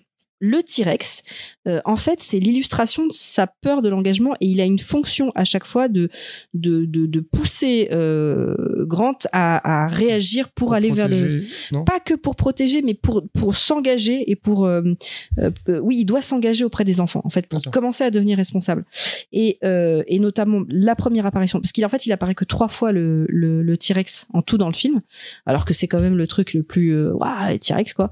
Il a coûté cher à produire en plus Euh, la première fois comme je vous l'ai dit il arrive entre les deux voitures il sépare les enfants et on rentre dans un truc qui est purement euh, instinctif et animal où en fait le mec il sort il est seul je dirais que ça butait son couteau mais il est Il seul couteau, mais- avec son bâton de feu face à un animal dangereux qui s'attaque à ses enfants, enfin qui s'attaque à des enfants quoi. Mhm. Et donc c'est- il, il- il- c'est le- et c'est et c'est aussi pour ça qu'on est dans une représentation euh, vue du côté de l'homme. Euh, il va, euh, dites-moi hein, si, si je vous perds, hein, Non, Non, non, c'est vrai. euh, où il va s'attaquer seul à ce dinosaure pour pour intervenir pour sauver les les enfants. Euh, ensuite, on avance un petit peu. Alors, il y a des, dans la vidéo que j'ai vue, il y a beaucoup plus d'explications, mais je vais rester euh, rester soft pour ne pas vous perdre. Euh, en fait, à partir de cette scène, c'est là que va se créer la naissance de la nouvelle relation avec les enfants. Et en fait, c'est le T-Rex qui pousse ça, qui, pousse Grant à aller vers cette paternité. Parce qu'en fait, il balance la voiture. La voiture représente l'œuf. Et en fait, l'œuf, il va tomber de l'arbre. euh, et en fait, quand ils vont sortir finalement C'est une éclosion. ouais, de manière assez complexe de cette voiture parce que franchement, ils ont du mal à en sortir. Mhm. Euh, et ben, ils vont faire des petits pas comme euh, les œufs avec les petits pas qu'on a vus avant. Et si vous regardez les plans, Et c'est. euh, c'est exactement la même, la même, euh, je sais pas si on dit même cadre. ah, celle qui va le voir. c'est- ouais, la même valeur C'est de Ellie plan. qui va le voir. Ouais, et c'est Ellie qui va qui va le voir. Donc en fait, en fait, c'est ça, c'est la naissance de leur relation. Et effectivement, après, bah, ils vont développer euh, euh, Grant et, et les enfants vont commencer à discuter, à développer toute une relation. Autre chose qui est intéressante dans cette scène, je vous parlais du divorce des parents. Quand euh, avant qu'il aille chercher le petit dans l'arbre, il, est avec l'ex, la fille, il va lui- la, petite fille, il va lui dire écoute, je vais chercher ton frère, quoi, donc euh, reste tranquille, enfin t'inquiète pas. Et l'autre, elle est là, il nous a abandonnés, il nous a abandonnés. Enfin, et en fait, elle parle de l'avocat qui est parti, mais derrière en sous-texte, quand elle dit il nous a abandonnés, il nous a abandonnés, c'est pas de l'avocat dont elle parle.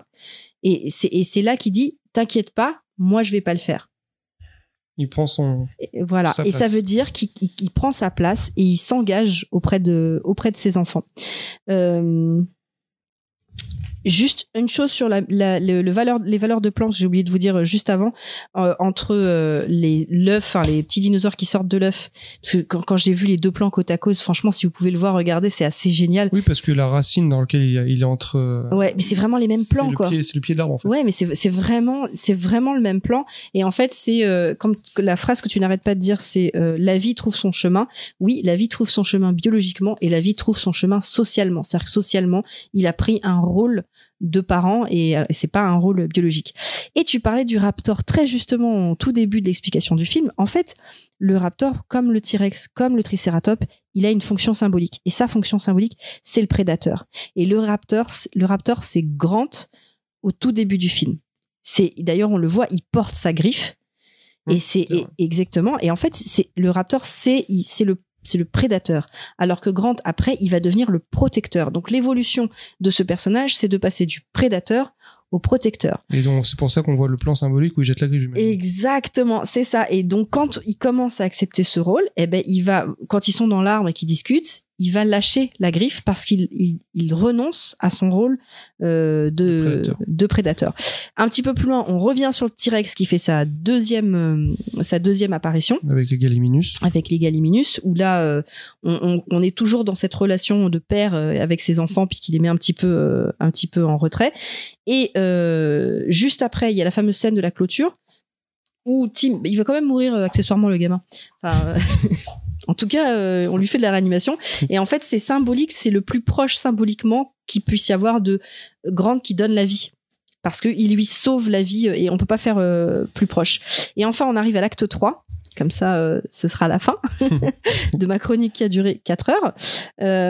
L'acte 3, c'est une famille unifiée. Donc en fait, à la fin, ils se retrouvent tous ensemble.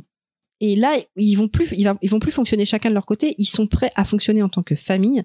Et en tant que famille, euh, quand les quand les les raptors at- attaquent, la première chose qu'on voit, c'est que les enfants ensemble, ils se protègent mutuellement. Donc ils ont appris de de Grant qui les a protégés. Et ils ont appris que eux aussi doivent se protéger. Et ensuite, la famille qui va se retrouver, donc tous les quatre face au Raptor, eh ben, ils vont se compléter pour réussir à survivre. Par exemple, Grant, il est nul avec les ordinateurs, mais c'est la petite qui va prendre le, qui va s'occuper de l'ordinateur avec une interface qui certes ressemble au cobaye. Euh, À l'époque, c'était le top, hein. Oui, c'est ce que je disais à Choco, mais il me dit ouais quand même c'est abusé. mais euh, mais oui, l'interface c'est quand même euh, quand même à chier. Mais en gros, le la famille va jouer le rôle de de de enfin en gros quand t'es dans un dans un ensemble avec plusieurs personnes avec une famille, si toi tu sais pas faire un truc et que l'autre sait le faire, bah il va le faire pour l'ensemble de la famille. Donc ils vont fonctionner euh, tous ensemble, ils vont l'aider parce que lui il est nul. Et en dernier, c'est là où on voit le T-Rex qui arrive pour la troisième fois. Deus Ex Machina de fou. Hein. Oui, C'est c'est un vrai. peu, même un peu trop gros d'ailleurs. Ça la pointe des pieds. C'est-à-dire que oui, tu le vois en plus. Donc bon, c'est ça, c'est c'est un peu dommage. Ça lui pu le faire autrement. Mais euh, je crois que si- Spielberg avait dit aussi que le, il voulait absolument revoir le Bah là-bas, ça devait pas se finir comme ça en fait. le, le T-Rex Le euh, T-Rex devait pas être à la fin. et que ça avait changé, ça avait changé pas mal de choses. On parce- imagine, il n'y aurait pas eu cette scène.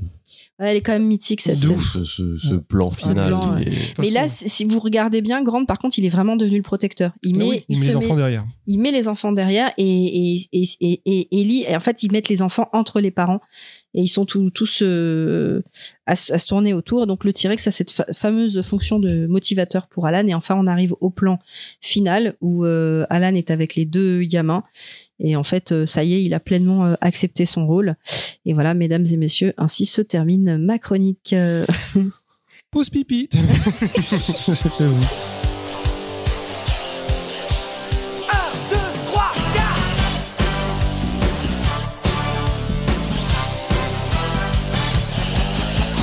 Denver, le dernier dinosaure, c'est mon dinosaure, vient d'un monde jamais vu encore.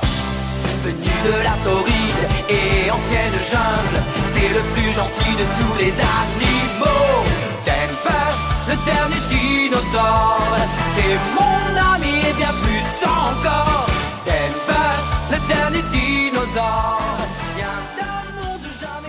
Moi, je voulais juste revenir sur la scène, euh, la fameuse scène du T-Rex, parce que tout à l'heure, j'ai évoqué le fait que pour moi, il était incohérente d'un point de vue. euh, comment je pourrais dire D'un point de vue volumé- Géographique. Ouais, vo- volumétrique ou euh, représentation spatiale.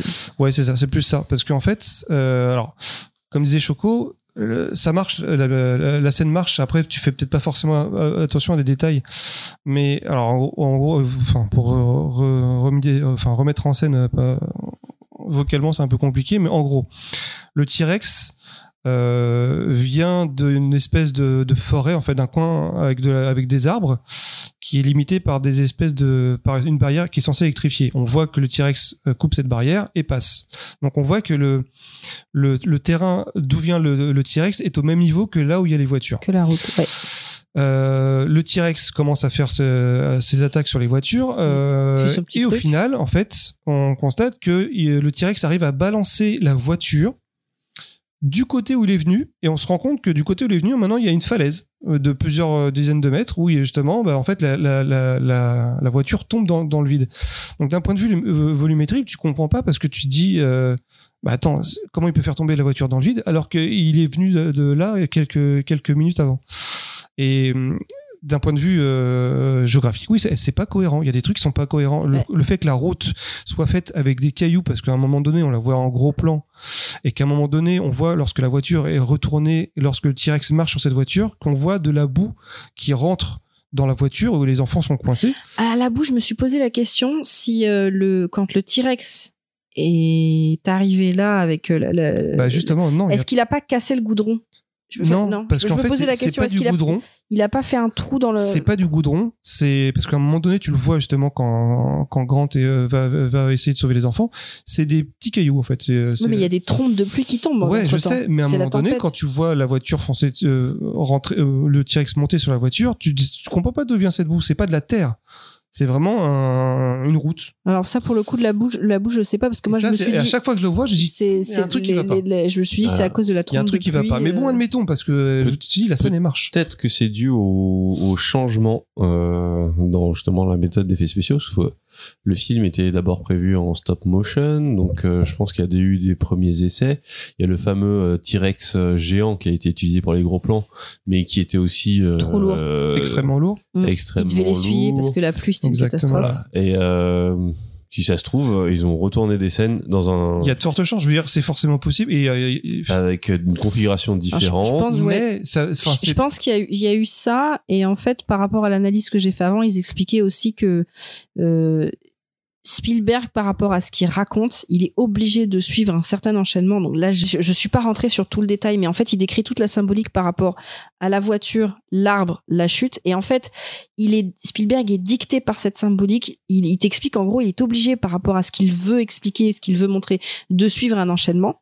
Et le problème c'est que le décor ne s'y prête pas forcément et mais comme il suit ça bah en fait ils sont passés outre Ouais, mais est-ce qu'ils pouvaient pas euh, faire en sorte que le décor soit fait ça, à- enfin, corresponde ça à l'avance parce après, je me, je me demande s'il n'y a, scène, a euh, pas eu, il y a pas eu un mélange de moi je veux ça et de tout ce qu'a dit Choco sur les effets spéciaux. Tu vois, faut- après, il faudrait poser la plus le question à montage, parce que Spielberg. mon- plus le montage et en fait il- parce que quand tu regardes le film les premières fois enfin tu fais pas attention à ça après quand tu le regardes plusieurs fois tu, tu commences à dire Alors, j'ai ah pas- ouais j'ai pas le souvenir de la première fois, c'est vrai. Mais bon, je l'ai revu souvent. ah moi je sais que la première fois je suis j'ai rien vu de comment ça avait été fait mais, mais moi, à chaque fois que je regarde cette scène, je me dis, la, la- la scène, elle marche, je reviens pas dessus, elle est géniale, cette scène. Mais donc, le fait que la voiture tombe de là où est venu le T-Rex, pour moi, je dis, what? Bon, ok. Et la scène, et le fait qu'il pousse la voiture vers la falaise, alors que normalement, il y a un muret de 2 mètres de haut, tu te dis, il peut pas faire ça. Comment il a fait- faudrait ouais. qu'il soulève la voiture. Mais bon, tu te dis, bon, t'acceptes, tu t'en fous, tu dis, c'est- la scène est géniale. Mais ça fait quand même bizarre. Et ça, à chaque fois, ça me fait tiquer. Chaque fois que je vois cette scène, je dis putain, merde, comment il a pu faire autrement? Ou ou il y a eu un truc, comme tu dis, un truc qui n'était pas prévu, ou je sais pas. je pense qu'il y a eu il y a eu plusieurs choses C'est tellement et dans la que mise par en scène rapport à la symbolique de ce qu'il veut raconter il pouvait il pouvait pas retirer ça tu vois puis après peut-être qu'il pouvait pas Ah, refaire pas, euh, ça, ça, peut être de ça, ça reste de l'interprétation. Le fait qu'il était obligé de faire tomber d'une falaise pour respecter sa symbolique. bah je sais pas je vous invite à regarder la vidéo En fait, le truc, c'est que c'est tellement un génie de la mise en scène, Spielberg, que je me dis, il a, moi-même, juste en tant que spectateur lambda, je me dis, bah, il aurait peut-être pu trouver un autre moyen, ou un truc euh, plus explicite, ou un truc euh, différent, ou peut-être montrer des plans qui auraient pu nous expliquer. après pourquoi- n'oublie pas qu'on est dans un film de Ah commande non, justement, ça aurait Non, été, non, ça, ça aurait été l'erreur de montrer des plans qui expliquent pourquoi. Parce Ouais. que, comme je l'ai dit, la scène, elle fonctionne les premières fois que tu la vois. C'est ça qui compte. Tu fais pas gaffe à, tu fais pas gaffe à la, à la- enfin, je sais que c'est la première fois que, que ce truc-là, je l'entends soulever. Pourtant, il y a eu plein de discussions sur Jurassic Park. Et, euh, et à mon avis, c'est parce qu'on voit beaucoup qu'à la fin, on peut pinailler et voir que c'est complètement pas logique du tout, euh, ce qui se passe. Euh, Non, je pense. mais avoir, avoir tombé dans le piège de ah bah il faut que tout soit justifié euh, au détriment de l'efficacité. C'est souvent au détriment de l'efficacité. Ouais, je De surexpliquer. T'as un choix Ah, après à bon, faire peut-être ouais. pas forcément t'expliquer, mais après, si tu dis, que- enfin, c'est Peut-être c'est salle de... montage, il a regardé, il a dit Si. bah tu sais quoi, ça passe. Voilà. Bah ouais. Je, je pense aussi. Après, c'est pas, le- pas fait de 90. pinailler, c'est le fait de dire que vu que la mise en scène, elle est tellement géniale dans ce film, Ouais, Ouais, tous mais les plans, il y a des plans iconiques, tu te dis, putain, l'erreur, c'est quand même assez grossier. Ouais, mais Comment il ça a laissé passe, passer ça ça, ça passe Ouais, mais regarde, pareil la fin, le T-Rex, le T-Rex qui débarque en catimini en Clairement. surprise. Mais ça, c'est pareil. mais ça reste efficace et Bah, peut-être que et peut-être que tu sais c'est tout le- au niveau du montage ça se joue à la seconde près donc peut-être qu'avoir rajouté deux plans où tu vois le T-Rex pour justifier Bah, son arrivée Le pire, c'est qu'il y a, et, le truc Il y a et des- y a des maintenant, plans très maintenant, on est dans hein. une ère où on peut se regarder, revoir 50, 50, 50, 50 fois les films et les analyser, les décortiquer. Maintenant, c'est ce qu'on fait, mais est-ce qu'on le faisait autant à l'époque? Bah non, faut l'attendre que ça passe sur TF1, faut le regarder sur une cassette vidéo, etc. Enfin, tu vois, on est, on est, on est peut-être pas dans le même contexte non plus. Et je suis d'accord que des fois, à vouloir trop faire ça, euh, bah oui, euh, tout n'est pas forcément logique et cohérent. Et je suis la première à gueuler euh, quand tu vois des, des films où t'as des trucs absurdes, mais il y, a une- il y a une telle En fait, cohérence a dans l'histoire, il y a dans des les fois, ça personnages. passe malgré tout et c'est à la revoyeur que tu peux pinailler mais là je pense C'est- Bah, il y a une telle pour moi, il y a une telle cohérence dans l'histoire, dans les personnages, dans autre chose dans le film qui est plus important que finalement, bon bah ouais. Je suis d'accord, mais moi, je dirais pas que je pinaille, parce qu'il y a plein de trucs, je, il y a des plans clichés. Euh, Quand ils tiennent la porte pour éviter que le raptor y rentre et que le, le fusil à pompe est à 2 mètres et elle dit, ah, je vais essayer de l'attraper avec mon pied, elle met son pied dans la sangle, hop! Ah, bah, elle peut pas l'attraper, le, le- le fusil à pompe. C'est des trucs qui sont tellement clichés que ça passe, je dis rien. Mais la scène du T-Rex, c'est, c'est- c'est- mon cerveau fait what the fuck? Je jure, mon cerveau fait, c'est pas possible. Je, je me dis pas, ah, c'est pas de chance, ou Ouais, ah, elle a pas réussi. non, non, mais Là, faut que t'imagines aussi qu'est-ce que ça peut être le cerveau, coup de retourner une scène comme ça? Ah, je dis pas le contraire. Je suis pas en train de dire non. C'est. Mais non, mais en fait, Mais mon, en moi, fait, quand mon je- cerveau, quand je regarde la scène, me dit mais c'est pas possible. moi quand je me Pourtant, je vois un T-Rex qui est en train d'attaquer les voitures. me- Ça, c'est pas possible. Moi, quand je me penche, je me penche là-dessus. La, la première chose que je me dis, c'est quel est le bénéfice coût-risque? Parce qu'en quel est le ratio en fait? Oui, mais ça, tu vois pas. Tu, tu, Mais si, tu penses ils pas ont- ça quand tu regardes le film. Non, je suis d'accord, mais quand tu commences à discuter de ça, je me dis ok, s'ils sont tombés sur cette problématique, à un moment donné, ils, vont ils vont se poser la question. Tu vois, je pense qu'un mec comme Spielberg, il passe pas à côté. Donc il va se dire est-ce que ça vaut le coup? Parce que combien ça coûte de avoir une équipe pour retourner ça, pour refaire- tu vois combien ça va coûter derrière? Est-ce que ça vaut le coup ou est-ce que je peux arriver à le faire passer autrement? Parce non, que mais ce que j'aurais voulu parce savoir. que n'oublie pas que Spielberg, avant ça, il avait fait un film où il était parti en live, il avait claqué trop de fric, et depuis ce film-là, C'était quoi le film euh, c'était euh, 1941. 1941. Ah oui. Et depuis ce film-là, il, il est rentré dans une logique de maîtrise de ses budgets. Et je pense que la maîtrise de ses budgets, ça passe par. Tu te poses la question est-ce que ça vaut le coup? Ou est-ce que. Évidemment que non. Eh ben voilà, t'as ta réponse. Mais oui, mais je suis pas en train de te parler de ça. Je Mais suis oui, pas mais c'est te- ça qui joue Oui, dans la Je suis pas en construction train de te dire ah mais il faut qu'il refasse la scène. Non, la Mais scène oui, est faite. pour lui- pour lui, c'est pas de qui-. Mais dans le fonctionnement d'un film, surtout comment il travaille. Ouais, un mais te- storyboard au te- millimètre. non, ils te disent que là-dessus, ils ont fait la. Enfin, tu le sais par les anecdotes que la, la, la- la scène, ils l'ont fait d'une certaine façon. Il y a des choses qui se sont pas passées comme prévu.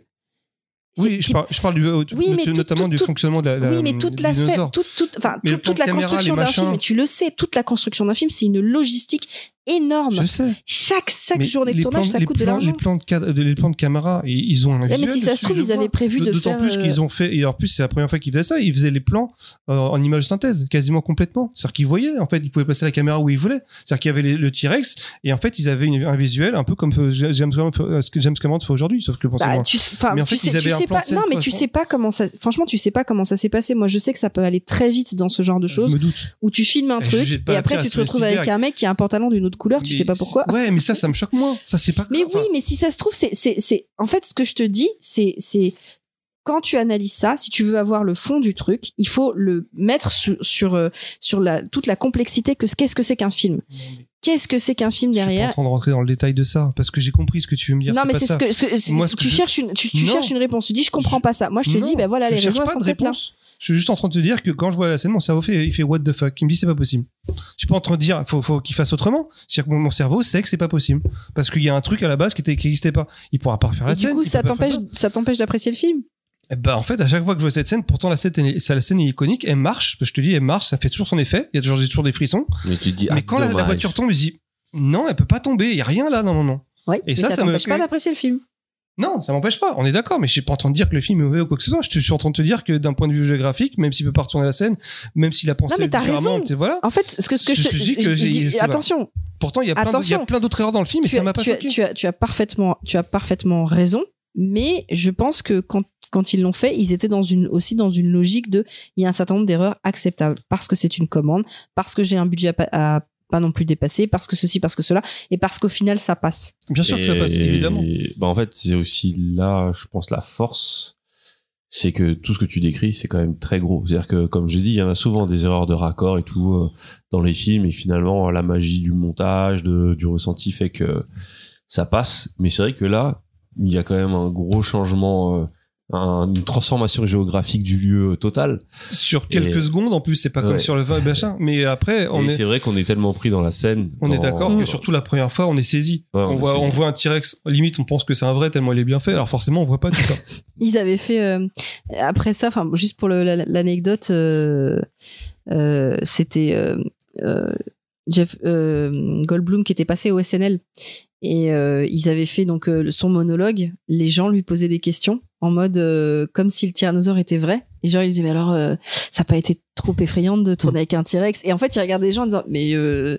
et même euh, il y a l'actrice qui joue Ellie Sattler qui vient et qui et qui lui dit tu te souviens quand on a tourné cette scène avec le T-Rex qui nous poursuivait t'as pas eu peur? Parce que moi franchement j'ai eu peur et du coup il la regarde en mode mais t'es complètement con quoi enfin bref c'était une blague du SNL Alors, anecdote de tournage. Euh, imaginez toutes les scènes de Jeff Goldblum.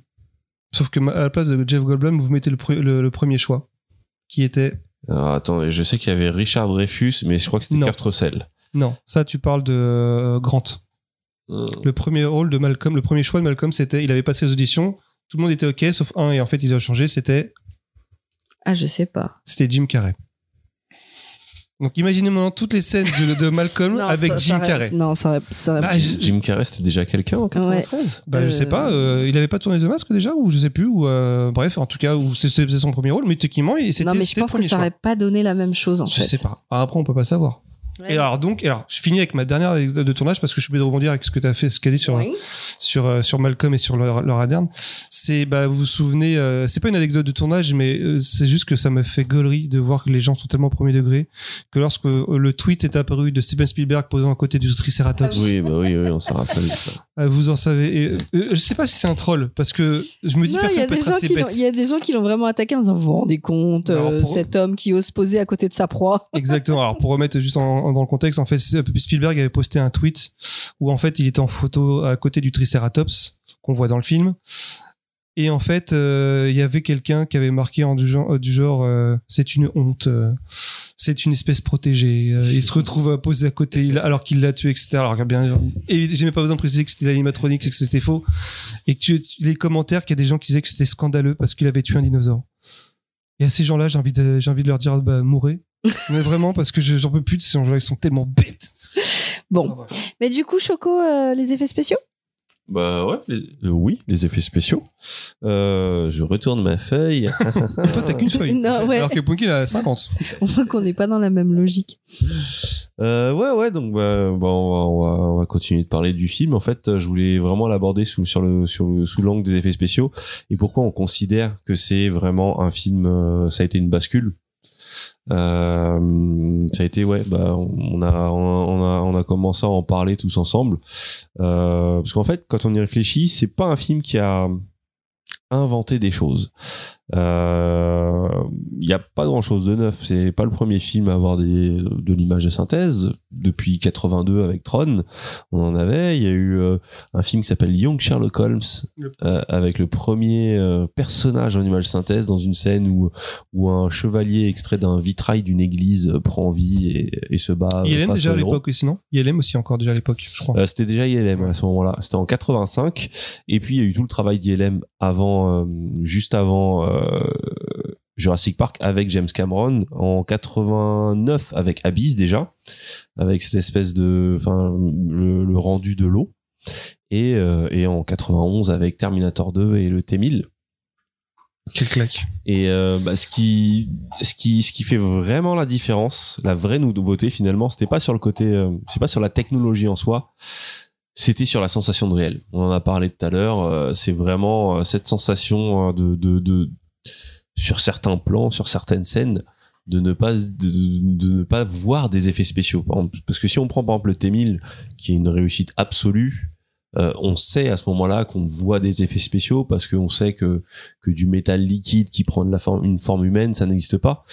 Euh, dans Jurassic Park, notamment sur les scènes de nuit, il y a des moments où oui, c'est vraiment des scènes photoréalistes où on se dit ah oui, c'est vraiment un T-Rex sous la pluie. Oui, parce que clairement, c'est, de, de, de, de- s'en prendre à deux gamins. C'est ça, c'est un, c'est un animal, c'est vivant. Le T-1000, Ouais, ouais, c'est une machine. Le Young Sherlock Holmes, c'est, euh, c'est comme tu dis, c'est un, vitrail. C'est, une créature. Là, c'est la première fois qu'on faisait, euh, alors le rendu euh, peau humaine ou les trucs comme ça, ou genre le The Land Moverman, etc. Tu sais, c'est pareil, c'est des créatures. Mais là, d'autant plus que le T-Rex, le, le coup de génie, c'est qu'il a fait ça la nuit. Donc ça cachait certains défauts. Ouais, Et je ouais, crois que et c'est, ça, et ça a augmenté euh, je crois que pas mal de trucs. J'ai jamais été aussi bluffé de toute ma vie d'une image synthèse au cinéma. C'est la première fois que je me suis demandé, c'est vrai? C'est un, enfin pas, dans le sens c'est un vrai animal, un vrai T-Rex, mais est-ce que c'est le vrai T-Rex qu'ils ont, construit, qu'ils ont réussi à animer ou euh, je perdu en fait entre les deux? Et euh, bah ouais, en fait, euh, bah, ce- cette réussite, elle, elle, découle de- de- d'un vrai mélange subtil en fait. Parce que quand on, comme on l'a dit, le film à la base, il devait être fait en animatronique. Euh, c'est marrant d'ailleurs de voir les, les, les essais, euh, la scène, notamment la scène avec les Raptors à la fin. Euh, c'était quand même du beau boulot. Euh, bon, c'était Phil Tippett derrière qui s'est euh, ensuite illustré euh, des années après sur Starship Troopers. Toujours avec ses talents d'animateur, parce que même si Starship Troopers, tout était fait en, enfin, il y avait encore ce mélange entre image de synthèse et animatronics. Et en fait, là, ce, ce- tout ce travail qu'il y a eu avec euh, les animatroniques, finalement, il a été super utile. Parce que bah, l'informatique à l'époque, c'était pas aussi euh, puissant que maintenant. Et euh, il y avait pas mal de problèmes pour réussir à résoudre certains trucs qui font qu'une scène est réelle. En fait, qu'est-ce qui fait qu'une scène est réelle? Le, truc le plus important, c'est la lumière. Le rendu de la lumière. La lumière, c'est des milliards de photons qui transportent les informations lumineuses, qui rebondissent partout et, euh, euh, qui, en rebondissant sur des surfaces, vont changer de couleur. euh, la lumière qui rebondit au sol et qui retourne sur sur ton corps fait que les zones, enfin, tu n'as pas des vraies ombres noires, par exemple, sur ton corps. Il y a tout un mélange subtil et c'est très très très dur à simuler. Maintenant, ça l'est beaucoup moins en 2022, mais à l'époque, il n'y avait pas la, la puissance de calcul nécessaire. On pouvait faire que des schémas de lumière assez simples. Et euh, d'ailleurs, ça se voit sur les scènes de jour. C'est les scènes qui ont le plus vieilli en image synthèse. Euh, la, la scène des brontosaures, Mm. elle est, euh, elle est, elle est super. Mais on voit là qu'on a affaire à de l'image synthèse. Euh, Galiminus, c'est pareil. ouais. Non, c'est en fait c'est pour ça que la scène du C'est vrai T-Rex que c'est la scène de jour. hein. reste. euh, Et vous, vous croyez quand, euh, quand les exécutifs ont vu les, les scènes avec les dinosaures, ils se sont dit on va se faire un paquet de blé. Mais ouais, et le côté, sûr, le côté de la scène de l'avocat qui dit on va se faire des millions, je pense Ouais. qu'en fait, euh, je sais pas si euh, Spielberg a directement cancellé le tournage ou est-ce qu'il a fait ce, qu'on- ce que beaucoup de réalisateurs font, c'est-à-dire qu'ils font des scènes tests qui diffusent devant Je- les producteurs. Ouais, je sais que l'une des premières scènes tests qu'ils ont montrées, c'est la scène des, de, du T-Rex qui se bouffe un, Un raptor. un, gali, un galinumini- un gali, un gali- j'arrive Gali- pas, j'arrive pas avec ce dinosaure-là. euh, la dinde. L'autruche. avec sa crête. Mais ouais, pour revenir sur cette euh, cette fameuse scène euh, du T-Rex, qui est un peu le, le landmark, euh, beaucoup d'intelligence parce que bah déjà le choix de tourner de nuit sous la pluie, même si c'est très en termes de plateau, ça permet d'avoir un schéma lumineux assez euh, spécifique où euh, la pluie ça crée de la lumière spéculaire, c'est-à-dire que euh, la lumière qui va arriver sur ta peau, elle va créer ces espèces de zones toutes blanches. Or, dans, quand t'es en plein jour, t'as pas de lumière toute blanche. T'as, t'as, t'as, t'as des choses de beaucoup plus subtiles. Et là, t'as des ombres très noires. T'as euh, ces scènes, ces, ces, cette lumière spéculaire. T'as le fait que tu vois pas très bien avec la pluie. T'as euh, cette intelligence dans la mise en scène de toujours rester à hauteur d'homme, c'est-à-dire ne pas, ne pas placer sa caméra trop haut. Ça donne toujours cette impression d'échelle, euh, d'échelle. euh, d'échelle assez incroyable. Moi, je repense aux scènes avec Malcolm qui euh, qui a sa torche, qui est poursuivi par le T-Rex. Ça reste euh, un truc de fou. Euh, donc, il y a cette intelligence dans l'écriture, justement, avec le choix de cette scène sous l'eau qui est dramatique et à la fois pratique. Euh, la mise en scène et il faut savoir que le film, bah, comme tu l'as dit, sur euh, 128 minutes, il y a que 14 minutes de scènes d'effets spéciaux, dont seulement 6 en images de synthèse. Donc il y a vraiment tout ce mélange en fait qui joue dans le succès du film. Je pense s'ils étaient partis sur euh, euh, on va faire la révolution, ça va être que de l'image de synthèse, bah, le film n'aurait pas été une révolution. C'est vraiment ce mélange des techniques, c'est cette mélange, ce mélange avec l'artisanat, parce qu'il faut savoir que les marionnettes qui ont été utilisées, elles servaient de référence sur le plateau. Donc toute la scène avec le T-Rex, ils ont pu la répéter. euh, bon déjà il y a tous les gros plans avec euh, avec euh, la, la la la bigature comme ils appellent ça. Euh, pour qui est l'inverse d'une miniature, je dirais. Ça, Ah, se- ça ah se ouais, tient, ça se tient, ça tient. La bigature du T-Rex euh, qui servait et de référence lumière ensuite pour les artistes et euh, pour euh, même sur l'animation c'était quelque part un peu de la motion capture c'est-à-dire que euh, les animateurs euh, stop motion créaient les scènes et euh, les données étaient enregistrées pour euh, pour les animateurs ensuite qui pouvaient ensuite les tweaker et les utiliser. Et euh, c'est ce qui permet aussi à Dinosaur d'avoir ce côté très réel dans leur euh, gestion du poids. C'est quelque chose qui est très dur en image synthèse. Quand tu fais de l'animation à la main c'est réussir à garder cette sensation de poids. C'est souvent un truc qui te trompe quand tu vois un personnage qui se déplace de manière beaucoup trop fluide ou trop légère. Et dans bah, cette fameuse scène du T-Rex qui saute sur la table elle est incroyable parce qu'il y a eu des Ah, animateurs ouais, a- de ouf Le raptor. Mais ils ont pas demandé à des gens de, Si, en fait, dans- de, de faire les, En les fait, dinosaures. euh, quand tu les vois euh, lorsqu'ils sont pas en entier, lorsque tu, en fait, ce sont des, euh, des comédiens qui sont à l'intérieur, enfin des, des cascadeurs, je crois qu'ils ont mis à l'intérieur pour, et qui ont, qui ont appris à bouger un petit peu. Et dès que tu les vois en entier, ou en tout cas quasiment en entier, c'est l'image synthèse. C'est une image D'accord. synthèse. Et en fait, pour cette scène-là, c'est vraiment euh, en fait, les, les équipes de Phil c'est des, c'est des, c'était des tueurs. Avant, vu qu'il y avait que cette solution-là, les mecs, ils ont développé cet art de pouvoir euh, t'animer des, euh, ils avaient l'habitude d'animer des animaux, des créatures fantastiques, leur donner du poids. Et, euh, et ces références-là ont été super importantes pour, euh, pour les artistes ensuite qui ont, qui ont créé ces images de synthèse. Et, euh, et c'est vrai que dans le cinéma d'aujourd'hui, enfin, si on, si on compare par exemple à Jurassic World, il faut savoir que sur Jurassic Park, sur son- ces 14 minutes, ça représente 63 plans à effets spéciaux. Sur Jurassic World, on est à plus de 2000 plans à effets spéciaux. Mais euh, quand on revoit les images, c'est des images synthèse très réussies, beaucoup plus développées. Mais c'est une caméra virevoltante euh, qui ouais, va... mais on se souvient plus de. Enfin, je trouve que C'est beaucoup les- plus marquant. les- Ouais, c'est ça. Il y en a moins, mais Ouais, il n'y a pas, cette- il y a Et pas puis, cette encore une intelligence fois, de mise en scène, il n'y a pas ce mélange. Il y a, ouais, il y a ce, et, et ce mélange de, de physique et de ça voir, virtuel, ça joue beaucoup aussi. Ça a absolument pas vieilli le, le côté physique en fait, le côté marionnette. Enfin, j'avais dire ça, mais quand tu vois le pied du, du, du T-Rex ou quand tu vois la même gueule, sa tête, sa tête ouais, quand, quand, quand, euh, quand il s'approche de la voiture avec la Ouais. pupille, ça, ça vieillit pas. Même dans, dans 10 ans, ça sera toujours aussi impressionnant. C'est euh, coucou génie. Et vraiment, ouais, ce mélange entre physique et virtuel, euh, euh, dû à des contraintes d'époque, fait que, fait quoi, non, ça, ouais, comme tu dis, ça vieillira pas. Je sais même pas s'il y a des contraintes. Tu te souviens du film, dernier film où Will Smith où il était- qui était tourné en 100 images par seconde là? Je sais plus comment Euh, ça s'appelle. Gemini. G- euh, Gemini Man? G- G- ouais, Gemini Man. Euh, ouais, ouais, ouais, c'est ça. où tu vois Will Smith jeune avec un image en- avec un visage En en image synthèse qui est dégueulasse alors qu'on est en est- 2020 ou, en- je sais pas quand quelle année est sorti même, même ça encore c'est c'est foiré alors que Jurassic Park il a- en 93 il fait mieux alors c'est pas Ouais, c'est pas bah du- après, pas de la peau humaine je suis d'accord Ouais, l'humain, ça a été un autre problème, une autre Mais évolution. On est aujourd'hui- encore dedans. mais il y a encore énormément énormément de, de, de progrès à faire hein. franchement c'est euh, mais Man c'était foiré pour moi Bref. Mais en fait, ouais, ça, ça a quand même été ce premier pas dans le ah ok, la, la 3D c'est ça. Euh, en fait, on peut faire des trucs qu'on. Il y a aussi ça qui a changé, c'est qu'on pouvait avoir des images qu'on ne pouvait absolument pas avoir avant en fait. Euh, la, la, la, la- le stop motion, c'était peut-être le mieux pour animer des créatures fantastiques. C'est à milieu de donner les résultats qu'a pu donner euh, l'image synthèse, même par la suite. Euh, il faut savoir que euh, Stanley Kubrick, après avoir vu euh, Jurassic Park, qui s'est dit ah mon projet est A et en fait c'est pas moi qui devrais le faire, c'est Spielberg. Bah, d'ailleurs, c'est ça. Euh, merci pour l'anecdote de tournage que j'avais oublié de dire. euh, attendez, euh, juste, je vais, je vais la retrouver le temps que. Alors, attendez, c'était quoi? Euh, Alors, à la fin du tournage, Spielberg confia la post-production de Jurassic Park à George Lucas. C'est lui qui s'occupait de tout ce qui est effet, effet post-prod, afin de se consacrer justement à la liste de Schindler qu'il devait réaliser. euh, voilà.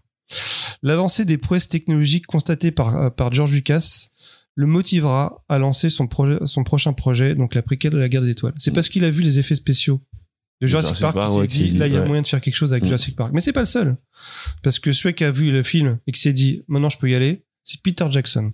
Quand il a vu euh, Jurassic Park, il a dit, c'est bon, je me, je me lance dans la, la trilogie de J.R. Tolkien dans Seigneur des Anneaux, parce que les effets spéciaux étaient, euh, étaient super réussis, parce que dans, dans, dans le Seigneur des Anneaux, il y a aussi le mélange réel et image Ouais, synthèse. réel, image de synthèse. Euh, bon, de toute façon, Spielberg, euh, euh, Peter Jackson, c'est vrai que c'est un, bah, il fait partie de ces héritiers de ces cinéastes-là et de Spielberg.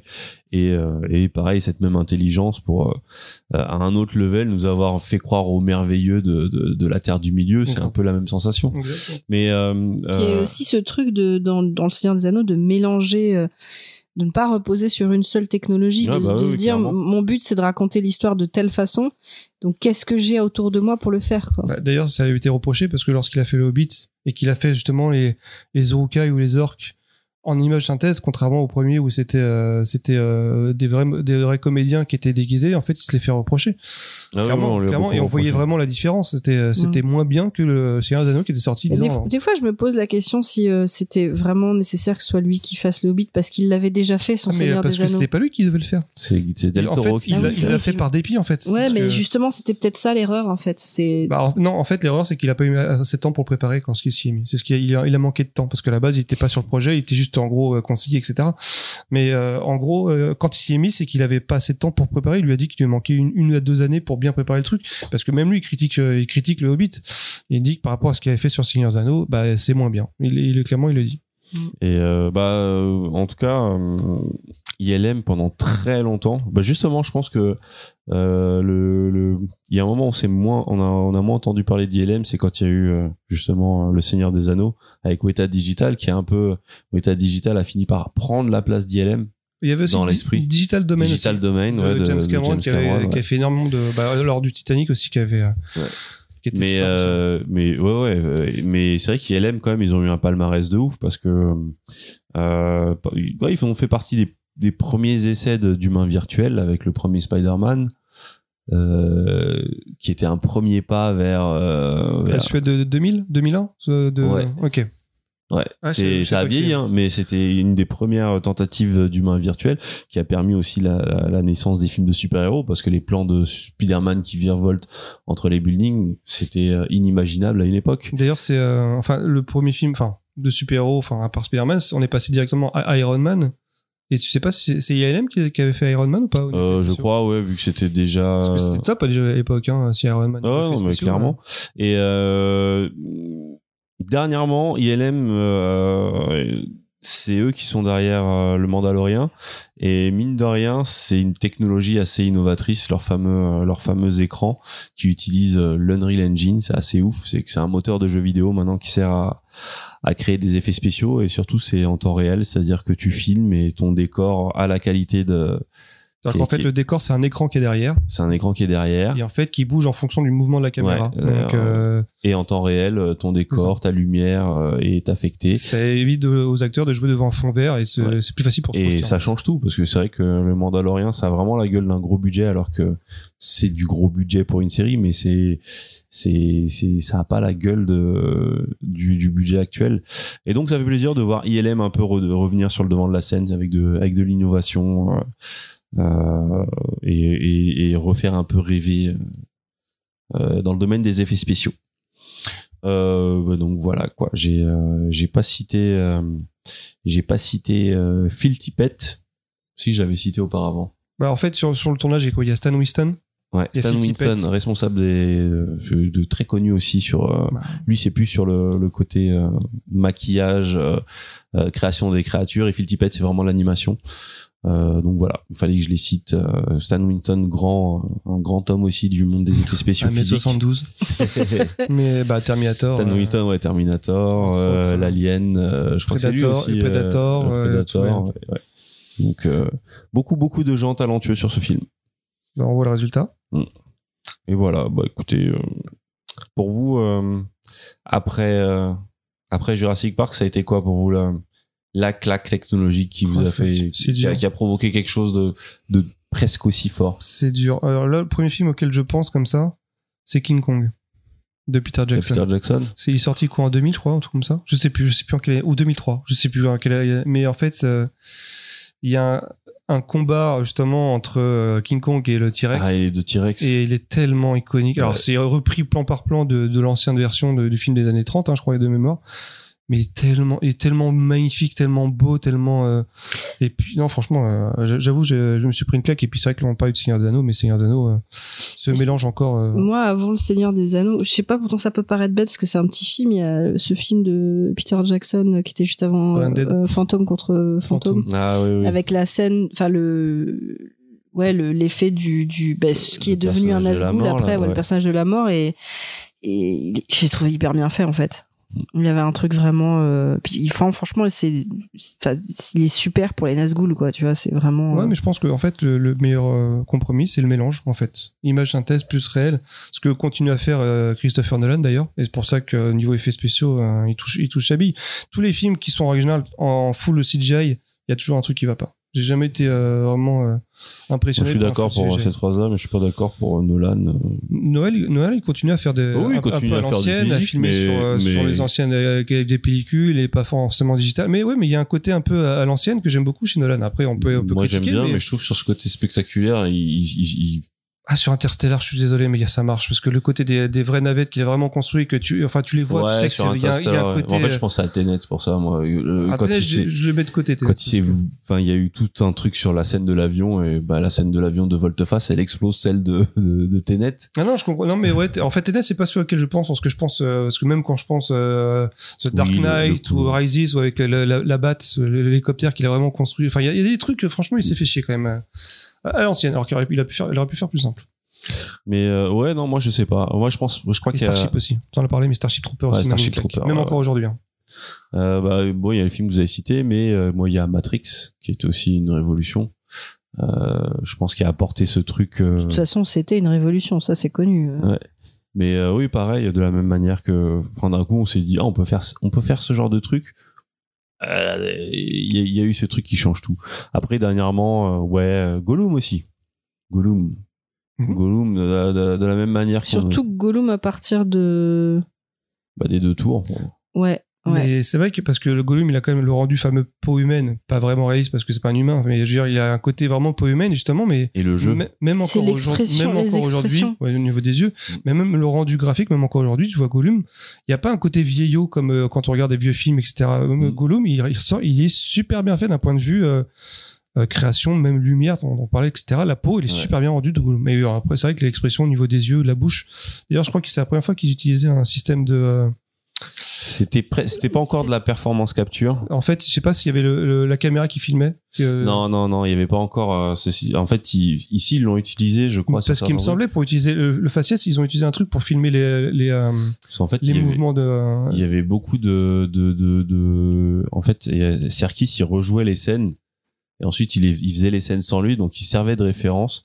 Euh, mais je crois que c'est, ils ont pas tout de suite utilisé la, la technique de la caméra fixée, mais.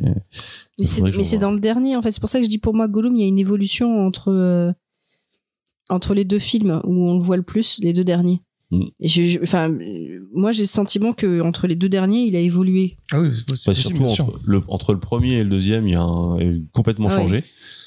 Et, euh, et ouais, faudrait que je revoie. Je sais plus s'ils avaient utilisé ce truc. De... Mais il me semblait que c'était un des premières fois qu'ils utilisaient un truc sur, sur, sur Gollum parce qu'ils se sont rendus compte que ça rendait super bien.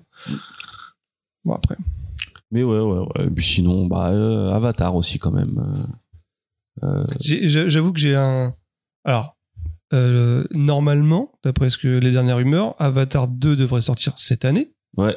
Même si on n'a pas vu Ça le trailer. fait 10 ans hein, qu'il doit sortir. Sauf que bon, a priori, voilà, c'est parti pour là-dessus.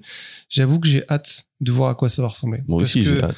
connaissant Cameron et qu'il est à fond dans, dans la technologie, je, me dis. je me pose toujours la question sur la réception parce que le monde a changé depuis le début d'Avatar. Ouais, mais James Cameron est quand même très intelligent de, de ce point de vue, de ce point de vue-là. Les films qu'il a fait, mm, euh, bon, il a pas fait de, euh, si j'allais dire s'il avait pas fait de suite, il a fait Terminator 2 après le 1. Et au final, il, il arrive toujours à, s'ancrer dans dans le dans le dans le, dans Mais- le film contem- contemporain. Donc je ça, je m'inquiète pas. Je sens qu'il va nous mettre une claque dans la tronche, mais un truc euh, genre vénère. Par contre, ceux qui ont pas aimé Avatar, je pense qu'avant de voir Avatar 2, ils vont critiquer. gna, gna, gna, gna, gna, gna. Ah, à mon avis, moi, au premier trailer, ça va être euh, Internet va prendre feu et on va plus voir de critiques qu'autre chose. Oui, c'est sûr. C'était déjà Mais le cas à après, la euh, dans les premier. algorithmes, la haine fonctionne mieux que.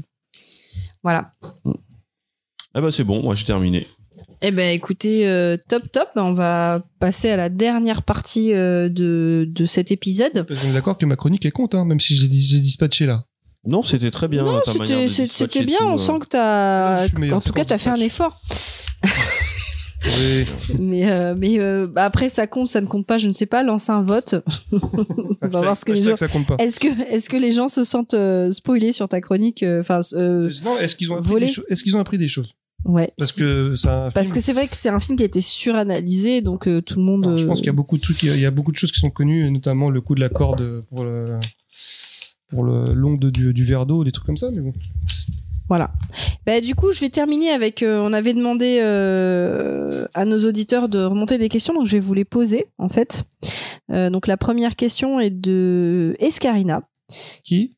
Euh, Je connais pas. une jeune euh, Ah, mais dis auditrice. donc, on n'a pas fait, on n'a pas fait notre coucou euh, hebdomadaire à Escarina, dis donc. C'est vrai, ça manque. Bah, Coucou justement, Escarina, j'espère que ça va bien, tu vas bien Vas-y, réponds. ben, Escarina, elle a une question pour nous. euh, c'est euh, allez-vous dépenser sans compter pour cet épisode? Bah, on, est- on est à deux paquets de chips et une bouteille de coca. Alors, j'ai envie de te dire, Bah, Il y a les pizzas aussi. Donc, Oui, voilà, ouais. ouais, avec les pizzas, on est quand même. Donc oui, bah, bon, elle est-ce qu'il a une vraie question? Parce que là, je connais ça.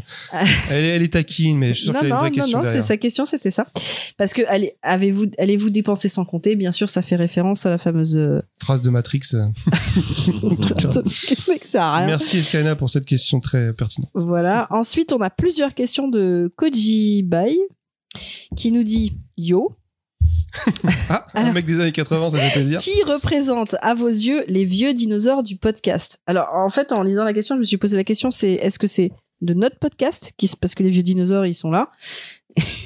Ou Ouais, est-ce que c'est du fait- monde du podcast en général Bah, je dirais qu'à mon avis, c'est du monde du podcast. Oui, parce Enfin, moi, que c'est comme ça que je comprendrais si la c'est question. nous, bah, euh, je pense que c'est Choco et moi parce qu'on est. on est- Bah, les, di- oui, les dinosaures, clairement. ouais, ouais.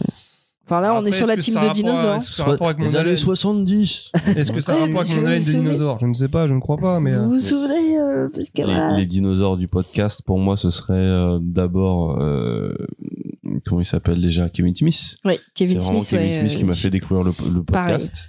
C'est c'est grâce à lui que, que j'ai découvert le monde du Mais podcast. tu t'as fait découvrir le podcast parce que c'est un podcast qui existe depuis longtemps. Ouais. Enfin, c'est- Ouais, il fait ouais. plein de podcasts d'ailleurs. c'était bien avant l'arrivée des. C'était à l'époque où tu cherchais des trucs sur Google un peu au hasard et tu tombais sur des pages internet. C'était pas de l'agrégation sur je- des Quand je plateformes. cherche des trucs sur Google au hasard, je tombe toujours sur des sites de cul. Alors je sais pas pourquoi. J'en ai aucune idée, je sais pas. Donc euh, moi c'est le monde du jeu vidéo qui m'a amené vraiment au podcast. En France, il y a eu Gameblog pour moi, qui était vraiment le premier podcast français que j'ai acheté, euh, que j'ai acheté, que j'ai écouté. Et puis, euh, mais avant ça, ouais, moi pour moi le papy euh, c'est Kevin Smith. Après, je sais qu'en France les gens ont parlé de l'apéro du Capto, euh, du Capto, du Cap, de- du, Capitaine. Euh, je sais que quelqu'un comme TMDJC aussi, c'est un vétéran du podcast et tout. Euh, donc, euh, mais ouais, pour moi, ça a été Gameblog et, Ouais. et le, et le Smodcast. J'écoute pas de podcast. euh, non. Je, je me souviens juste du donjon de Nalbuck. Ouais, le Mais c'était premier, pas le un podcast, c'est une c'est c'est vraiment, c'est vraiment Kevin Smith, quoi. Euh, voilà. Euh, question d'après. Vous avez l'opportunité professionnelle de rendre possible ou de faire enterrer définitivement un projet de Jurassic Park. Que faites-vous? Assumerez-vous Attends. Quoi? Vous avez l'opportunité professionnelle de rendre possible ou de faire enterrer définitivement un projet de Jurassic Park. Que faites-vous? Et assumerez-vous Dire comme question, hein. Parce qu'on a vu le film et on se dit, eh, la meilleure chose à faire, c'est de ne pas le faire. Voilà. Mais en vrai, on a tous envie de le faire. Sinon, j'aurais pas Jurassic Park Evolution. Et puis même pas pour la thune, hein, mais euh, bon un Non, peu bah, pour la thune, le- mais euh, pour- non, mais pour le merveilleux. après ça dépend parce que bon il y a peut-être des dinosaures qui ressemblent à des poules. Et alors, tu te dis bon allez. Mais le truc, c'est que moi, j'aurais envie de dire, ouais, mais on n'est pas obligé de faire des carnivores, quoi. oui. Ouais, mais on a envie de voir le T-Rex. Ouais, mais en même temps, c'est débile de vouloir Alors voir après, peut-être que d'un point de vue moléculaire, euh, génétique, tu peux faire de tout petits T-Rex. euh, et genre, t'es 20 cm de haut, quoi. T'es un, un mini T-Rex. Comme les, ouais, les Japonais qui un font des Un Mirex. les Japonais qui réinventent tous les chiens mignons, bah, peut-être qu'ils pourraient faire, ouais, Ouais, des T-Rex kawaii. Et Donc, puis, tu veux dire euh, que t'as retenu aucune leçon du film, en fait Complètement. euh. non, Je le fais quand même. je pense que la meilleure chose, ça serait pas, ça serait pas de, pas de le faire. Moi, ça me fait penser à cette émission euh, où un mec essaye d'éduquer des enfants en leur montrant que les chickens c'est dégueulasse. Il leur explique comment c'est fait les chickens. Il Et fait des chickens. Et à la fin, il fait qui veut des chickens? Ils font tous. je sais plus. Je sais Si vous plus. faites dinosaures, on va tous mourir. Est-ce que vous voulez faire dinosaures Ouais, vas-y, c'est trop la classe. Mais le truc, c'est que si tu craques et que tu le fais, est-ce que t'assumes derrière? Bah non, bah non, je m'enfuis. Je prends, je prends la caisse et je m'arrache. Non, après, non, bah non, faut, non, faut pas faire. Non, c'est pas bien. Non, on joue pas avec la nature. Alors, pour finir, si vous deviez avoir un dinosaure domestique, lequel? Et il précise, il faut qu'il arrive à intégrer votre vie actuelle et pas faire de vous le chef d'un éco-village breton en permaculture. Donc, Plus euh, simple pour la question.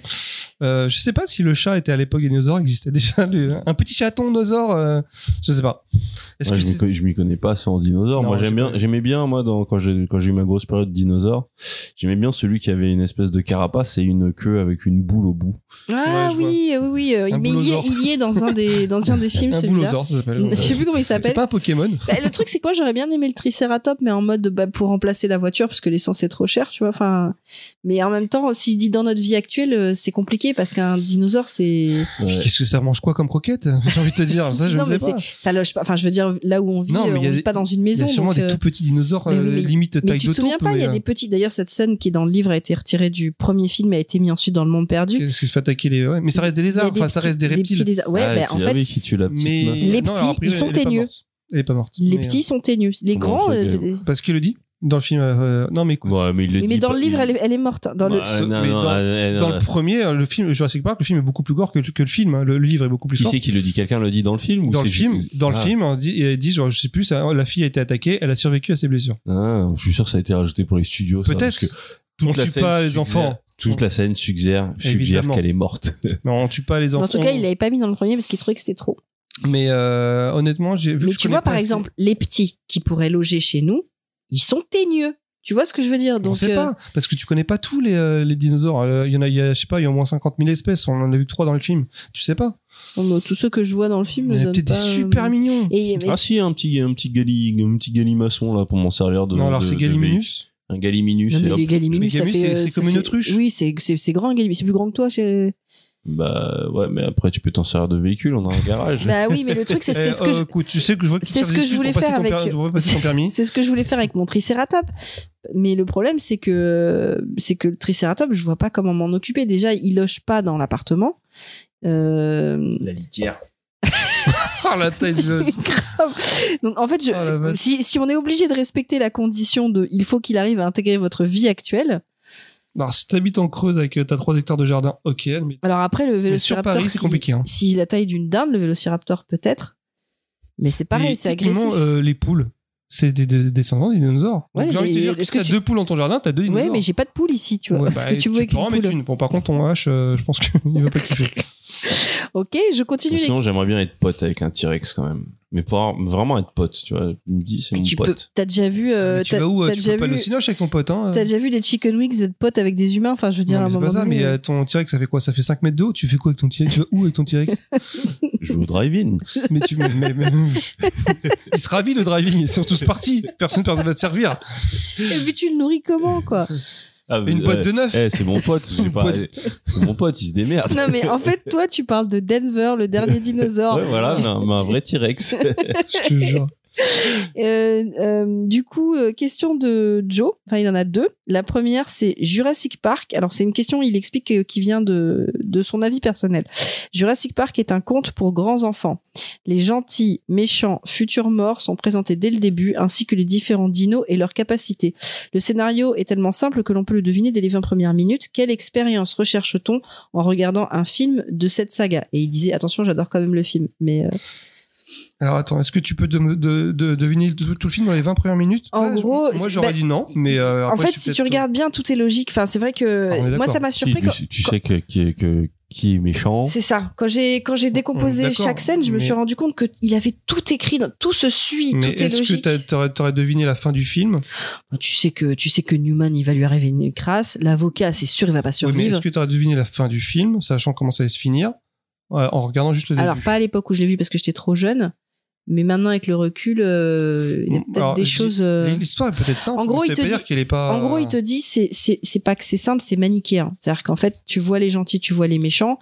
Les quoique il y en a, les pauvres, ils ont rien fait. Genre Arnold, euh, il a rien fait. Oui, vrai, Arnold était c'est même un plutôt gentil cool et il est plutôt euh, cool et- Arnold, c'est oui, ça. C'est c'est c'est c'est celui qui Ouais, parce que c'est le Samuel l'informaticien, Jackson, ouais. ouais, l'informaticien. Et en fait, c'est marrant de voir cloper en intérieur à chaque fois. c'est- ça, c'est c'est le plus choquant, c'est ça. Euh, mais ce que je veux dire, c'est c'est que tu peux, enfin, tu vois quand même que les gentils sont récompensés, les méchants sont punis, et ceux qui sont pas assez connus, euh, Ceux qui sont no- de couleur noire, par, par exemple. voilà, ouais. ils disparaissent parce que bon, il y avait pas assez de place dans l'hélicoptère. Mais euh, Ouais, ça se finit bien. mais- Il y a que 5 places, vous vous démerdez. hein. Mais, euh, mais, mais en gros, du coup, tu as un parcours effectivement euh, qui est présenté de manière entre guillemets assez simple. Après, moi, je pense que parfois, ce qui a l'air simple est très complexe à faire quand c'est bien fait. Enfin, je Mm. pense que la simplicité est, est beaucoup plus difficile à faire que ce qu'on pense. Sinon, euh, bah, tout le monde le ferait. C'est pas le cas. voilà.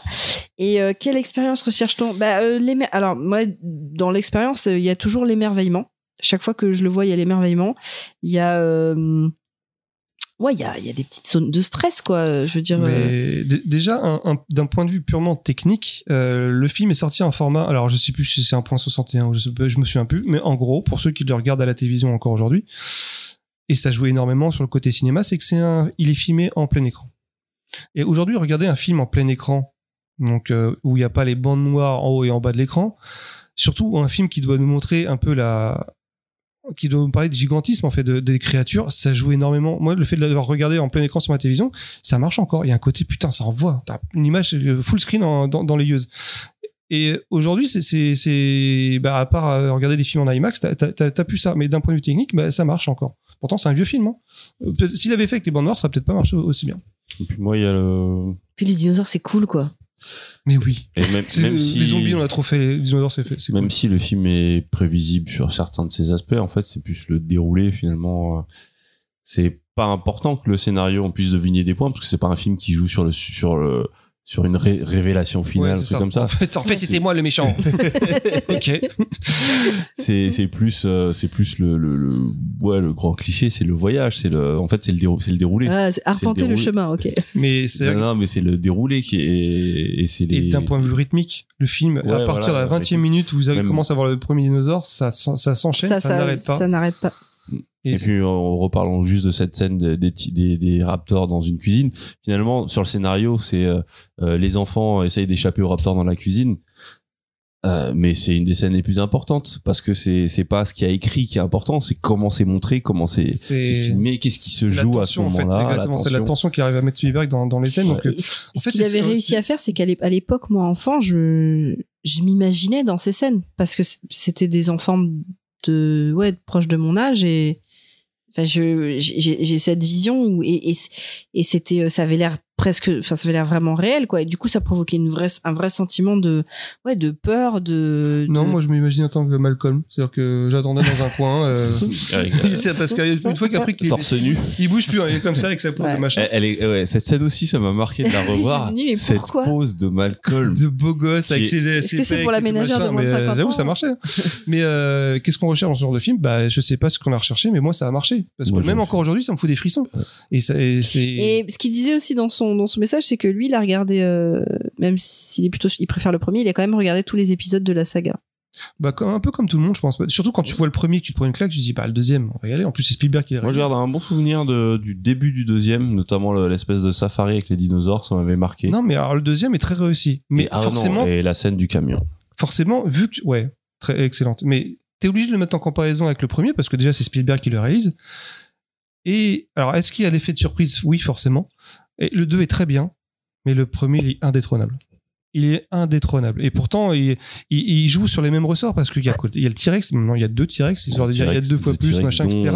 La promesse d'avoir des T-Rex en ville, même si c'est ça. peu- Et en fait, ouais, ok, il est top. Mais en fait, à partir du 2, même je pense que Spielberg s'en est rendu compte. C'est pour ça qu'il a arrêté de faire le- même le troisième. Alors, le troisième, c'est devenu n'importe quoi. Et bah, c'est, c'est, c'est le problème des suites. Bah, c'est toujours pareil. C'est, c'est toujours moins bien. C'est un autre réalisateur, c'est notre problème, c'est équipe, c'est machin. on raconte pas quelque chose de nouveau par rapport En à fait, c'est ça. On essaye de raccrocher des wagons qui ont plus de lien les uns avec les autres. Au final, on raconte une autre histoire, mais C'est comme les Die Hard, il y a un moment où il y a plus de logique à ce que à chaque fois ils soient dans la merde. euh, L'autre, bah là c'est pareil. Ils, comme comme comme tu l'avais dit un moment, c'est le Jurassic World. Enfin, les Jurassic World, c'est Jurassic Park. Ce qui fait que tu te dis mais ils sont cons. Ça fait trois fois qu'ils essaient de faire leur parc et ça se passe toujours de la même manière. Et puis en plus dans. Jurassic World, euh, ils, ils, en- ils sont plus à faire des, des T-Rex, ils sont à dire comment on va faire le plus. En fait, c'est vraiment la société actuelle. Je veux le plus gros, le plus fort, avec le, Le plus, plus dedans, intelligent. le plus intelligent et qui se tape le et surtout plus. qu'ils puissent se camoufler, qu'on puisse pas le voir. Voilà, c'est très veux- important. Parce que parce que ça suffit, ça suffit plus. On veut toujours plus, on veut toujours plus de Ouais, sensationnel. De- on perd ce que, ce qui fait l'essence même Ouais, du film, c'est- la cohérence. C'est en fait. Si le- c'est plus le- cohérent, on peut le- plus s'accrocher on veut plus. on Jurassic on World parle de son époque. Jurassic World, il a tous les, il, il fait Bah, pas la même moi, résonance je reprends, que. je Mais il parle les- de son époque. C'est ce qu'on veut aujourd'hui. de, de, Choco, c'est qu'en fait, au bout d'un moment, bah, la seule chose qu'ils font, c'est pousser les curseurs à fond. Et bah, mais ça, c'est ce ça qu'on marche plus. veut- C'est ce qu'on veut aujourd'hui. Bah on oui, veut mais- du sensationnel, on veut du plus Sauf gros, du que- plus fort, du plus sauf grand. que Je dirais plus même pas qu'on sensationnel. veut du sensationnel, je dirais qu'on veut faire plaisir au public. Euh, Oui, mais regarde, en fait, c'est ce que le regarde, public Jurassic veut. World Dominion, le dernier, c'est ils te ressortent Grant. C'est du fan euh, service et pur. c'est du- Ouais, sauf qu'ils font que ça. hein. Il y a c'est- Ghostbusters, euh, il y avait quoi? Il y a Spider-Man. Il y a machin. ah, Scream. Alors je l'ai pas. Oui, il y J'ai a- pas vu, mais c'est le même principe. Mais euh, alors des fois ça marche. Hein. Je, je suis d'accord parce que moi Spider-Man ça a marché avec moi. Mais sauf le film est moyen. Mais le- le- quand j'ai vu les, trois- les trois Spider-Man, désolé pour le spoil, bah, j'ai kiffé. J'avoue, en fait, ce qu'on disait quand on a vu le Spider-Man, c'est euh, le seul truc qui est intéressant pour moi dans le film. Alors, attention, je spoil, comme ça, voilà. Euh, c'est c'est quand on retrouve les, les, les trois Spider-Man. Et en fait, spoilé il y a 5 minutes, il y a 30 secondes. Ouais, c'est vrai. Et en fait, les seuls- les- le seul truc qui, est, qui, qui marche, c'est parce qu'en fait, ch- ils portent chacun le, la résonance émotionnelle de leur propre C'est film. vrai. Et en fait, ils s'appuient là-dessus et c'est là que c'est bien. Mais c'est pas bien à cause du film, c'est bien à cause du passif qu'il y a derrière Exactement, ces personnages. Je suis d'accord. Alors que, tu vois, ils auraient pu garder, garder ça, mais essayer de faire aussi un truc, euh, genre pour moi, le, le début du film, il a aucun sens, quoi. Enfin, il est, il est pas si intéressant que ça, il est même chiant. Non, Enfin, et c'est pas le plus réussi, mais en fait, le problème, c'est que certaines scènes rattrapent limite le reste. En fait, tu te souviens que de ça dans le film. Tu te souviens des trois Spider-Man. Tu te souviens, pour moi, la scène la plus mais oui, mais marquante, parce qu'il y a une euh, résolution sur ces trois pourtant, films. pourtant, moi, les, les Amazing Spider-Man, Spider-Man, je les ai pas aimés. Je, je trouve très moyen. Et moi, moi, mes préférés, c'est Spider-Man de, euh, de Tobey Maguire. Et encore les deux premiers, je parle. Mais la Moi, scène- j'ai envie de me revoir le 3, justement. Euh, il veut lui redonner sa chance. Ouais, je pense qu'il y a un truc. Mais alors, justement, la scène pour moi la plus marquante de Spider euh, No Way Home, c'est euh, quand euh, en- alors, le Amazing Spider-Man, je me souviens plus comment il s'appelle. euh, Quand il sauve euh, MJ. Exactement. Je crois que c'est la scène la plus marquante et comme tu dis, ça fait résonance à son propre film à lui. C'est une, c'est une des seules scènes qui a été écrite avec un peu d'intelligence. Et en faire, plus bien joué et en oui. plus machin et ouais et c'est seule qui marque et ça Mais- ça rattrape beaucoup d'erreurs ou beaucoup de Mais trucs, en fait, voilà. en fait, le- le- la seule qualité du film, encore une fois, c'est qu'elle s'appuie sur la construction d'autres films. Elle s'appuie sur ce passif-là. Je, je finis avec la dernière question Ah euh, que Joe nous pose, et puis après il y en aura encore une, une dernière et ce sera fini. Euh, Est-ce que l'homme se prend pour Dieu, mais la nature reprend ses droits Serait la vraie morale de cette histoire? Euh, oui Je dirais que c'est la, c'est le, c'est la, la première strate de ce que le film raconte, c'est ce qu'il raconte de manière la plus évidente. Moi, j'ai envie de dire, écoute tout le podcast et tu verras ce que le film Bon, de toute raconte. façon, oui, enfin, Parce qu'on a parlé qu'on- en long, en large, résumer? est-ce qu'on peut contrôler la nature? J'ai envie de te dire non tout simplement après c'est euh, Non, mais c'est un peu ce que dit. Oui, mais c'est ça, c'est l'ordre le versus film- le chaos, c'est- quoi. C'est ce que le film dit de manière très explicite. C'est le premier degré de lecture du film pour moi. Après, euh, il y a- tu sais, il y a le degré euh, méta, il y a le degré euh, familial, il y a le- il y a la- l'autocritique de Spielberg, euh, de, de- avec le personnage d'Amand, ouais, plein de plein de trucs. Ouais, de toute façon, il y a plein de couches dans ce film. On peut, encore On- une on fois, peut voir à peu près tout ce on vous, veut, a, on vous hein. a fait euh, une analyse, mais il y en a plein d'autres. Si vous, si ça vous passionne, vous pouvez le décortiquer dans plein de sens différents. puis ça veut pas dire qu'on est d'accord Voilà, avec toutes les analyses parce oui, y en a qui mais sont oui, oui, oui. Il y en a euh. qui sont contradictoires et, et- donc est-ce qu'on a répondu à la aux questions de Joe? Bah écoute, il nous le dira en commentaire. oui réponds en commentaire Joe euh, d'ailleurs euh, celui qui avait posé la question tous avant, ceux qui ont posé les questions doivent donner leur il y propre avait réponse. SK et il y a- c'était qui le deuxième euh, Euh, Koji Bai, Koji Bai ok Bah, Joe. euh, Et la dernière question a été de, de Damien. euh, qui vous c'est un demande tweetos? non, qui vous demandait si vous saviez faire euh, un bruit de dinosaure et si vous vouliez nous faire une démo. Euh, je sais faire le alors c'est le celui qui crache du venin ça s'appelle comment, comment ça Le dil- dilosophore, tu sais le faire? C'est- comme Alors, ça ça que tu fait fais aussi- le chat vénère. ça fait aussi l'alien ah non, oui, Euh, non, euh, non, c'est Rollo Dionne, il fait ça. Oui. Je sais plus comment il s'appelle. Enfin, je peux, je peux, voilà, je peux faire plusieurs bruits d'animaux. Euh, Et toi? Ben, je vous l'ai fait euh, au début du podcast quand je t'ai fait. euh, euh, j'ai oublié comment j'ai fait le, Ouais, raptor dans la cage. Ah ouais, en plus dans la cage, en plus c'est faisait c'est- Ça, oh là là. Non, il y a faute là, il y a faute là. Sinon, je peux tricher et je peux faire ça comme bruit. Ah, j'avoue, tu fais bien. Ah, j'avoue, ah, tu fais super T'as vu ou pas Non, Ouais, j'avoue, ah, voilà, euh, voilà. non, là, j'ai pas le niveau. Là, tu gagnes. Là, Ouais, là, tu gagnes. J'avoue, euh, Parce que, j'avoue, voilà. avec moi, avec mon chat, euh, non, ça passe Non, pas. tu vois, alors que moi, attends, attends, attends. Si je me concentre et que je le fais comme ça.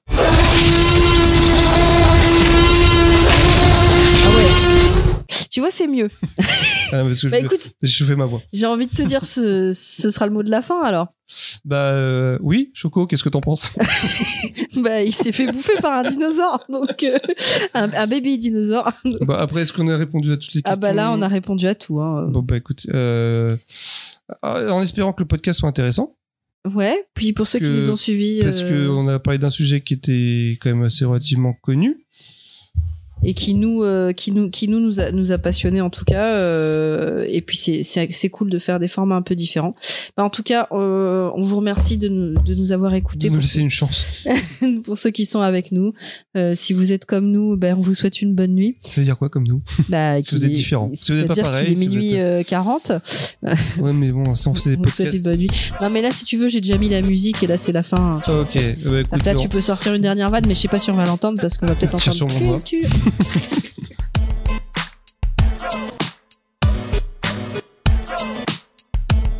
À base de pop, pop, pop, pop. Culture. euh,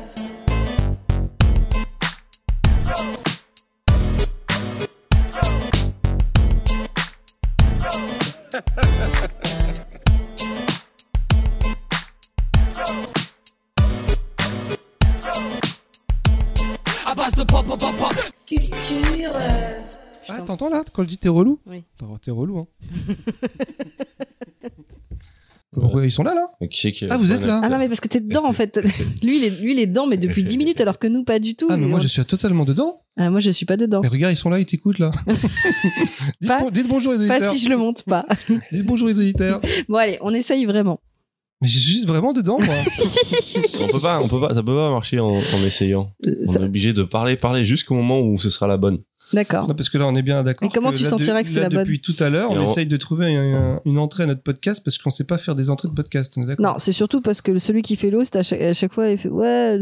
Ouais, mais c'est pas tout le temps moi qui fais l'host. Alors, tu, bonjour. tu, là que tu Je n'ai jamais fait l'host. T'as jamais fait l'host Non. Eh bah, bien, ouais, je sais non. maintenant. c'est bon. Bah, non, bah non, Bien parce fait que je fais tout le reste. Euh, C'est quoi tout le reste Parce que tu fais des pilons de poulet que ça marche. hein, déjà, je fais le poulet Ouais, mais ça n'a rien à voir. et je monte. Ça n'a rien je à fais voir. la mayonnaise. Ah, elle est où la mayonnaise ce soir? Il n'y avait pas besoin de mayonnaise. Ah ouais. Si, ça aurait été bien une petite mayonnaise quand même. Non, c'est bah, bon, ça suffit. Avec la dit. sauce, avec la marinade du poulet et tout. euh. Ah, ben, une petite maillot, c'est. Moi, je, je suis jamais contre une petite maillot.